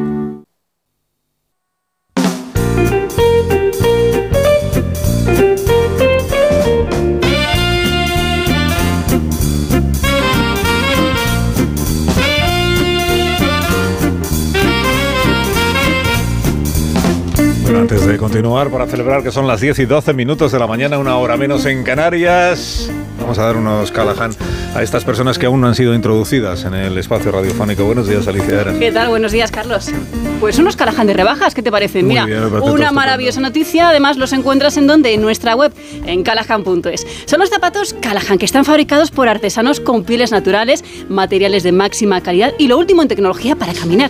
Además, el calzado Callahan está especializado en confort, ya que está con la tecnología Adaptation, que se adapta al pie. Los únicos zapatos que se adaptan a tu forma de caminar, aportándote una comodidad excepcional. A la venta en las mejores zapaterías y en la web callahan.es. Recuerda, tecnología, diseño y confort al mejor precio de rebajas.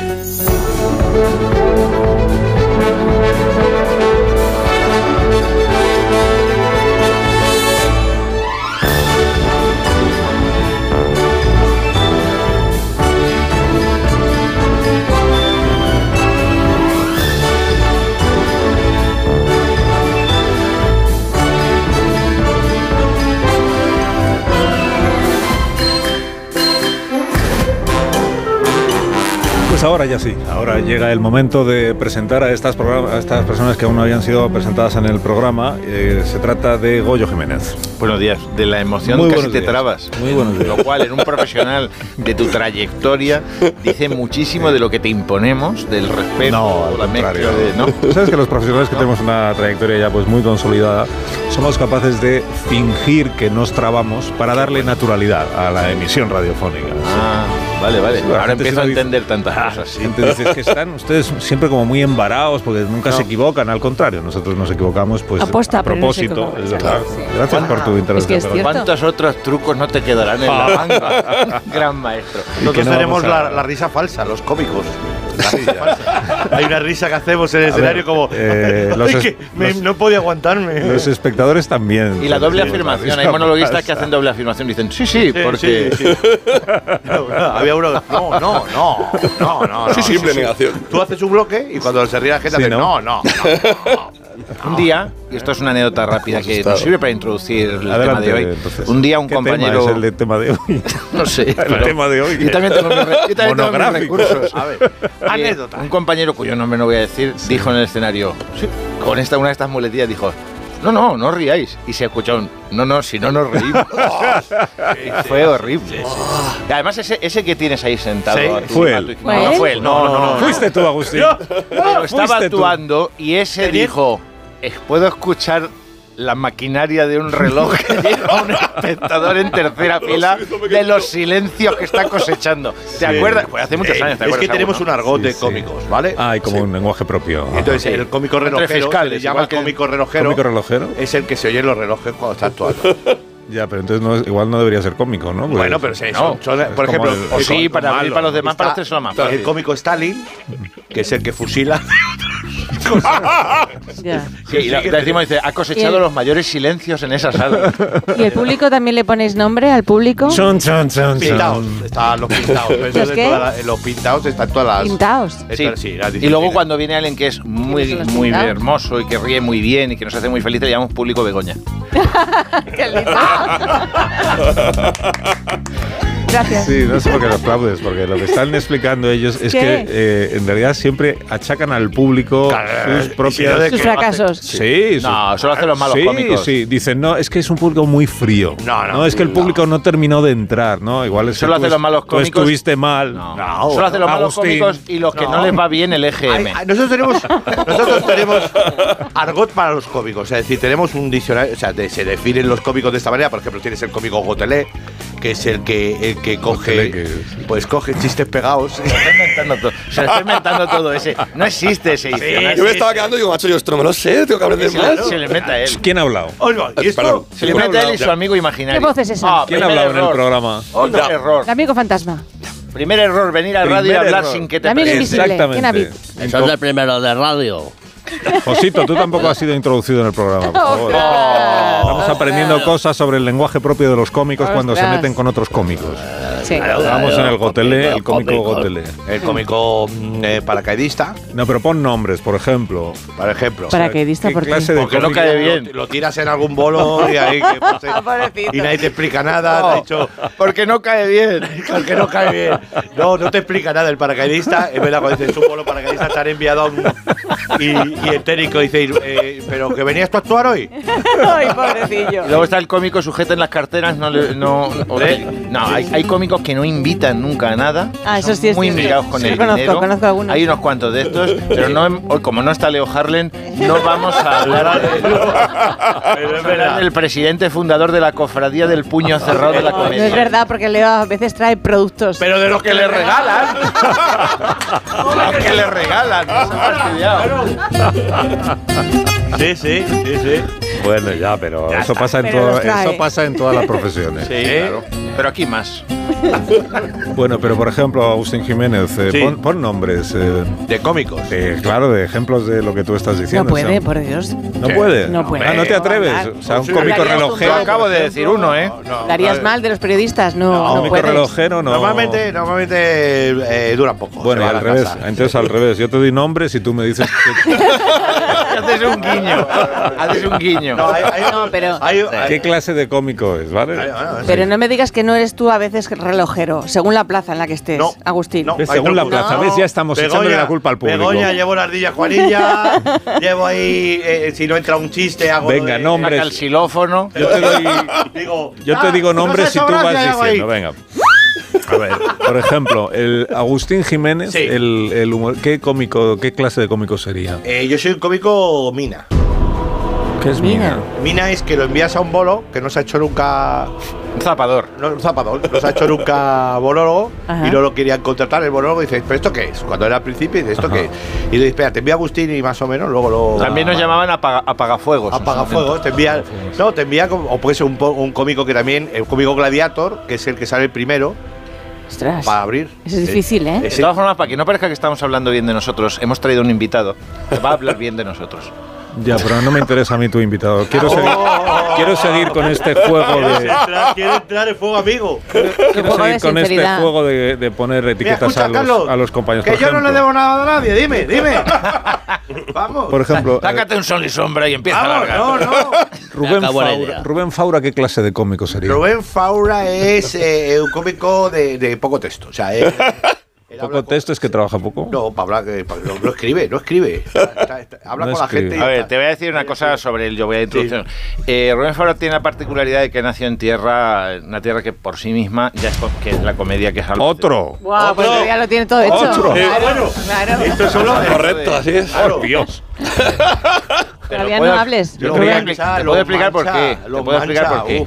Porque Albacete es la llanura. Entonces, los que sois de montaña o de mar, Sí. os inquietan los obstáculos geográficos. Decís, ¿Qué habrá? ¿Qué habrá allí entre los mares? ¿Qué habrá mm, tras esas montañas? Pero lo que vemos, tenemos en la llanura y decimos, no hay nada. Entonces nos centramos en el viaje interior eso se- y, y el behaviorismo, y eso se llama cu- el cuajo. Claro, en La Mancha llaman el cuajo y el cuajo para las almas. Y para los quesos es buenísimo. Dios bendiga a los queseros. Y entonces, por eso somos tan de. humor. Cómico manchego, si ¿Ya no tiene palabras se las inventa, no vale eso. Se inventan palabras, tío. Cuajo, cuajo. Ya puedo hablar, ya me digo Cállate y no, No, no, no, cállate y no espirgues. No, no. ¿Eh? Cállate y no espirgues. No Me Y luego hace, no, es que soy Cervantes. Está inventando las palabras. Bueno, vamos a recibir esta mañana en el programa. Yo creo que es el único cómico que, de Albacete que no había estado por aquí. ¿Eres de Albacete, Rubén? Albacete Buenos soy, días. Carlos, sí, sí. Buenos Yo- días. Buenos días a todos. Es posible que ya no queden más cómicos de Albacete por Eh, espera, queda, pasar queda. para- Ah, quedan, Quedan, más. quedan, ¿no? quedan, sí, señor. Muy bien. Bueno, Agustín Jiménez te ha criticado. Hace un momento ha dicho que, que No, eres cómico de poco texto. ¿Qué No, tienes no, no que es verdad. Ponte esas acusaciones. No, hombre, quiere un poquito de... Se inventan las palabras. Eso es verdad. El programa necesita debate, necesita bronca. necesita- Que si no, todo que bien. No, hombre, entiendo que somos los- la nueva hornada, pues se nos mira con. con- La nueva hornada. Se nos mira con. Espérate un momento. La nueva se nos mira con, con críticos, ¿no? Es, es lógico. ¿Cómo de tienen nueva? a echar a los mayorzotes. ahora estoy- Oh, oh, oh, Que estoy en Metrópolis, en la 2. El, esa es la técnica del, que, eh, del Q, T, P, P, Y. Quítate tú para ponerme yo. no. Pero un momento, ¿cuántos años tiene? Eh, 34. Uy, ya estás mayor, bueno, ¿eh? comparado con Hombre, vosotros, hombre, sí hombre, es hombre, hombre, Nada, Andrés. Te ayudo. La verdad que sea por aguante en el escenario, sí. Muy bien. Y, Sí. y- pero tú no ibas para actor de, de dramáticos. Bueno, yo hice arte dramático, pero siempre me. ¿Qué pasó? No, siempre me tiré un poco más por la comedia, es verdad. Mi sueño siempre ha sido un poco. Yo cuando era pequeño y vi la máscara de Jim Carrey, eh, mi madre siempre me dice que yo le dije a mi madre, yo quiero ser como este tío. Yo lo que Eso sea. aquí todo, no- o sea, decir, este y yo también íbamos para dramático, pero no, no, no, no lo. No, no, no. Sí, no, pues eso pasa. ¿no? Intentábamos hacer dramas, salí- decía la gente, qué divertido. No, Sí, claro, claro, exactamente. A mí también me ha pasado eso, Lo importante es irte conformando con lo que la vida te va Que te dejan. Pero la comedia es más difícil que el drama, hombre, Carlos. Y viene más gente. Y viene más gente. que al final es lo que importa. Qué faltones estamos. Sí, estáis un poquito de... Sí, sí. No, bueno, pero pues pero este es año no hay premio más. Nadie se va de. O sea, la gente se va de una comedia y dice, pues no me he reído. Pero nadie se va de un drama y dice, pues no he llorado. O sea, No me he llorado. "¿Verdad? Pues no me he llorado nada. Ya. Vaya mierda de drama. Vaya mierda, sí, sí. Cito, por Dios, no se dice Perdón, mierda en la perdón. radio. Ah, perdón, no, no. Bueno, a ver, estoy conformando mi nuevo lenguaje. Dame tranquilo. Josito no es de la nueva hornada. No. yo estoy hecho Carlos. Josito a Marconi. Eh, Bueno, aquí hay una errata en el, en el guion que dice que Rubén Faura viene para hablarnos de sus show- shows. En plural pone sus shows, no, será uno. Como es ¿no? nueva jornada, es pluriempleado, tiene que trabajar mucho. ¿Que tienes Es que- más de uno? Eh, sí, lo que, hay que- lo que hay que hacer para comer caliente. con el programa. A ver, sí. a ver, a ¿Qué ver. cantidad de recursos Pues, guardas? Eres un mago de las ondas. El mago de. Ah, pues ahora mismo estoy con. Ayer, ¿Qué estás haciendo? a- ayer estrenamos eh, Recién Casados, una obra de teatro, creo que es eh, de comedia, en el Teatro Lara. Ah, estrenamos tú y varios. reestrenamos, sí, una chica y yo. Ah, vale. Recién casados, por lo menos, claro, por lo menos saldrá Ella. más, claro. la pareja, Sí, claro. exactamente. Casados, Sí. Vale. Eh, Bueno, luego no sé estoy- yo, ¿eh? Hoy en día se puede. Bueno, también es verdad. se- te puedes autopercibir como pareja. Sí, sí, sí, sí. Es, es cierto. ¿No? Sí. Yo no lo veo, o sea, lo de hacer, Y a la boda que hacer un espectáculo llamado Recién Casados y que salga solo uno, no lo viene a la veo. boda tu padrastro. Pero bueno, El del dedo, el del dedo. Qué No. tío, qué fino. Es que es finísimo. te he contado antes que los, los espectadores también tenemos risa falsa, ¿no? Que es esta. por ejemplo. Al padrastro, qué bueno. Él es, a- él es actor, Sí. Rubén, y sabe que ¿Qué tenemos más? una risa para después de los estrenos. Sí. Que recién casados en el Teatro Lara. Ya Teatro Lara los domingos a las ocho y media estamos ahí. Otro Vale. más. Venga, Sí. va. Venga, Luego ¿qué eh, estoy en el Beer Station con mi nuevo show unipersonal de stand-up que se llama. La Hora del Psicólogo. La hora del psicólogo. La Hora del Psicólogo, que hablo de Ah. salud mental. Ahí. Pero ahí y psicólogos, eso suena. Sí, nuevo. bueno, algo así. ¿Y qué cuentas tus experiencias personales? Eh, sí, un poco de, bueno, el tema de la salud mental, mezclado con la comedia, un poco hilando un poco amba- ambos campos. Ya. Sí, Pero. ¿Hemos hablado alguna vez de los límites del humor en el programa? Se ha hecho ahí un imagino que algo- de silencio en el que ha pasado. ¿Verdad? Yo me, me he callado, digo, yo decir que ha pasado un ángel, pero ha pasado un psiquiatra por ahí. Sí. Sí, pero están las tres Vale. preguntas que se hace al cómico. Pero Lo- es- los límites del humor, ¿qué pasa si no se ríen? ¿Y cuándo te has quedado blanco? Recuérdalo, ¿eh?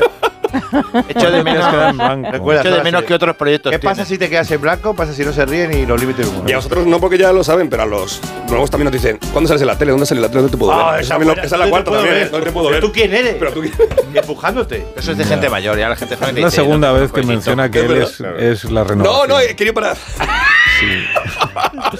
Que está Digamos un poquito Nesquí, ¿eh? Que les, les ves como ya, por ejemplo, a Agustín, no quiero yo concretar en nadie, pero ya que estáis aquí, ya que está. Agustín y a Goyo les ves igual como ya demasiado vistos. No, no, no, hombre, no, no. Al revés, como- lo veo como, como como que- referentes donde fijar. Como igual ya- ya sois Faros donde, donde ver. Que igual ya en otros países, que actúen en otros países. Ya sois Y el leyenda. Goya de honor es para. No. Ya sois leyenda. Sí, a favor. Eh, no, no, en absoluto. Y sobre todo que, que como que han- igual han No, perdido no. ya conexión con la Realidad. con la sociedad. No, no, no, eh, ¿dónde estoy? En el In Memoriam. Mira, eso te garantiza que sabes en los Goya. En memoria. ¿Y qué más? Eh, la hora del psicólogo. La noche de la risa también estamos en el Teatro Capitol de Gran Vía, que ahí somos varios cómicos. Llevamos sábados, 6 y 8 de la tarde. Otro día estaba, estaba yo día estaba contigo, coincidimos. Y oía a la gente reírse y me ponía nervioso porque ¿verdad, digo, Capitol? "Ay, Ah, es no que ríen tanto conmigo, entonces. Está justo al lado de tu camerino de, de nuestro escenario, es verdad. Sí, sí. Y, y les oía reírse y digo, me están deprimiendo. O sea, porque yo me pongo nervioso, porque digo, ahora subo yo. Yo estaba calculando, estaba yo con un reloj diciendo, demasiada risa en, en. Pero sería peor, claro. sería peor si ellos te escucharan a ti, ¿no? O sea, que estuvieran en el escenario y se te oyera Mira, a ti desde el camerino. Me alegra que me estés, te voy a contar una anécdota. Es que llega un momento que ya. Agustín y yo, con estudiábamos- cierta edad- Agustín y yo estudiábamos en la Resat y coincidíamos muchas veces en Ay, el sí, pasillo. esta me la sé. Pero ¿Te acuerdas de No, ella? me hace gracia. Y, y resulta que había, estábamos siempre, nos poníamos a hablar los dos y salía, se abría la puerta y se asomaba y decía, oye, por favor, bajad el volumen que no podemos dar clase. Siempre. Entonces, siempre. Y hay un día en que nos quedamos callados y dijimos, eh, vamos a hacerlo, vamos a hacerlo. Y abrimos la puerta y decir, oye, por favor, intentar dar clase que si no, no subimos el volumen. Y ya, ya me has contado todo lo que estás haciendo ahora. Carlos, si yo. Mira, hay pues, más. Este viernes voy a Alicante, por ejemplo. Este viernes eh, bien. 9 de febrero voy a Alicante con el show de Rubén Faura allí a la sala Refugio, el antiguo Clan ¿Pero Cabaret. cuál de los shows? Porque has dicho varios. Eh, sí, es- este es un remix un poco de Ah, todo. el ¿tienes- show de Rubén Ah, Faura y luego un tienes como un surtido. Ah. de- Sí, algo así. Todos los cómicos tienen Sí. miscelánea. Sí. Y pa- para ir por fuera de. de- de- es el surtido Cuétara. Exacto. Ay, mira, no me Vale. pagan por esto, pero Cuétara. Por ahí si por fuera decías- De a Madrid, eh, junto, porque tengo también otro show que se llama eh, De Albacete al fin del mundo. Otro más. Sí, que también lo hago aquí en Madrid. Entonces, en el show de Rubén Faura, como salgo fuera, pues intento meter lo mejor de cada uno y. Pero tienes 34 alargarme. años, escúchame, ¿cuántos sos tienes? Unos pocos estereotipos que también estábamos en el Capitol que haremos para ¿Otro? Estereotipo. Una, te voy a hacer una pausa, voy a parar yo ahora. Una Una pausa para buscar cuántos años tienes más. Que lo dicho, que si quieres enviar galletas. risa Yo soy más de Gullón. Bueno, Julián, Cuétara, admitimos hambre, hacemos competición, manda. Minuto, y ahora mismo continuamos, que aún nos quedan algunos espectáculos de los que hablar de Rubén Faura.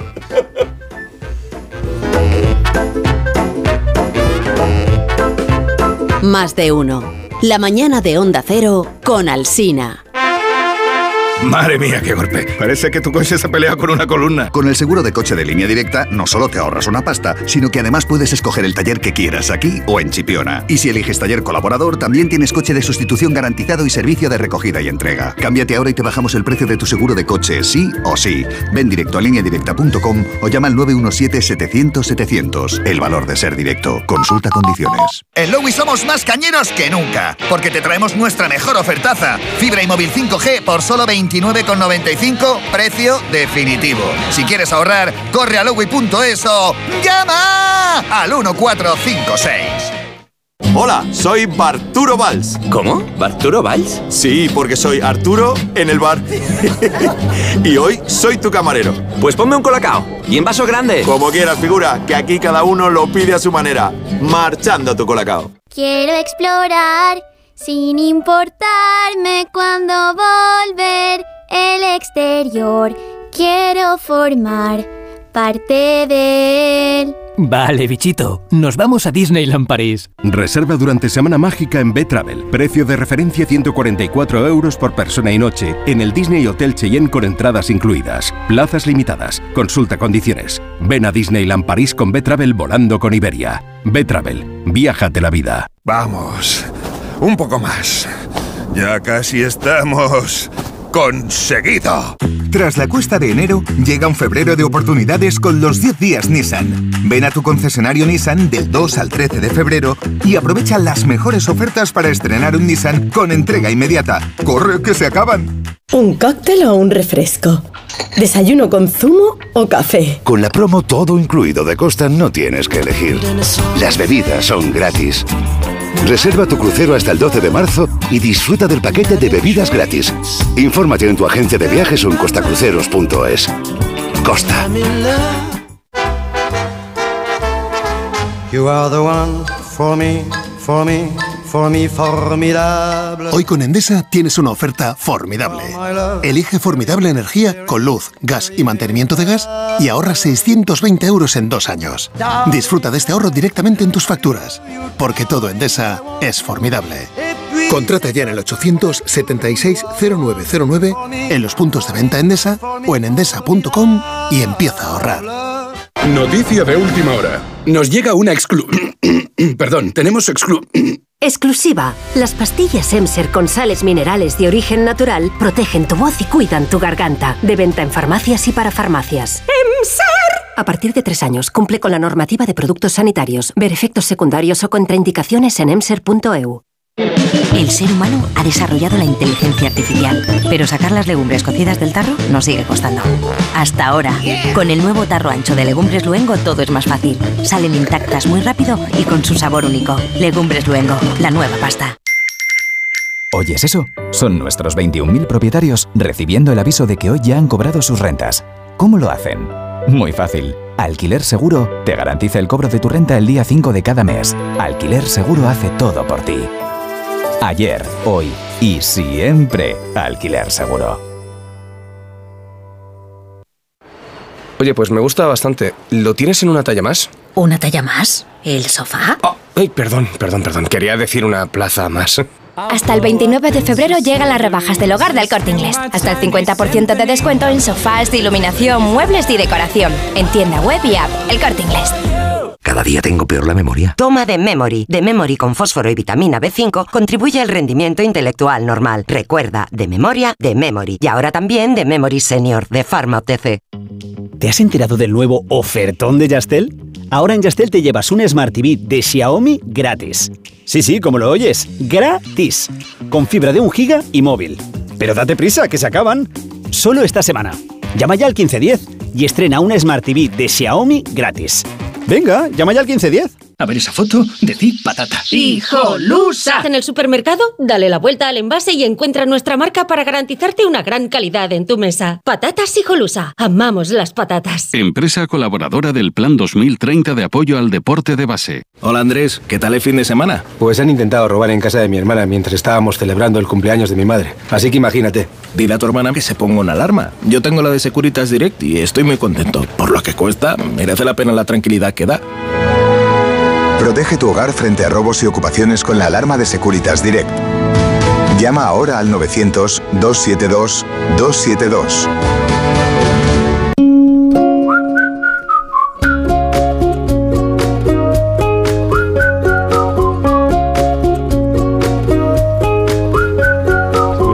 Que más llamas es el de Legalitas, Begoña, porque sus abogados te ayudan a resolver todos tus asuntos legales y no puedes parar de llamar. Sí, un día te ayudan a reclamar una factura, otro te redactan un contrato de alquiler, otro te asesoran en temas fiscales. Si tú eres de legalitas, llama al 900-100-661 y siente el poder de contar con un abogado siempre que lo necesites. Y por ser oyente de Onda Cero, ahórrate un mes el primer año.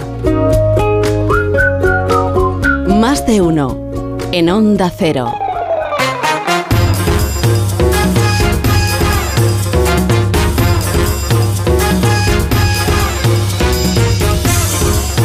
Llegó a explicar nuestro invitado de esta mañana, que es Rubén Faura, no llegó a explicar lo de la hora del psicólogo, entonces es una o sea, es un espectáculo para hacer humor sobre los psicólogos, sobre quienes van al psicólogo. Pues mira, justamente Carlos, quería hacer una mezcla de dos cosas. Quería poner un, pu- un poco el punto de vista del psicólogo, de lo que opina el psicólogo de la gente que va al psicólogo y de la gente del psicólogo de los psicólogos. Es un poco una- una- un remix entre las dos cosas, pero más eh, referido al tema de la salud mental con la comedia, de lo que beneficia a la salud mental, las cosas positivas que le da la salud mental la comedia.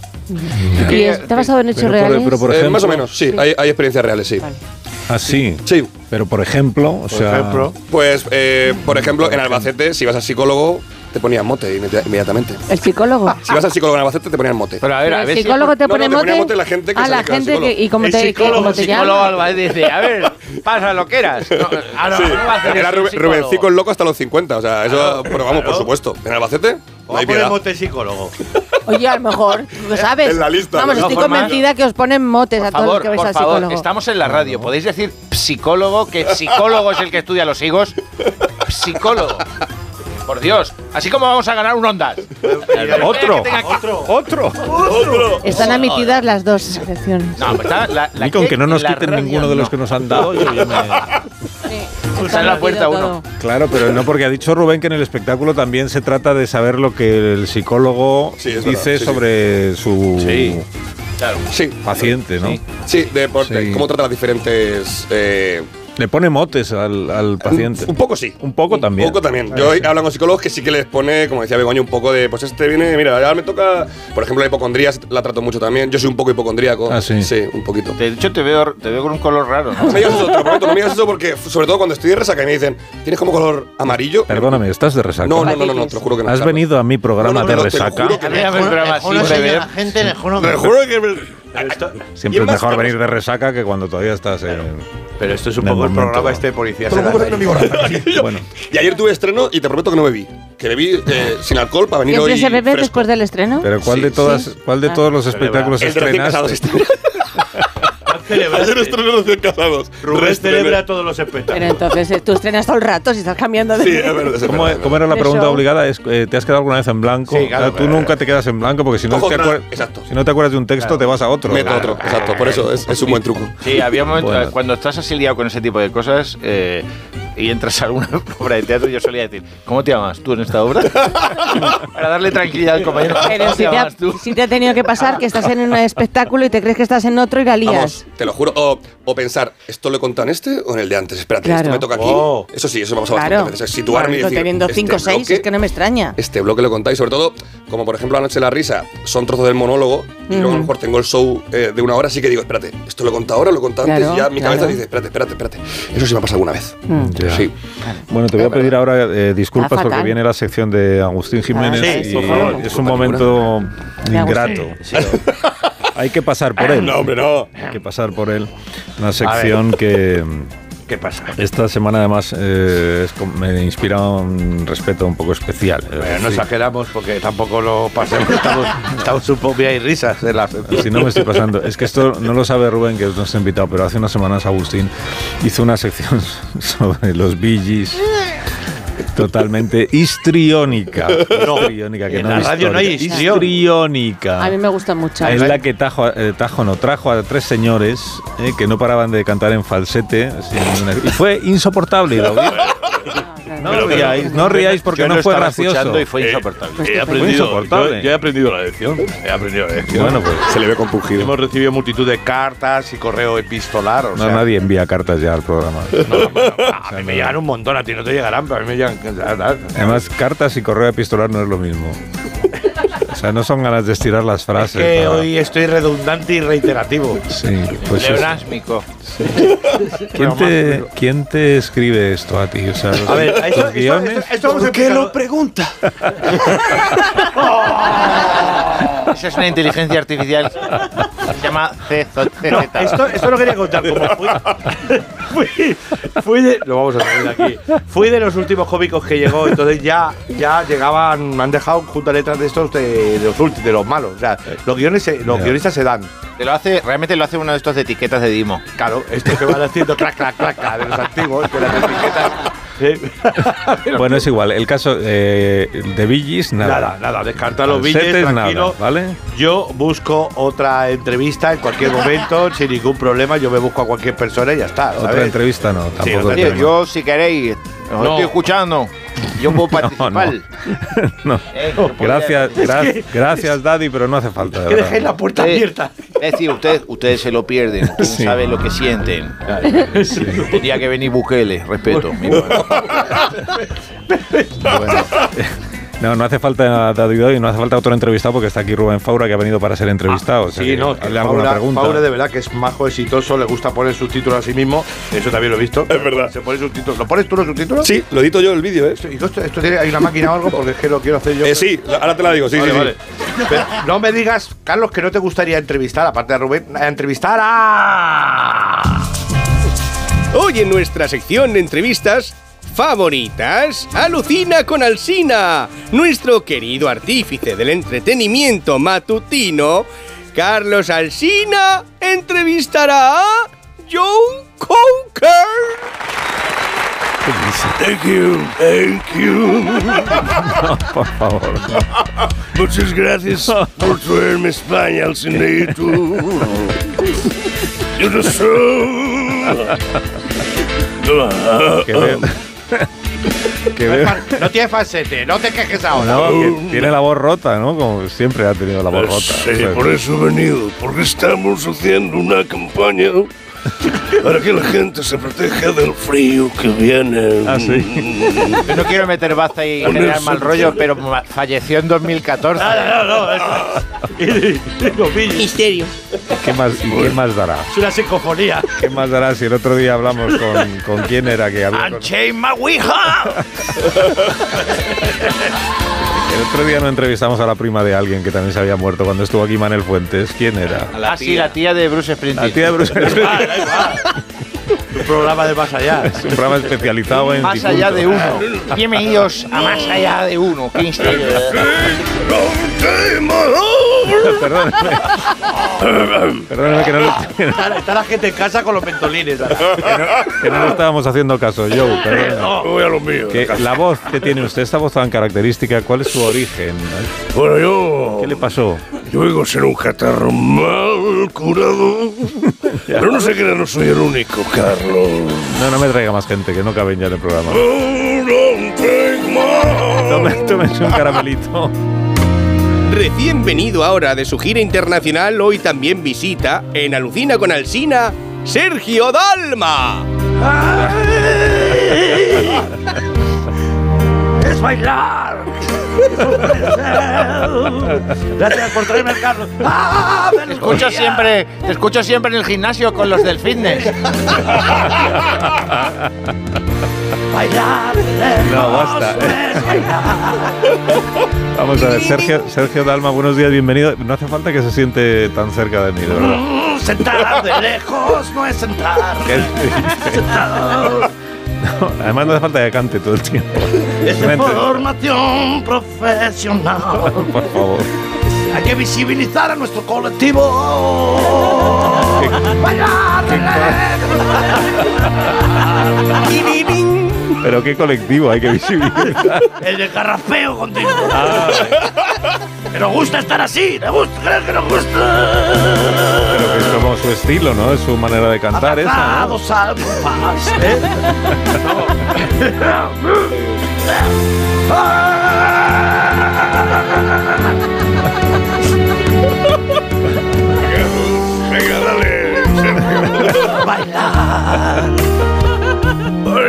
pegados. Es bailar. Pueden dejarlo ya. por- por favor. No, por favor. Por favor, por favor. Nos falta Bonnie Tyler. Vale, eh, lo, lo dejan ya, por favor. Ave Lucía. El pretito se viste en el cuarto de baño. Lucía. No, basta, Joe.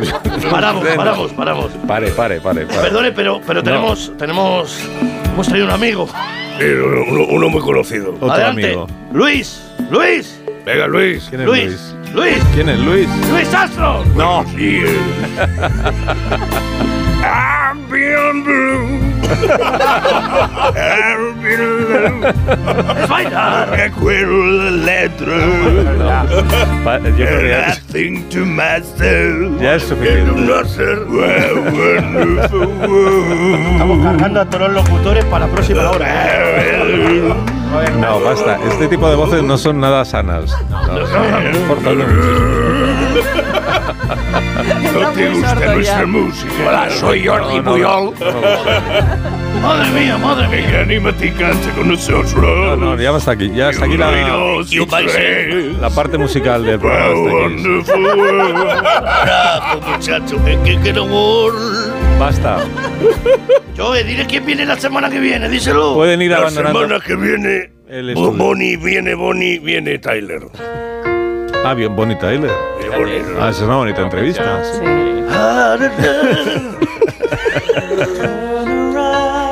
Every now and then I get a little bit. No, todavía no era, vale. Saca la trompeta y toca. Bueno, fuera de aquí. No, abandonen todos, por Esta favor, el viene a estudio. cantar la Bonnie. No, porque está aquí el invitado y está abochornado, ¿verdad? Yo me iba a sumar ya a cantar así también. ya Claro, también. venga, que venga la gente. Punto de meter Y aquí esta 500 voz, eh. noches, qué carajo. Exacto, yo no pongo más Sabina. Y ahora Cristina Almeida. Bueno, bueno, bueno. Esa guapa, a mí me gusta. Una mujer de verdad, no como la hay ahora. La nueva izquierda. Bueno, he perdido ya. Vale, bueno, ya, déjalo, ya está, ya está, ya está. Lo haremos. vamos a hacer Falta una, alguien, ¿no? vamos a hacer una pausa. Me falta alguien. Se acabaron las voces rasgadas en el programa. Ya está, ya está. Perdona, ¿qué tienes en contra de las voces rasgadas? ¿A ti qué te pasa? ¿Eh? Perdona. No. Es que si no te parece bien, yo me voy y te quedas con el del TikTok y los subtítulos. Sois gente sucia. No, hombre, sucio no es. Tiene subtítulos, pero es muy limpio. Tenéis que lavar un poquito, ¿eh? Un poquito. Minuto. Publicidad. Perdóname, Rubén.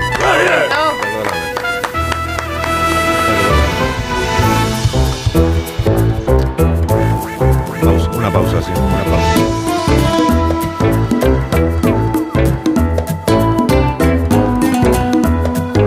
Más de uno en Onda Cero, donde Alsina. Félix. Llamarle tequi es quedarse corto. Su setup es high-tech, wireless y bug-free. No hay nada de su propiedad que no esté conectado al Wi-Fi. Lo último en tecnología, él ya lo tuvo hace 5 años. Pues para él, un león.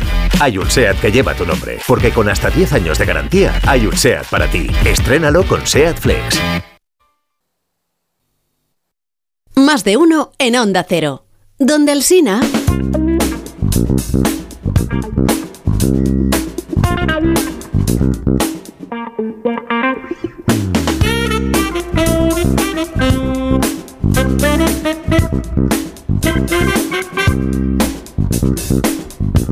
Tres, dos, uno, acción, Carlos. ¿Qué dices? Es que está en la radio esa. de- Falta la claqueta. En los estudios centrales. ¿Pero ¿Por qué dices acción cuando ya se ha abierto el micrófono? Claro. Ah, Bueno, es antes de que se abra el micrófono. Ah, vale. Dices cinco, cinco y entramos. Bueno, pues limpiáis el cristal de contacto visual con Montes y así lo veo Gira mejor. el cuello, gira el cuello. A ver. Ya estoy mejor. A ver, no, no, no, no, no te, no te pases tam- tampoco. Oh, Goyo, joder. Está un poquito oxidado, sí. Eh, Josito. Bueno, que me está pidiendo eh, nuestro invitado, que eso tiene toda la razón, eh, Rubén Fabra, nos- me está pidiendo que digamos algo sobre lo de Eurovisión, que es un, Ah, sí, sí, es que es un- que es un tema de este fin de semana que ha ganado una canción. Nebulosa. ¿Cómo? El grupo se llama Nebulosa, ¿no? La pareja. Ah, sí, el Sí, dúo se llama Nebulosa. De- Nebulosa de Montiel, son de Y- Albacete. Muy bien hilado, Goyo, muy bien hilado. ¿De dónde son? Sé dónde son. De España, porque nos representan a todos. Ahora son de España. El tecno, Son de el tecno. ¿Cómo me gusta el tecno? que soy la oveja negra, Eres la lista. la incomprendida, la de piedra. De mazo. Ya sé He soy prometido a los oyentes que haríais eh, pues como una, una disección pero es de la canción. Madre mía. Sí, pero podemos hablar de síncopa y contratiempo. Sí, eh, Por supuesto, de es un- cruza que antes de entrar es un poco la idea. sí. Y luego de lo que tiene de himno, ¿no? De, Sí. sí, sí. de- Pues muy bien, pues hasta sí, aquí la de desafío. Ha sido un placer. Hasta aquí la sección Se llama, se llama en el, el modo mayor y entonces tú haces tónica, Acabamos dominante, subdominante y después vuelves a la tónica. El himno, dices. Pero, cualquier, cualquier modo. Vamos a decir bien. Acabamos de escuchar Zorra Nebulosa Opus 32, compuesto en el Baviera, Anterior- anteriormente en el ya- Palatinado de Baviera. El anteriormente Meretriz. Jamás es porque lo Pero yo os esperaba más entusiastas porque he visto Por- que es un, es un desafío eh, al edadismo. Ah, eso sí, claro es que la sí. reivindicación de que las personas de vuestra edad Que tengan cuidado. pueden seguir eh, en activo e incluso alcanzar éxitos que hasta ahora pues no habían alcanzado. Hemos visto morir Es más, deben, porque no vamos a poder jubilarnos hasta muy tarde. Eso es verdad. con la- Exactamente. como, tal como iban las cosas. Yo, como soy de la nueva jornada, más aún. Perdóname, Rubén, pero ya que hayas vuelto a decirlo, ¿qué, qué diablo significa la nueva hornada? O sea, ¿quiénes sois la nueva hornada? nadie, nadie, solo- ¿Qué sois? ¿Un grupo organizado? La nueva Una, una, una boy band nueva que estamos montando. No, no, para. no Sobre sé. todo, ¿por qué se llama nueva hornada si tú ya tienes treinta y tantos años? ya, claro. La nueva hornada serán los chavales que están en bachillerato. Como somos más mayores, en cuanto lleguemos al tanatorio, nosotros seremos nueva hornada antes que tú. Exacto. Ahí. ¡Oh! El crematorio. No te meten en un horno de eso. El crematorio. Yo antes de morir me voy a comer levadura, a ver qué pasa. ¡No entra! O maíz, o maíz. Pa, pa, pa. Hombre, no, sobre esto no hagáis bromas. No, hombre, broma no, La pero. última broma estaría bien, no me digas que no. No te comes un nunca kilo del- maíz. Nun- Nunca os han hablado de los límites del humor. No, no sé. Sí, pero en otras emisoras. Pues, por ejemplo, el crematorio es un límite. Vale, vale.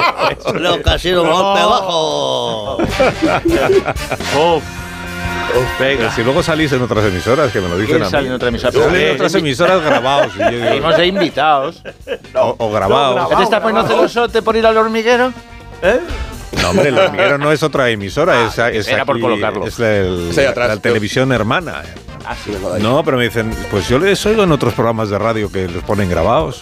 Yo, Ah, "Ah, sí, pues eso sí. será. Vale, pero eso es el rec. Con que super- tiene- eso será que ellos han y ganáis firmado una autorización. ¿Y tenéis derechos sé. de autor, de autor con esas cosas? No, O sea, porque justo cobráis. en el momento hay una serie para que cotice justo No, en el punto. sí, te- hay Ah. derechos, pero van para la cooperativa.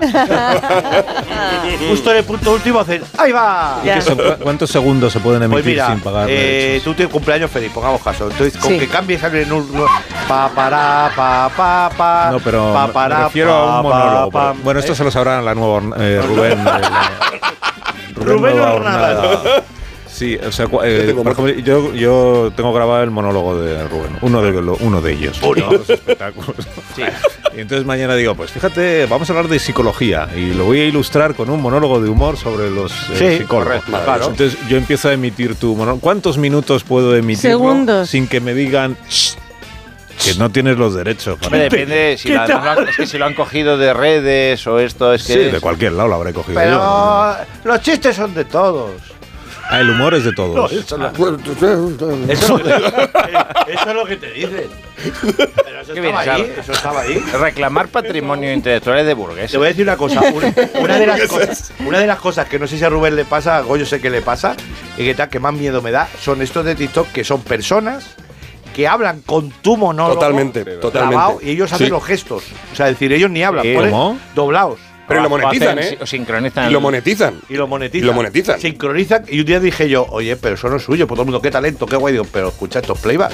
Claro. Ya, pero no intentes comprender el mundo que viene. No, no, bueno. Ve desapareciendo, apágate poco a poco. Soy la vieja hornada. ¿En serio? Lo que pregun- preguntarme, yo os digo, ¿eh? Ah, más Preguntarme si sí, queréis. ah, Sí, más sí, dime, dime. Preguntarme yo. Pero que- de nuevo, pregunta de nuevo. ¿Te ¿por pasa? Rubén? ¿Te pasa? qué interés Sí, sí, es verdad, tiene? es verdad. ¿Qué in- o sea, ¿qué interés tiene que yo escuche un monólogo de Goyo Sí, Jiménez, sí. pero eh, como si lo estuviera haciendo Rubén? Amplía el espectro. ¿Qué interés tiene TikTok? Cuidado, cuidado. Bueno, sirve para ganar elecciones en El Salvador, me han Ah. explicado esta mañana. Me han dicho a mí esta mañana eso. Ah, El Sí, Bukele este. Y esta ¿qué- música ¿Bukele de no es lo de la música? ¿De Hawái? Este es el momento de terminar. Mira la música, mira la. Una música con varios, ¿no? Elecciones El Salvador. Percusión. No, si es por lo del instrumento musical. que ha Podemos dicho. dejar ya de hablar de Bukele, que lo ha pedido él. Lo ha pedido en un discurso. No, le, no nos piden dinero a España. Nos Ha piden pedido que no demos la respeto, no que, no que no hablemos de él. Ha Ah, pedido que, lo- respeto. que si hablamos, sea con respeto. A nadie le falta respeto. Y Bueno, por te eso no vamos a la hablar. música. Y por ¿Eh? eso no vamos a hablar. Bueno, pues muchas gracias por visitarnos, Rubén. Gracias a vosotros por invitarme. Muchísimas ha un a placer, de verdad. Ah, es a ti. Pues gra- gracias Ahora por vete haber con tus amigos jovencitos a seguir la orgía. Venga. Ha sido un placer, chicos. Muchas gracias, de verdad. Que te vaya muy bien. Gracias. Y hasta cuando tú quieras. Adiós, Agustín. Hasta luego. Adiós, Goyo Jiménez. Jueves. Y el jueves que viene, más y mejor, en más de uno. Pero ¿por qué esto? ¿Por qué? O sea, esto- ¿Quién ha decidido que hay que terminar con esto? No está en el guion. Tonito, ese tonito. No está en el guion. Pospon la alarma. Haz el café. Date una ducha. Vístete. Coge el bus. Espera. Sigue esperando. Anda hasta el trabajo. Trabaja. Mira el reloj. Trabaja un poco más. Si a ti también se te hacen largas las mañanas, Elena Gijón te la resume. Noticias Mediodía. El mejor resumen de la actualidad matinal con conexiones en todos los lugares donde se producen las noticias. De lunes a viernes a las 2 de la tarde y siempre que quieras, en la web y en la app. Onda Cero. Tu radio. Estás escuchando más de uno en Onda Cero.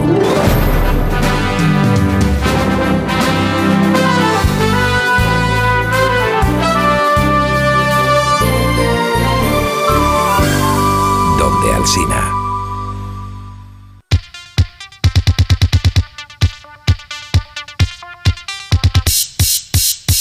Claro, miras el recibo y te llevas la sorpresa, te das cuenta de que tu seguro te ha subido el precio, así que de vuelta a hacerlo de todos los años. Buscar otra aseguradora para ahorrar un poco, Alicia. Menos mal que hay compañías como la Mutua, porque si te vas a la Mutua con cualquiera de tus seguros, te bajan su precio, sea cual sea. Y es fácil, solo tienes que marcar el teléfono 91 555 5555 91 555 5555. Te lo digo te lo cuento. Vete a la Mutua. Consulta condiciones en Mutua.es. Más de uno. En Onda Cero. ¿Un cóctel o un refresco? ¿Desayuno con zumo o café? Con la promo todo incluido de Costa no tienes que elegir. Las bebidas son gratis. Reserva tu crucero hasta el 12 de marzo y disfruta del paquete de bebidas gratis. Infórmate en tu agencia de viajes o en costacruceros.es. Costa. Eliges entre decenas de emisoras. Eliges entre pop, rock y folk. Eliges el lugar perfecto para escucharlo y no vas a poder elegir cómo quieres que sea tu hipoteca. Ahora con las nuevas hipotecas naranja, tú eliges cuántos años quieres de fijo y cuántos de variable. Más información en ing.es. En el sexo como en los toros hay que triunfar. Energisil Vigor con Maca estimula el deseo sexual y ahora consigue un efecto más rápido con Energisil Instant.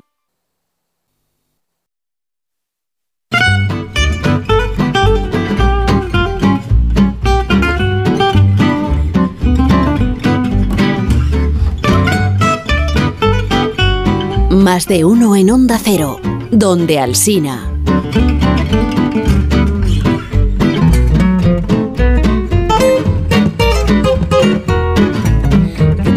Buenos días, ¿cómo estás? Muy buenos días, de lunes, Begoña. Pues de lunes, y pues como es lunes, por cierto, em, Diego Fortea se pregunta el porqué de las cosas, de la, de la vida y esas cosas. Aunque la pregunta de esa semana más bien... hombre que mm, duda. Sí, pero esta pregunta se la he, se la he hecho yo, que lo hiciera. Es que le vamos, dejando, le vamos dejando encargos. Sí, Oye. Diego, ¿y esto por qué será así? Ah, sí. qué ¿Por qué huele también la lluvia? Te preguntas, ¿no? Cuando pregunta llovía, uno. ¿te acuerdas cuando llovía? Bueno, tampoco hace tanto que. Hombre, tampoco seas exagerado. Que hace 15 días que estaba lloviendo aquí. ¿Ya te Tres acuerdas? semanas. Por Dios. Bueno, parece que el jueves viernes entra algo. Que huele a hierba mojada, a barro mojado. Qué Pues, rico. Que esto es súper bueno. ¿Por qué nos atrae tanto, además? ¿De dónde viene esto? Tiene que ser por algo bonito. Diego, ¿por qué es? ¿Por qué huele tan bien la lluvia? O bueno, eso decís los que podéis oler. Yo es que sufro de anosmia, un déficit de nacimiento que me impide percibir cualquier tipo de olor y en, en fin. Error 404, olfato not found. Pero bueno, que sí sabía que el olor de la lluvia o la tierra mojada resulta muy agradable. ¿Y por qué? Pues siento enturbiar un poquito el poético planteamiento de esta pregunta, que parece inducir a un motivo bucólico y colorido. Pero lo cierto es que la lluvia huele bien gracias a las caquitas de unos bichos. No. Gracias a una Sí. investigación publicada en la revista Nature Microbiology, se descubrió que el buen olor de la lluvia viene dado a través de la geosmina. Geosmina en griego significa aroma de la tierra y es una sustancia química producida por una bacteria que se encuentra en el suelo, la Streptomyces coelicolor. Cuando llueve, las primeras gotas que caen en el suelo favorecen que se cree esta sustancia, la geosmina. Y es ahí donde aparecen los bichitos de las caquitas, los colémbolos, que se sienten atraídas por la geosmina a través de sus antenas. Los colémbolos acuden donde la geosmina para alimentarse de las bacterias que liberan este olor, diseminando sus esporas a través de las heces. Y de ahí emiten el famoso aroma a tierra mojada. Es como la atracción de las abejas a la miel o a las flores, pero en versión escatológica. Así que la próxima vez que huela lluvia mojada, recuerden que también atrae a estos bichitos cagones. Ha sido una venganza de Diego, ¿eh? Porque como Me no va- huele él, me dice, va- pues alo, ahí tenéis. Me da igual. Te da igual. Me da igual, me va a seguir gustando mucho el olor a lluvia. Marina Herbas, buenos días, ¿cómo estás? Muy buenos días, un poco impactada con esto, ¿Verdad? la verdad. Es un shock. Vamos a, vamos a hacer una pausa. Y luego, luego tú traerás cosas hermosas, seguro. Eso espero. Eso espero, dice. Más de uno. En Onda Cero. Quiero explorar sin importarme cuando volver el exterior. Quiero formar parte de él. Vale, bichito, nos vamos a Disneyland París. Reserva durante Semana Mágica en B-Travel. Precio de referencia 144 euros por persona y noche en el Disney Hotel Cheyenne con entradas incluidas. Plazas limitadas. Consulta condiciones. Ven a Disneyland París con B-Travel volando con Iberia. B-Travel. Viájate la vida. Soy de legalitas porque a veces pasan cosas que no te esperas. Como cuando tuve aquel accidente y lograron que me indemnizaran. O cuando me hicieron unas quemaduras en la depilación láser y me ayudaron a ganar mi reclamación. Hazte de legalitas en el 900 661 y siente el poder de contar con un abogado siempre que lo necesites. Y ahora, por ser oyente de Onda Cero, ahórrate un mes el primer año. Arranca una nueva edición de los premios Ponle Freno para reconocer las mejores iniciativas que hayan contribuido a promover la seguridad vial en nuestro país. Consulta las bases en ponlefreno.com y envía tu candidatura antes del 4 de marzo. Ponle Freno y Fundación AXA Unidos por la Seguridad Vial. En Lowy somos más cañeros que nunca, porque te traemos nuestra mejor ofertaza. Fibra y móvil 5G por solo 29,95, precio definitivo. Si quieres ahorrar, corre a lowy.es o llama al 1456. Tengo la memoria fatal, se me olvida todo. Si te falla la memoria, toma de Memory. De Memory con vitamina B5 contribuye al rendimiento intelectual. Y ahora para los más mayores, de Memory Senior de Pharma OTC. Esto es un mensaje para todos aquellos que te dijeron que no podías cambiar el mundo. Ahora sí puedes gracias al efecto ser humano, un superpoder que nos convierte en la única especie capaz de revertir el daño que causamos al planeta y frenar el hambre y la pobreza.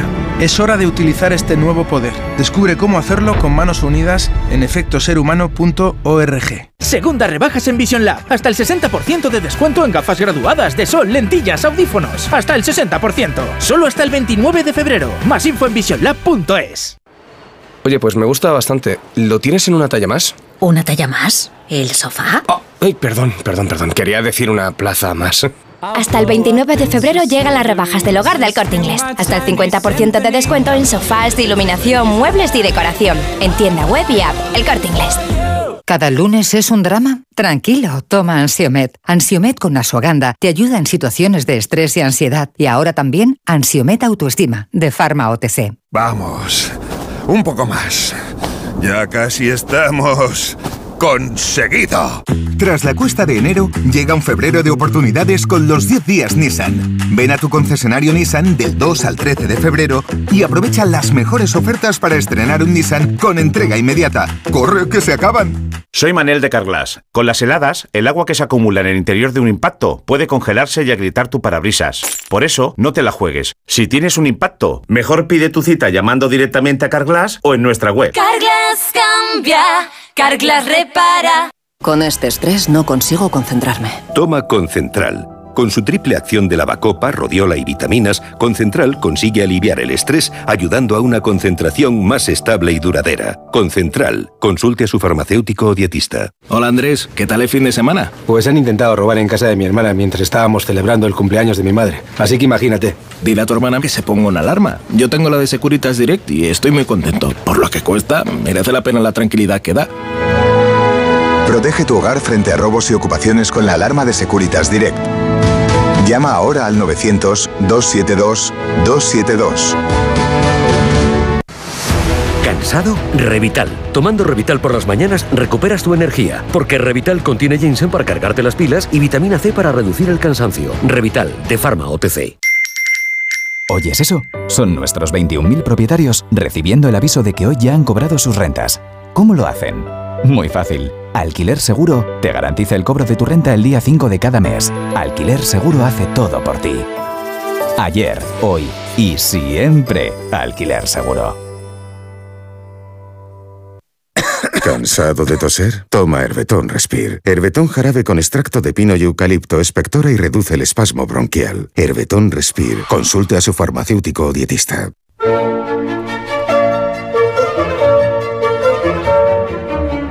En más de uno, Marina y las Fieras.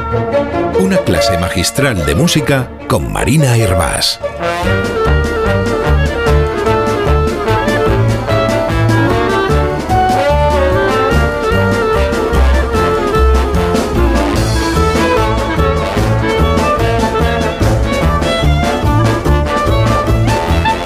Marina, te- Marina tenía hoy para hoy, tenía deberes. Tenía deberes. Yo sé que ella es una alumna muy disciplinada, mucho. Y confío en que haya traído la tarea hecha. ¿Tú te imaginas, Begoña? ¿Qué?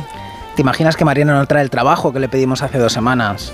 que ahora estén todos los alumnos de, su clase de la universidad escuchando y que luego cuando llegue a clase le en la conducta. ¿No has hecho los deberes, Marina? Eso no va a pasar porque Marina es una persona muy responsable y que, da ejemplo, además. Ejemplo a todo el mundo. será, será. Em, Marina, no, estás muy callada, me estás preocupando. Yo digo, es que ya, ya con esto de los alumnos, pues em, de repente tengo como un listón, ¿no? Que, claro, claro. Pero he hecho la tarea. He hecho ¿Pero qué deberes eran que no me acuerdo? Sí, se los pusiste tú. ¿Ah, se los me los pusiste tú, Begoña. ¿Y cuál dijiste, Bach. Ah, Esta bueno, semana, sí. Bach, vale, por vale. favor. Sí, sí, cierto. Eh, un tema pequeñito. En fin, ¿cómo os trato? Eh? Que es que No, son eh, cosas obedezco No, todos los caprichos que... Pero no te he pedido una cosa desagradable, todo lo contrario, ¿no? Claro. Es un, un placer, un No. placer tremendo para mí. Sí, lo que pasa es que si te cae Bach en un examen, a ver, que yo no sé mucho de Bach, pero así como tema general, pues que son 30 folios de 12 horas, que, que 30 yo- años. tendríamos que haber co- concretado un poco a la hora de ponerle deberes a Marina Begoña, Bueno. creo yo. Pero bueno, eh, yo eh, me he adelantado y como baje es inabarcable, eh, ni para 20 minutos ni para un examen, esto es toda la vida. Así que eh, lo he acotado yo misma, como me ha parecido a mí mejor. Si te parece a ti bien, Begoña. Desde luego, no nos faltaría, vamos, por Dios. Ah, vale. Bueno, pues lo he acotado eh, eh, y he decidido entonces dedicar esta primera y probablemente, probablemente no la última sección de Baja a hablar de por qué este compositor y musicazo era un barrocazo. Un barrocazo. O sea que Bach da para muchas otras secciones. Está Para mucho, claro. para mucho. Vale, perfecto. ¿Y por qué? ¿Por qué era un barrocazo? Pues antes de arrancar, eh, porque yo sé que los lunes se hacen duros, pero los lunes son menos lunes, con un buen café, os invito a que nos tomemos un sorbito de alguno que pillemos por ahí escuchando, ojo, la cantata del café que escribe Bach. eh, que oficialmente se llama Calla no hables. Esta cantata, lejos de los temas religiosos habituales, me imagino, ¿no? con los que todo el mundo asocia a Bach, trata de una moza casadera adicta al café, a la que su padre trata inútilmente de desenganchar de esta bebida. Pero porque en el siglo XVIII ya eran adictos al café. Pues se ve que sobre todo los que se lo podían permitir, sí, pues se enganchaban como, como, Como la ahora. que habla, claro.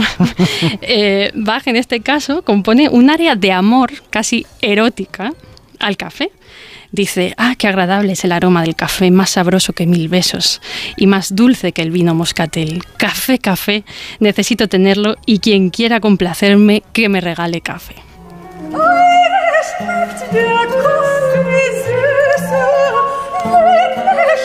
Als tausend Küsse, milder als Muskatenwein. Wie schmeckt der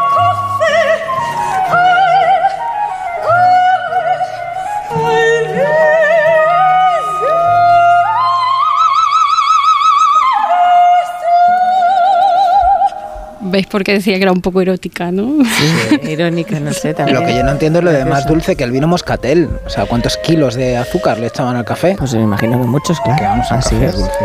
Es que, Bueno, hay gente para todo. Pero bueno, ¿estáis ya cafeinados, preparados? Venga, va. Eh, ¿no? Para- Estamos listos. Ya sé que otro día, Jorge, te tengo que poner, un- poner una cantata al queso. Que tú Pues sí, que si existiera y si no, pues la escribes. Eso, puede ponerse. En fin, vamos a ver por qué Bach era un barrocazo. Razones por las que Johann Sebastian Bach era un barrocazo. Muchas gracias, señor locutor. Eh, empezaremos recordando que un elemento muy característico del barroco en pintura, arquitectura o escultura, escultura es recurrir a los trampantojos, o sea, hacer que las cosas parezcan lo que no son, jugar con la perspectiva del espectador, por ejemplo, para dar la impresión de que las cosas son más grandes de lo que son en realidad. Que hay trampa en todos hasta en la cocina de vanguardias. ¿no? Hay más maravillosos. Sí. Eso es. Pues Bach también se apuntó a esto. Su instrumento principal era el órgano, aunque también tocaba la viola gamba, el clavecín, el violín. No dejaba nada el tío, ¿no? Pero bueno. El órgano, como sabéis, es un instrumento que permite, como el piano, al tener muchas teclas para todos nuestros dedos, hacer la melodía y el acompañamiento a la vez.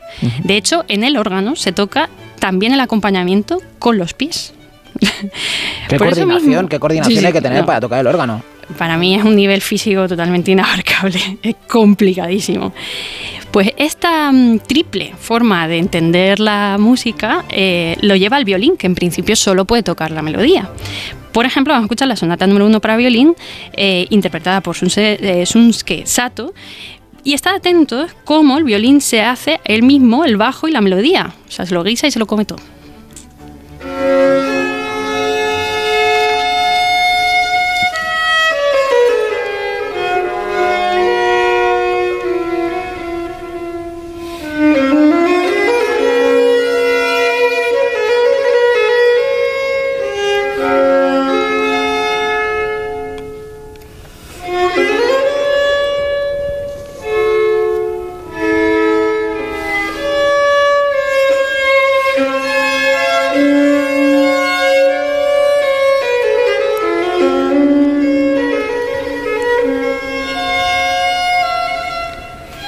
¿Notáis que es como si hubiese más de un violín a la vez? Sí, así es. Y eso es el trampantojo, que nos, que nos engaña haciendo creer que hay dos violines donde solo hay uno.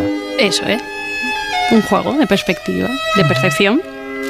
Vamos con otra gran característica. ¿Qué, qué gran característica tiene el barroco que mm, podamos relacionar con Bach? ¿Se os ocurre? Ni, ni idea, me pillas. No sé. Pues, no sé, muy sé. excesivo así, muchos dorados. No te alejas del Muy todo. adornado todo, todo muy adornado. Sí.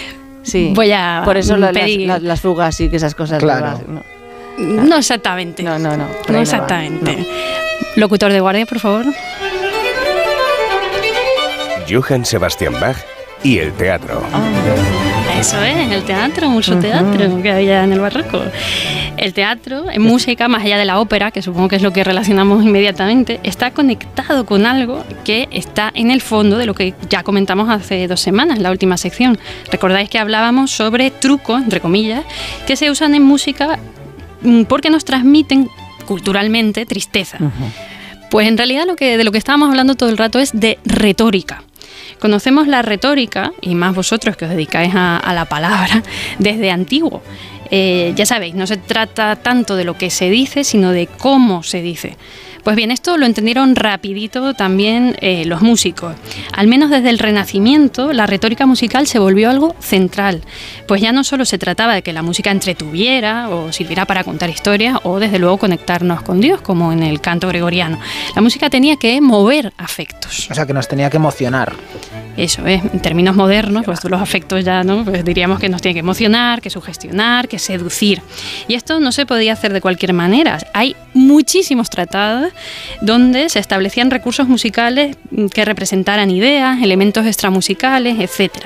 Algunos recursos retóricos consisten en imitar musicalmente al propio lenguaje, es decir, imitar cómo hablamos. Os voy a poner un ejemplo. Sí, Esto por se favor. entiende mejor.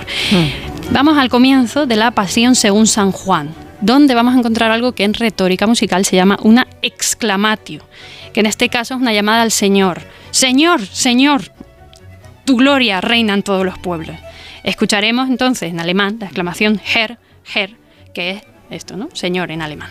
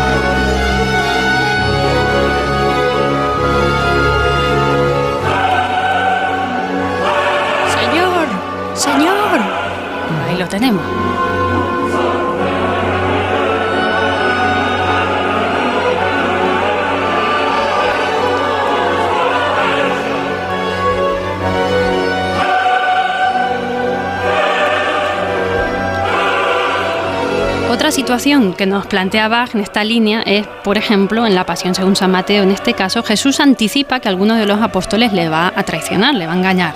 Organiza un coral representando esta estupefacción de los apóstoles que...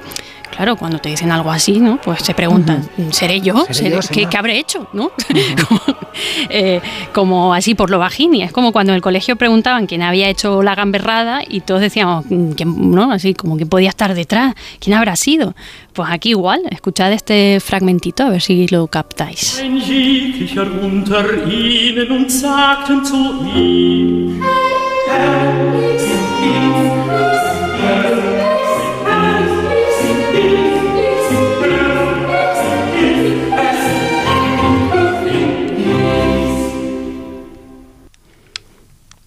Sí, el sí. recurso que estamos escuchando de repetición se llama paronomasia. Las frases cortas, además, refuerzan mm, esa ansiedad de los apóstoles. Y, a ver, estamos viendo un Bach muy seriote, pero también sabe reír, ¿eh? No, que no es todo solemnidad, entonces yo es que me, yo me recuerdo a un Bach mucho más em, divertido, burbujeante. Sí, que es el que nos gusta. Chispeante, sí, claro. el Claro, juguetón, también. Bach Claro, juguetón. tiene ese lado, tiene ese lado. Bach de risa. Eh, Os voy a poner un ejemplo de un aria de la cantata Se reiset, se sprenget, se trummert die Gruft. Por Dios, ese alemán. Lo he intentado, ¿eh? Esos Lo he intentado. Eh, o sea, eh, eh, voy a disimular que mi alemán es más o menos eh, decente. Eh, este es una cantata que es profana. eh, O sea, que no, no es nada religioso. En este caso vamos a escuchar a Eolo, que es el, el dios chungo de los vientos, el bueno Céfiro, que amenaza con traer tormenta a las festividades de Atenea en agosto. Y como es malo, malísimo, encima se ríe del desastre que puede provocar. Y dice, qué ganas tengo de reírme a carcajadas cuando todo se desmadre, cuando ni las rocas te a salvo y los tejados se agrieten. Quiero reírme a carcajadas. Escuchad cómo Bach escribe la risa de Olo.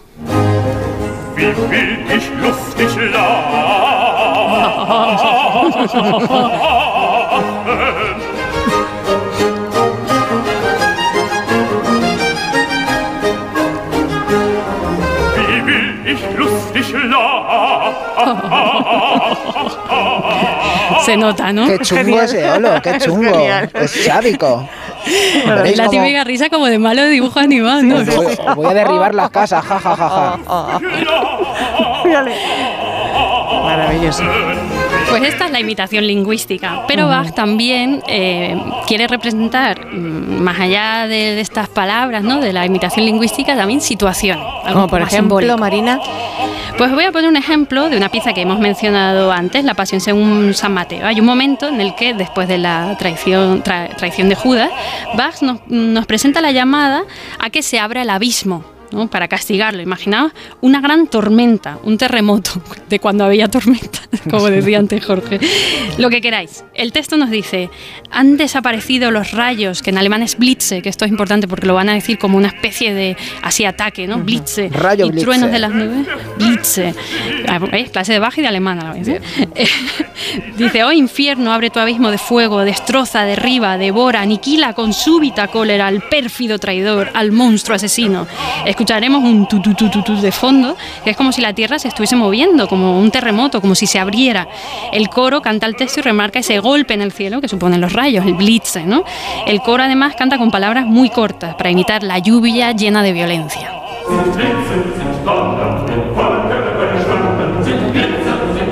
Blitze.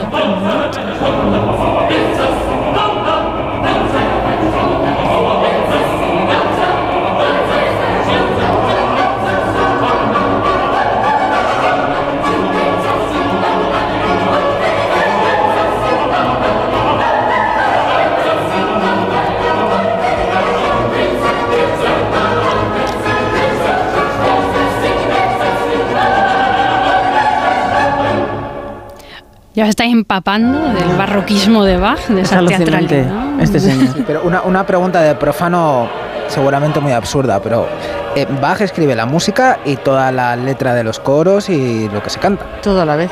Lo- los coros son luteranos, vienen de la tradición luterana. Eh, y en la Pasión según San Mateo toma eh, temas de, de la Biblia, es decir, recoge los propios, los propios evangelios ¿Mm? y los adapta. ¿Y, y, y- y cómo componía él? ¿Tú sabes cómo componía? Uf, semanalmente, ¿quieres decir? ¿O como diariamente? No, Él- ¿cómo lo hacía? Como se a imaginaba toda una velocidad. melodía y no, claro, es que luego es, es- tenía que tener una cabeza alucinante, claro. A lo mejor componía ensayando, ensayando al órgano ahí el tío. No sé. Hay, hay varias formas, depende del el repertorio. Era gente que tenía que escribir muy rápido, porque esto se interpretaba prácticamente cada semana. Cada semana tenía que estrenar obra. O sea que esto es un ritmo muy diferente al que, tenemos, Ya, al que tenemos ya. en mente del compositor actual. ¿no? Ajá. Eh, y entonces, pues a veces eh, lo que normalmente se hacía era adaptar los textos, intentar con la música adaptar eh, aquello que estaba sonando. Por eso, para reforzar este el componente significativo de, de los textos. En los corales, por ejemplo, eh, toma los corales de Lutero y las melodías de Lutero y, y las amplía. Depende un poco el caso de la obra. Vale. Así Vale. que, Pues nada, en fin, esto es que es muy complejo. No, ¿eh? O ya, sea, ya he dicho muy rápidamente, sí. esta sería Sí. la idea. Pues otro para otro Eh, día, para otro día. Otro día os cuento Sí. más detalles de Venga, esto. También perfecto. depende de quién le pagase las cosas, porque normalmente Ya. era para la iglesia, pero también componía para la aristocracia, la universidad, en fin. Bueno, quería apuntaros, para seguir un poco con la cuestión de la retórica, que no solo en lo vocal tenemos el uso retórico, también en lo instrumental. Eh, por, por ejemplo, en su librito de órgano, Bach elabora estos corales luteranos que os comentaba y lo que hace es intentar ampliar su significado, precisamente enriqueciéndolos con estos recursos retóricos. Eh, esto, como siempre, se entiende mejor con un ejemplo. A ver, cuando tenéis que dar una noticia alegre, ¿cómo habláis? ¿Leváis la voz? ¿Habláis más grave? ¿Habláis más lento? ¿Cómo le diríais a vuestra familia, me ha tocado la lotería? Yo- Voz de voz poco, ¿eh? alta, voz de Teatro. pito. Alto sí. y agudo, es verdad. Sí, seguro. ¡La lotería! Sí, sí. sí, se nos va a lo, Así es, sí, se a lo te va a lo agudo, sí. Claro, normalmente más fuerte, más agudo, ¿no? Estamos emocionados. Pues la música también tiene su forma de expresar esta alegría. He traído el canto In Dia ist Freude, es decir, en ti está la alegría. La alegría que en este caso nos daría Dios, que Bach era de observancia religiosa absoluta. ¿no? Se representa con melodías ascendentes, que en retórica, apuntad por si os interesa la pedantería, se llama anábasis. Anábasis, Pues- vale. Para siempre, ya me voy a acordar para siempre. Pues dirigimos hacia arriba la emoción. Más fácil, Ala, venirse sí. arriba con Bach, este Bach más luterano. Sentíos que si estuvierais ahí en la catedral. Tira, tara, tira, tara, tira, tara.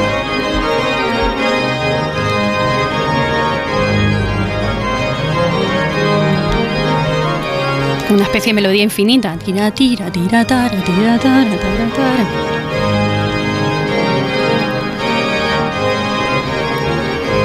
¿Lo notáis?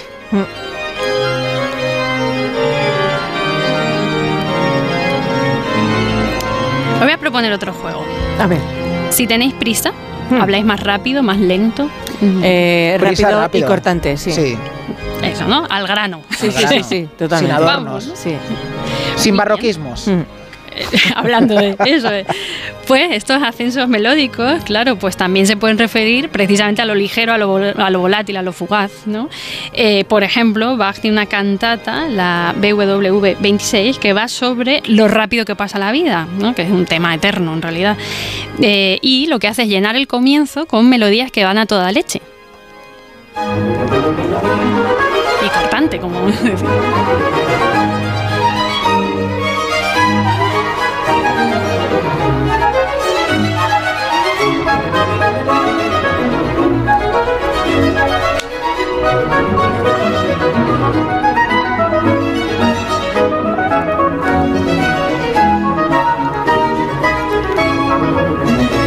Como veis, este uso de la retórica es más simbólico. O sea, que esta, eh, perdona Marina, es- estas melodías así rápidas sería como lo efímero del tiempo, que pasa muy es. rapidito y a la, se- a la siguiente. Eso es. Eso es, y ya empieza la cantata, pero toda la introducción, en realidad todas las introducciones que nos hacía Bach, en gran medida, bueno, casi todas, no, es como el- lo- los títulos de crédito de una película, que nos cuentan un poco como el, el arranque de qué va a ir, ¿no? Nos mete un poco en la emoción, pues esto es igual. Ya decimos, espérate, porque esto va tan rápido y tan cortante. Ya, te da el Eh, clima. luego nos va a contar que la vida, pues, pasa rápido, ¿no? Va de eso. Así que como vemos un uso más simbólico, como decía, no tan, no tan literal, ¿no? más una representación de cómo nos imaginaríamos la idea que se refleja en este caso en la cantata. Te falta Seguimos con el juego. sí, te Sí. falta la tristeza. Qué pena. Eso es, ante una noticia seria o grave, ¿qué hacéis? Eh, Por ejemplo, me han dicho en el taller que hay que comprar un coche nuevo, que el motor está hecho un desastre. Madre Dios. O sea, qué horror. No, no, me, es que ni me lo menciones. Es que me has fíjate. puesto un ejemplo Horrible. es un Sí, shock. he, es to- un he shock. tocado, he tocado callo ahí. Sí, has ¿eh? tocado, estás tocando, sí, cuidado. cuidado que tocas, así es. Pues nada, hablar muy bajo y como muy apesadumbrado. Sí, muy bajito Sí, y sí. como casi que no se te Sí, entienda. Sí, así es. Sí, ¿no? Para que, no sé, Para por si acaso, si no se dice, a ver, a lo mejor no es verdad. ¿no? Claro. Así. Pues claro, antes hemos dicho que la alegría era hacia arriba. Mm. ¿Cómo os imagináis que puede ser la, nuestra seriedad o así? Abajo. El opuesto, Mm, hacia abajo. hacia abajo. Eso Muy es, abajo. eso es. Es el opuesto, ¿no? Para lo grave. Los descensos melódicos en gran medida simbolizan pues el descenso a la tierra, los infiernos, el hundimiento, cambiar el motor, ¿no? en el caso de que de nuevo pues muy religioso, así por ejemplo representa la caída de Adán.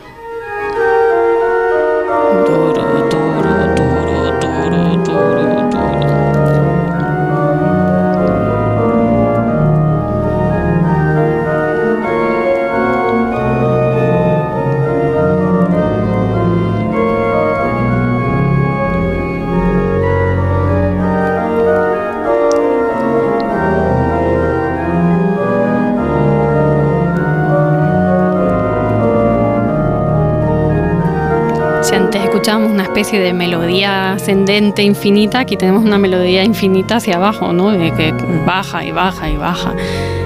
El- Sí, sí, va de, va de depresión a, al pro- a lo profundo del hoyo. Eso es.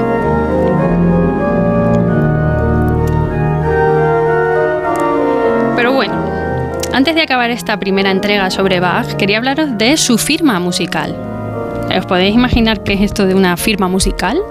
Pues mm, eh, yo, yo me imagino eh, que serán algunas notas sueltas raras. Yo me imagino Digo yo, que no será sé, sí, no- Caliente, caliente, Begoña, muy bien. Yo como una marca de cantero en los Sí. sillares de las catedrales, Claro, pero o igual. sí como, como algún sonido que le caracterice, que solo sea suyo, algo así.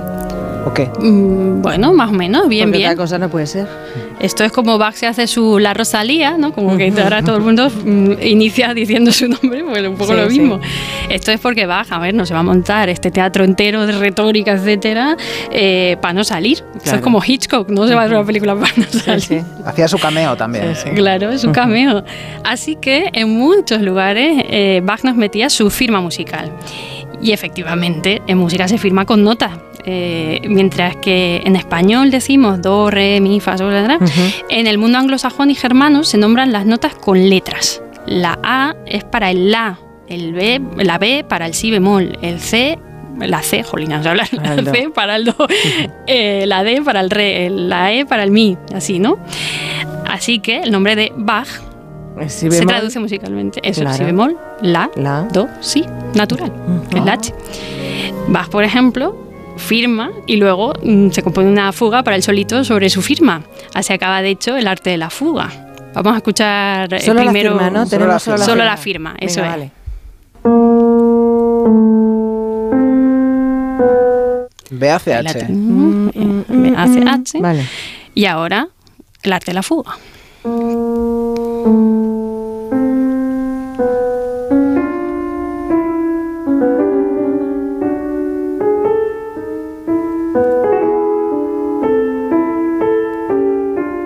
Tener un nivel muy avanzado para tú identificar que ahí está Bach. ¿No? Es verdad. Esta firma es muy debatida. Se ha Ya comentado con- en- y no en lo contaba él estas cosas en su época, ¿no? Hay un pequeño fragmento a en, las biografías, en las primeras biografías que Sí. parece que confirma esto, pero está es, un- es uno de los debates más abiertos de si verdaderamente era una firma o es casual. Parece poco casual porque cita este motivo muchas veces.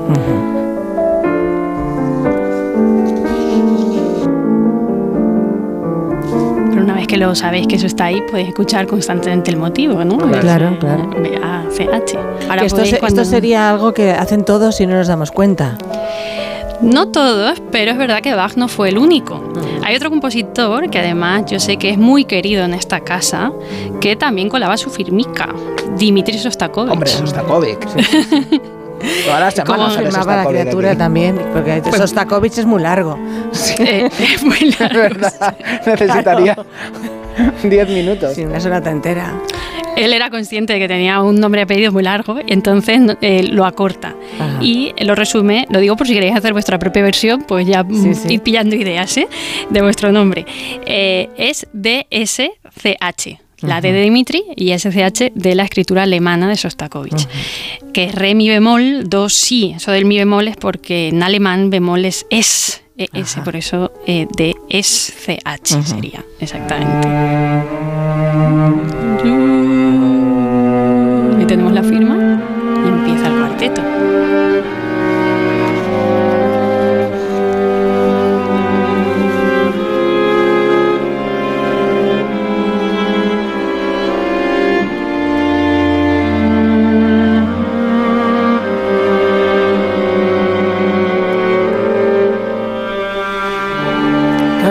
Que tuvieras era motivo de inspiración.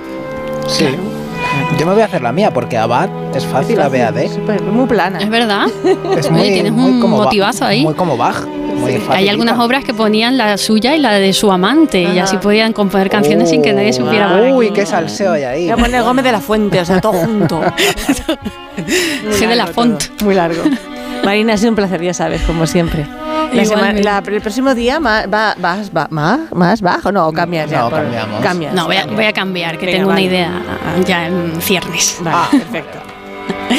Os mando un abrazo, gracias. Un beso grande, hasta Chao, luego. chao. Adiós. Chao, que Nos vamos bien. a... ¿Qué nos vamos? Ah, un momento. Ay, la beta. Porque tenemos la beta, sí. Más de uno. En Onda Cero. La vida es como un libro y cada capítulo es una nueva oportunidad de empezar de cero y vivir algo que nunca hubieras imaginado. Sea cual sea tu próximo capítulo, lo importante es que lo hagas realidad. Porque dentro de una vida hay muchas vidas y en Cofidis llevamos 30 años ayudándote a vivirlas todas. Entra en cofidis.es y cuenta con nosotros. ¿Qué, ¿Qué es lo peor de las redes sociales? Estar enganchada a la pantalla.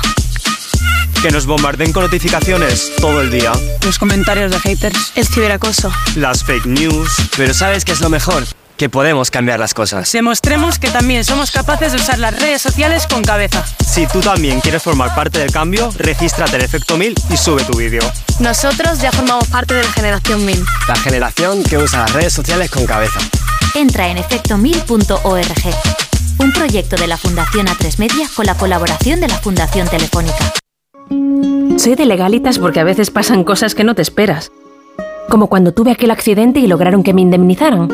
O cuando me hicieron unas quemaduras en la depilación láser y me ayudaron a ganar mi reclamación. Hazte de legalitas en el 900 100 661 y siente el poder de contar con un abogado siempre que lo necesites.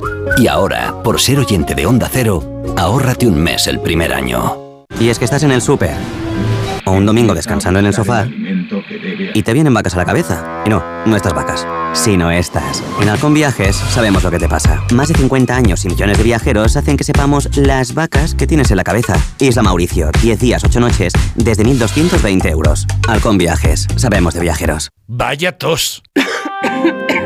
No sé si he cogido frío o un catarro, pero esta tos me está matando y los niños están igual. Con la llegada del frío y la contaminación aparecen los resfriados y la tos. Si te preocupan la tos y la irritación, no lo dudes. Consulta a tu farmacéutico. Bio3 Fitobronc es un jarabe balsámico con sustancias vegetales activas y miel que ayuda a suavizar y despejar la garganta. Bio3 Fitobronc, jarabe adultos y jarabe niños, actúa para toda la familia. Este invierno confía en tu farmacéutico y en Bio3.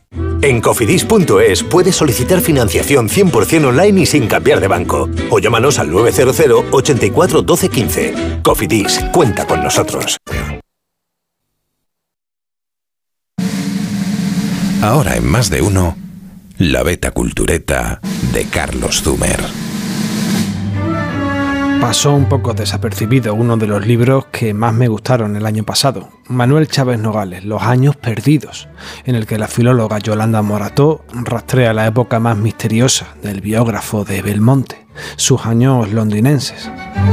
Venía huyendo primero de Franco y luego de un París ya bajo el signo de la esvástica. En Londres, Chávez Nogales hace periodismo de guerra aliado y poco se sabía hasta ahora de aquellos años. Pero yo lo que te quería contar es la historia de las camillas que descubro lateralmente en este libro y que cuenta que los bombardeos alemanes noche sí y noche también obligaron a innovar al gobierno británico. Se idearon camillas de metal, mucho más fáciles de producir en serie que las de madera y lona y mucho más fáciles de desinfectar. Fueron fabricadas más de medio millón, un ejército de heroicas literas, pero perfectamente inútiles cuando terminó la guerra. Nadie sabía qué hacer con ellas, hasta que alguien del ayuntamiento tuvo una idea brillante. Las camillas del Blitz se instalaron en decenas de calles como rejas y barandillas. Aún las puedes ver en distritos londinenses como Peckham o Brixton, y las que ya no están es porque han sucumbido a la intemperie inglesa y su desgaste. En realidad todo es como una gran devolución, porque hasta la última onza de metal requisó Churchill para hacer la guerra. Metal de edificios y de parques y de cacharros de cocina. Y cuando todo acabó, en cierto modo, todo volvió a su sitio. Y ahora estas camillas barandillas están ahí sin cartel alguno, invisibles al ojo casual, como un héroe que no quiere reconocimiento.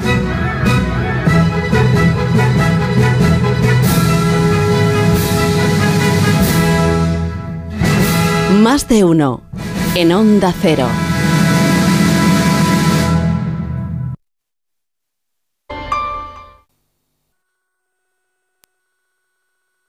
La Razón te ofrece las sartenes de acero al carbono que usan los mejores chefs, profesionales. No se pegan gracias a su antiadherente natural y su fondo pulido. Calor uniforme, sin revestimientos ni tóxicos, con elegante mango de madera de cedro, para todo tipo de cocinas y para toda la vida. Este sábado la cartilla con La Razón.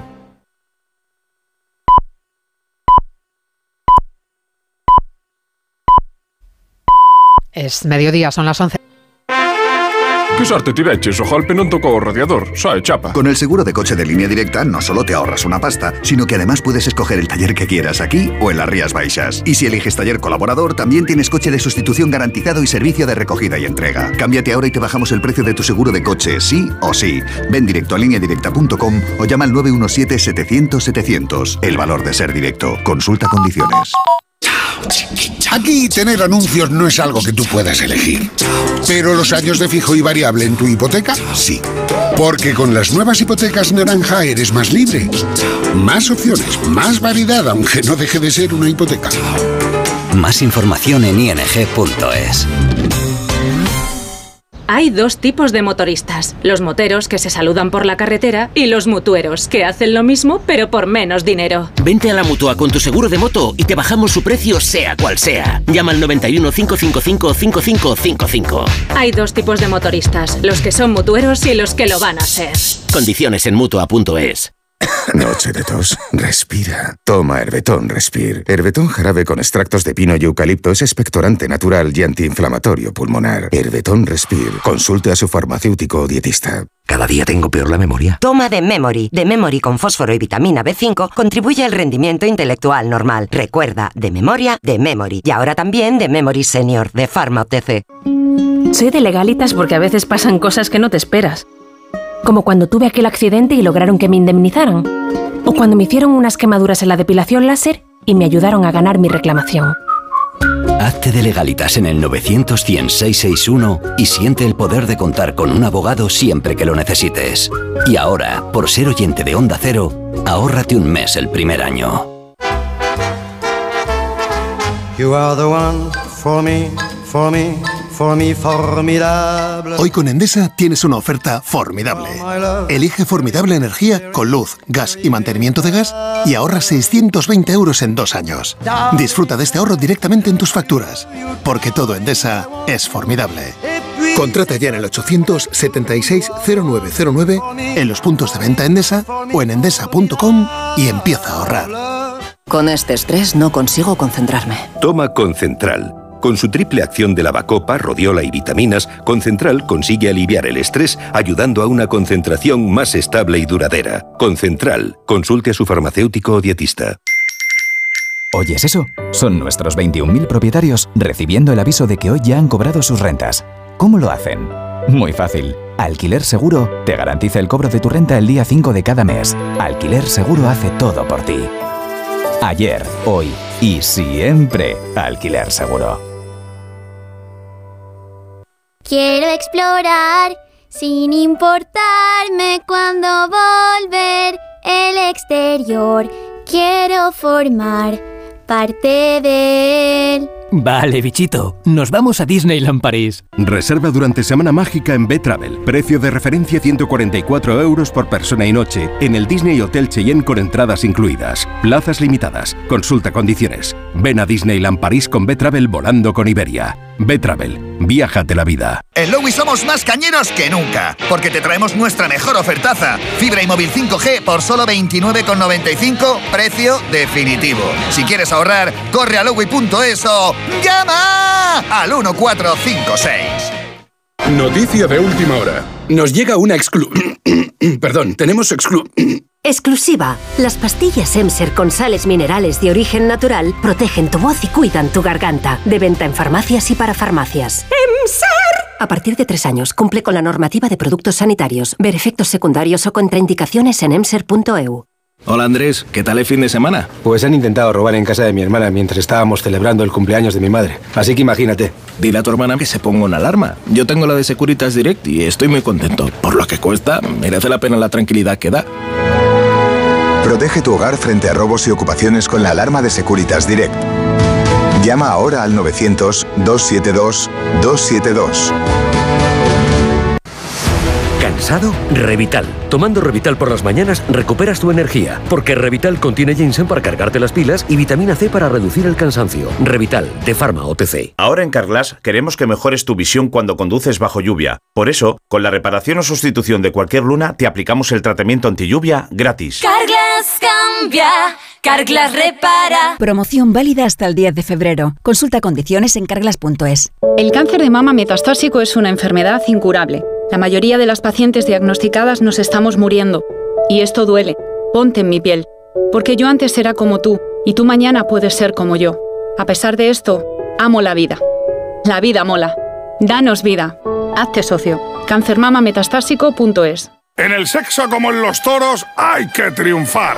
Energisil Vigor con Maca estimula el deseo sexual y ahora consigue un efecto más rápido con Energisil Instant. ¿Un cóctel o un refresco?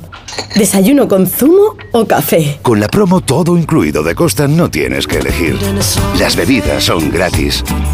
Reserva tu crucero hasta el 12 de marzo y disfruta del paquete de bebidas gratis. Infórmate en tu agencia de viajes o en costacruceros.es. Costa.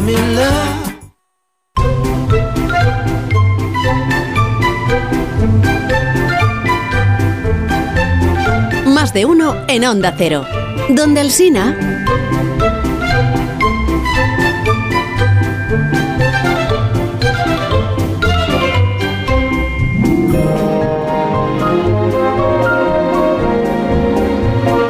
José Rodríguez Hola, Silva, ¿qué buenos tal? días. Es que como que ahora está contando unas cosas, Nos José está contando aquí- mientras la publicidad, contando, y digo, no, esto no lo puedes contar a, la- a Siempre los cosas, oyentes, que estaba empezando a ser la cosa jugosa. Eso, porque no viene ¿No quieres? hoy.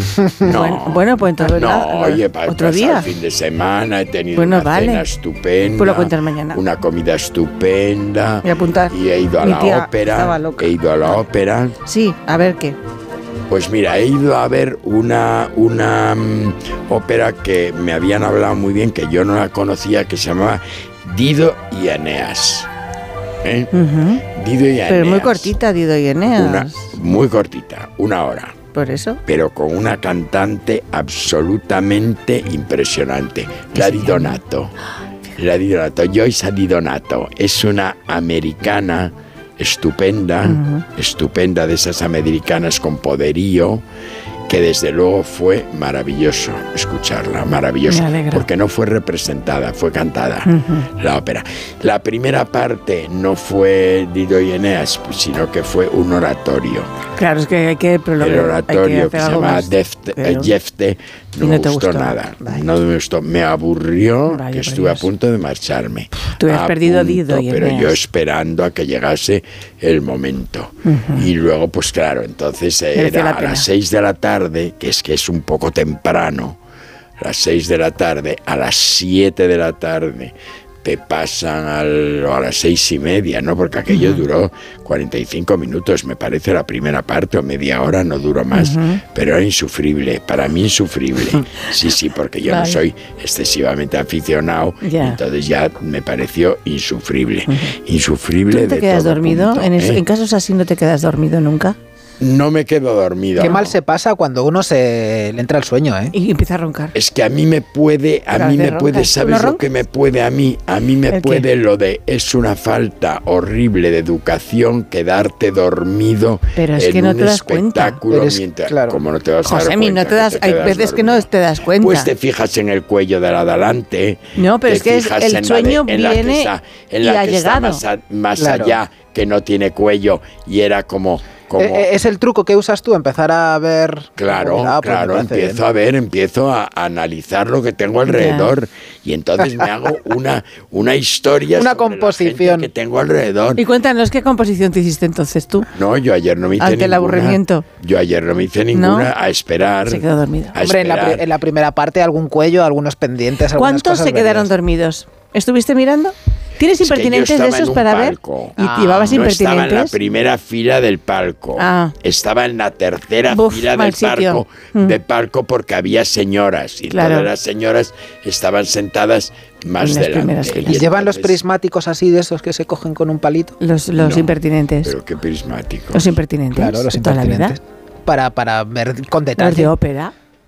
Pues no. O sea, esos son un. Eso tengo muchísimos, pero no los tengo en Madrid. ¿Pero a qué tienes? Pero que sí, Claro. porque eran aquellos que se llamaban como... eh, eran como... Los impertinentes. Eran impertinentes, se Claro. llamaban impertinentes. Sí, vamos, estoy segura, segurísima. Sí. Pondría la mano en el fuego, fíjate lo que te digo. Los tengo de nácar, los Claro, tengo de, es que son joyas. de- los tengo de nácar, los tengo de de, De marfil, de todo. esmalte, de marfil. Claro. Sí, sí, tengo, tengo muchos. Impertinentes. Tengo muchos, sí, sí. Sí. Sí, anteojos. También. ¿no? No, si quieres Unos también. anteojos. Pero si Bueno, pues los nombre. impertinentes anteojos no se me ocurre No se llevan. llevarlos a mí a ningún sitio. No los saco, los tengo guardados. O sea, son esas cosas, son esas cosas que me dan pereza, fíjate, me Son- dan pereza. Son como de otro tiempo. Son con- pero que me da pereza, son cosas perezosas. Pero en, en tu tercera fila, que además así de En- esa si manera. No había filas, si estaba en un en palco. el palco de la tercera, en la tercera fila del palco estabas. Éramos dos. Vale, ¿qué visión tenías? ¿Tenías visión de algo? Poca. Hombre, tenía visión del escenario, no del todo, no del todo, porque había dos señoras voluminosas de peinado. Ah, ¿Entiendes? pues, eh, y no es Voluminosas indecoroso de peinado. ir a la ópera con un peinado tan No, lo peor es ir como estaba una señora en la quinta o sexta fila, que la vi desde arriba con sombrero. Ostras, O sea, la señora, bueno, bueno, yo le doy un manotazo al sombrero Vamos. que sale el sombrero por el aire. Sombrero y la peluca que lleva puesta. Le digo, señora, hay que ir a la peluquería. Exacto. ¿eh?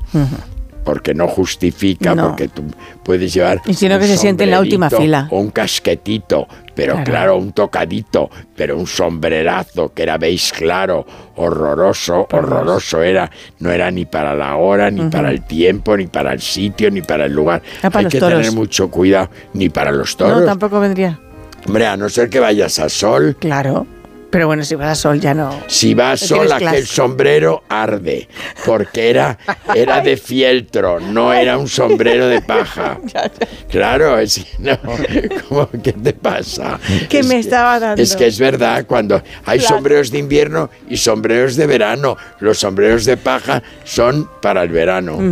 Claro. Muy bien. Pero no para, para... Bueno, y luego ya entonces llegó la americana y te cautivó. Llegó la americana y me pareció la americana estupenda. Vale. Me pareció estupenda.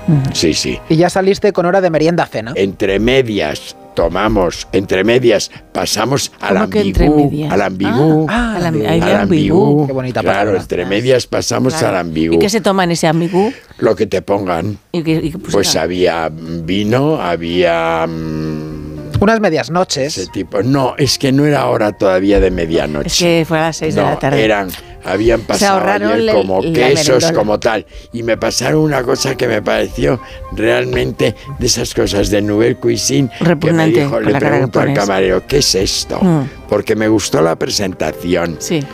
Y entonces, me, ¿qué me contestó? Una gominola con sabor a no sé qué. Pruébela que está muy buena. Y me tomo la gominola, Ay, que era ¿qué me una da? cosa como blandengue, que se me quedó como... Digo, pero ¿qué necesidad tengo yo de comer estas ¿Pero era un marranadas trampantojo o era una gominola de verdad? No, no, era una co- con forma de gominola, desde Ya, pero a lo luego, mejor es un de color rosa. ¿Y a qué sabía? ¿A qué sabía? ¿A ¿Erizo de mar o a qué? No lo sé porque no me gustó nada, ¿comprendes? ¿Y cómo hiciste para escupir? Porque tú no te lo No comerías, claro. Nada, lo tragué, algo hiciste, lo, tragaste tragué, entero. Lo tragué entero. Te con- vas a morir sí, en es una que de era, estas. Es que era además era una cosa un poco babus. Una un textura. poco. Ay, qué ¿eh?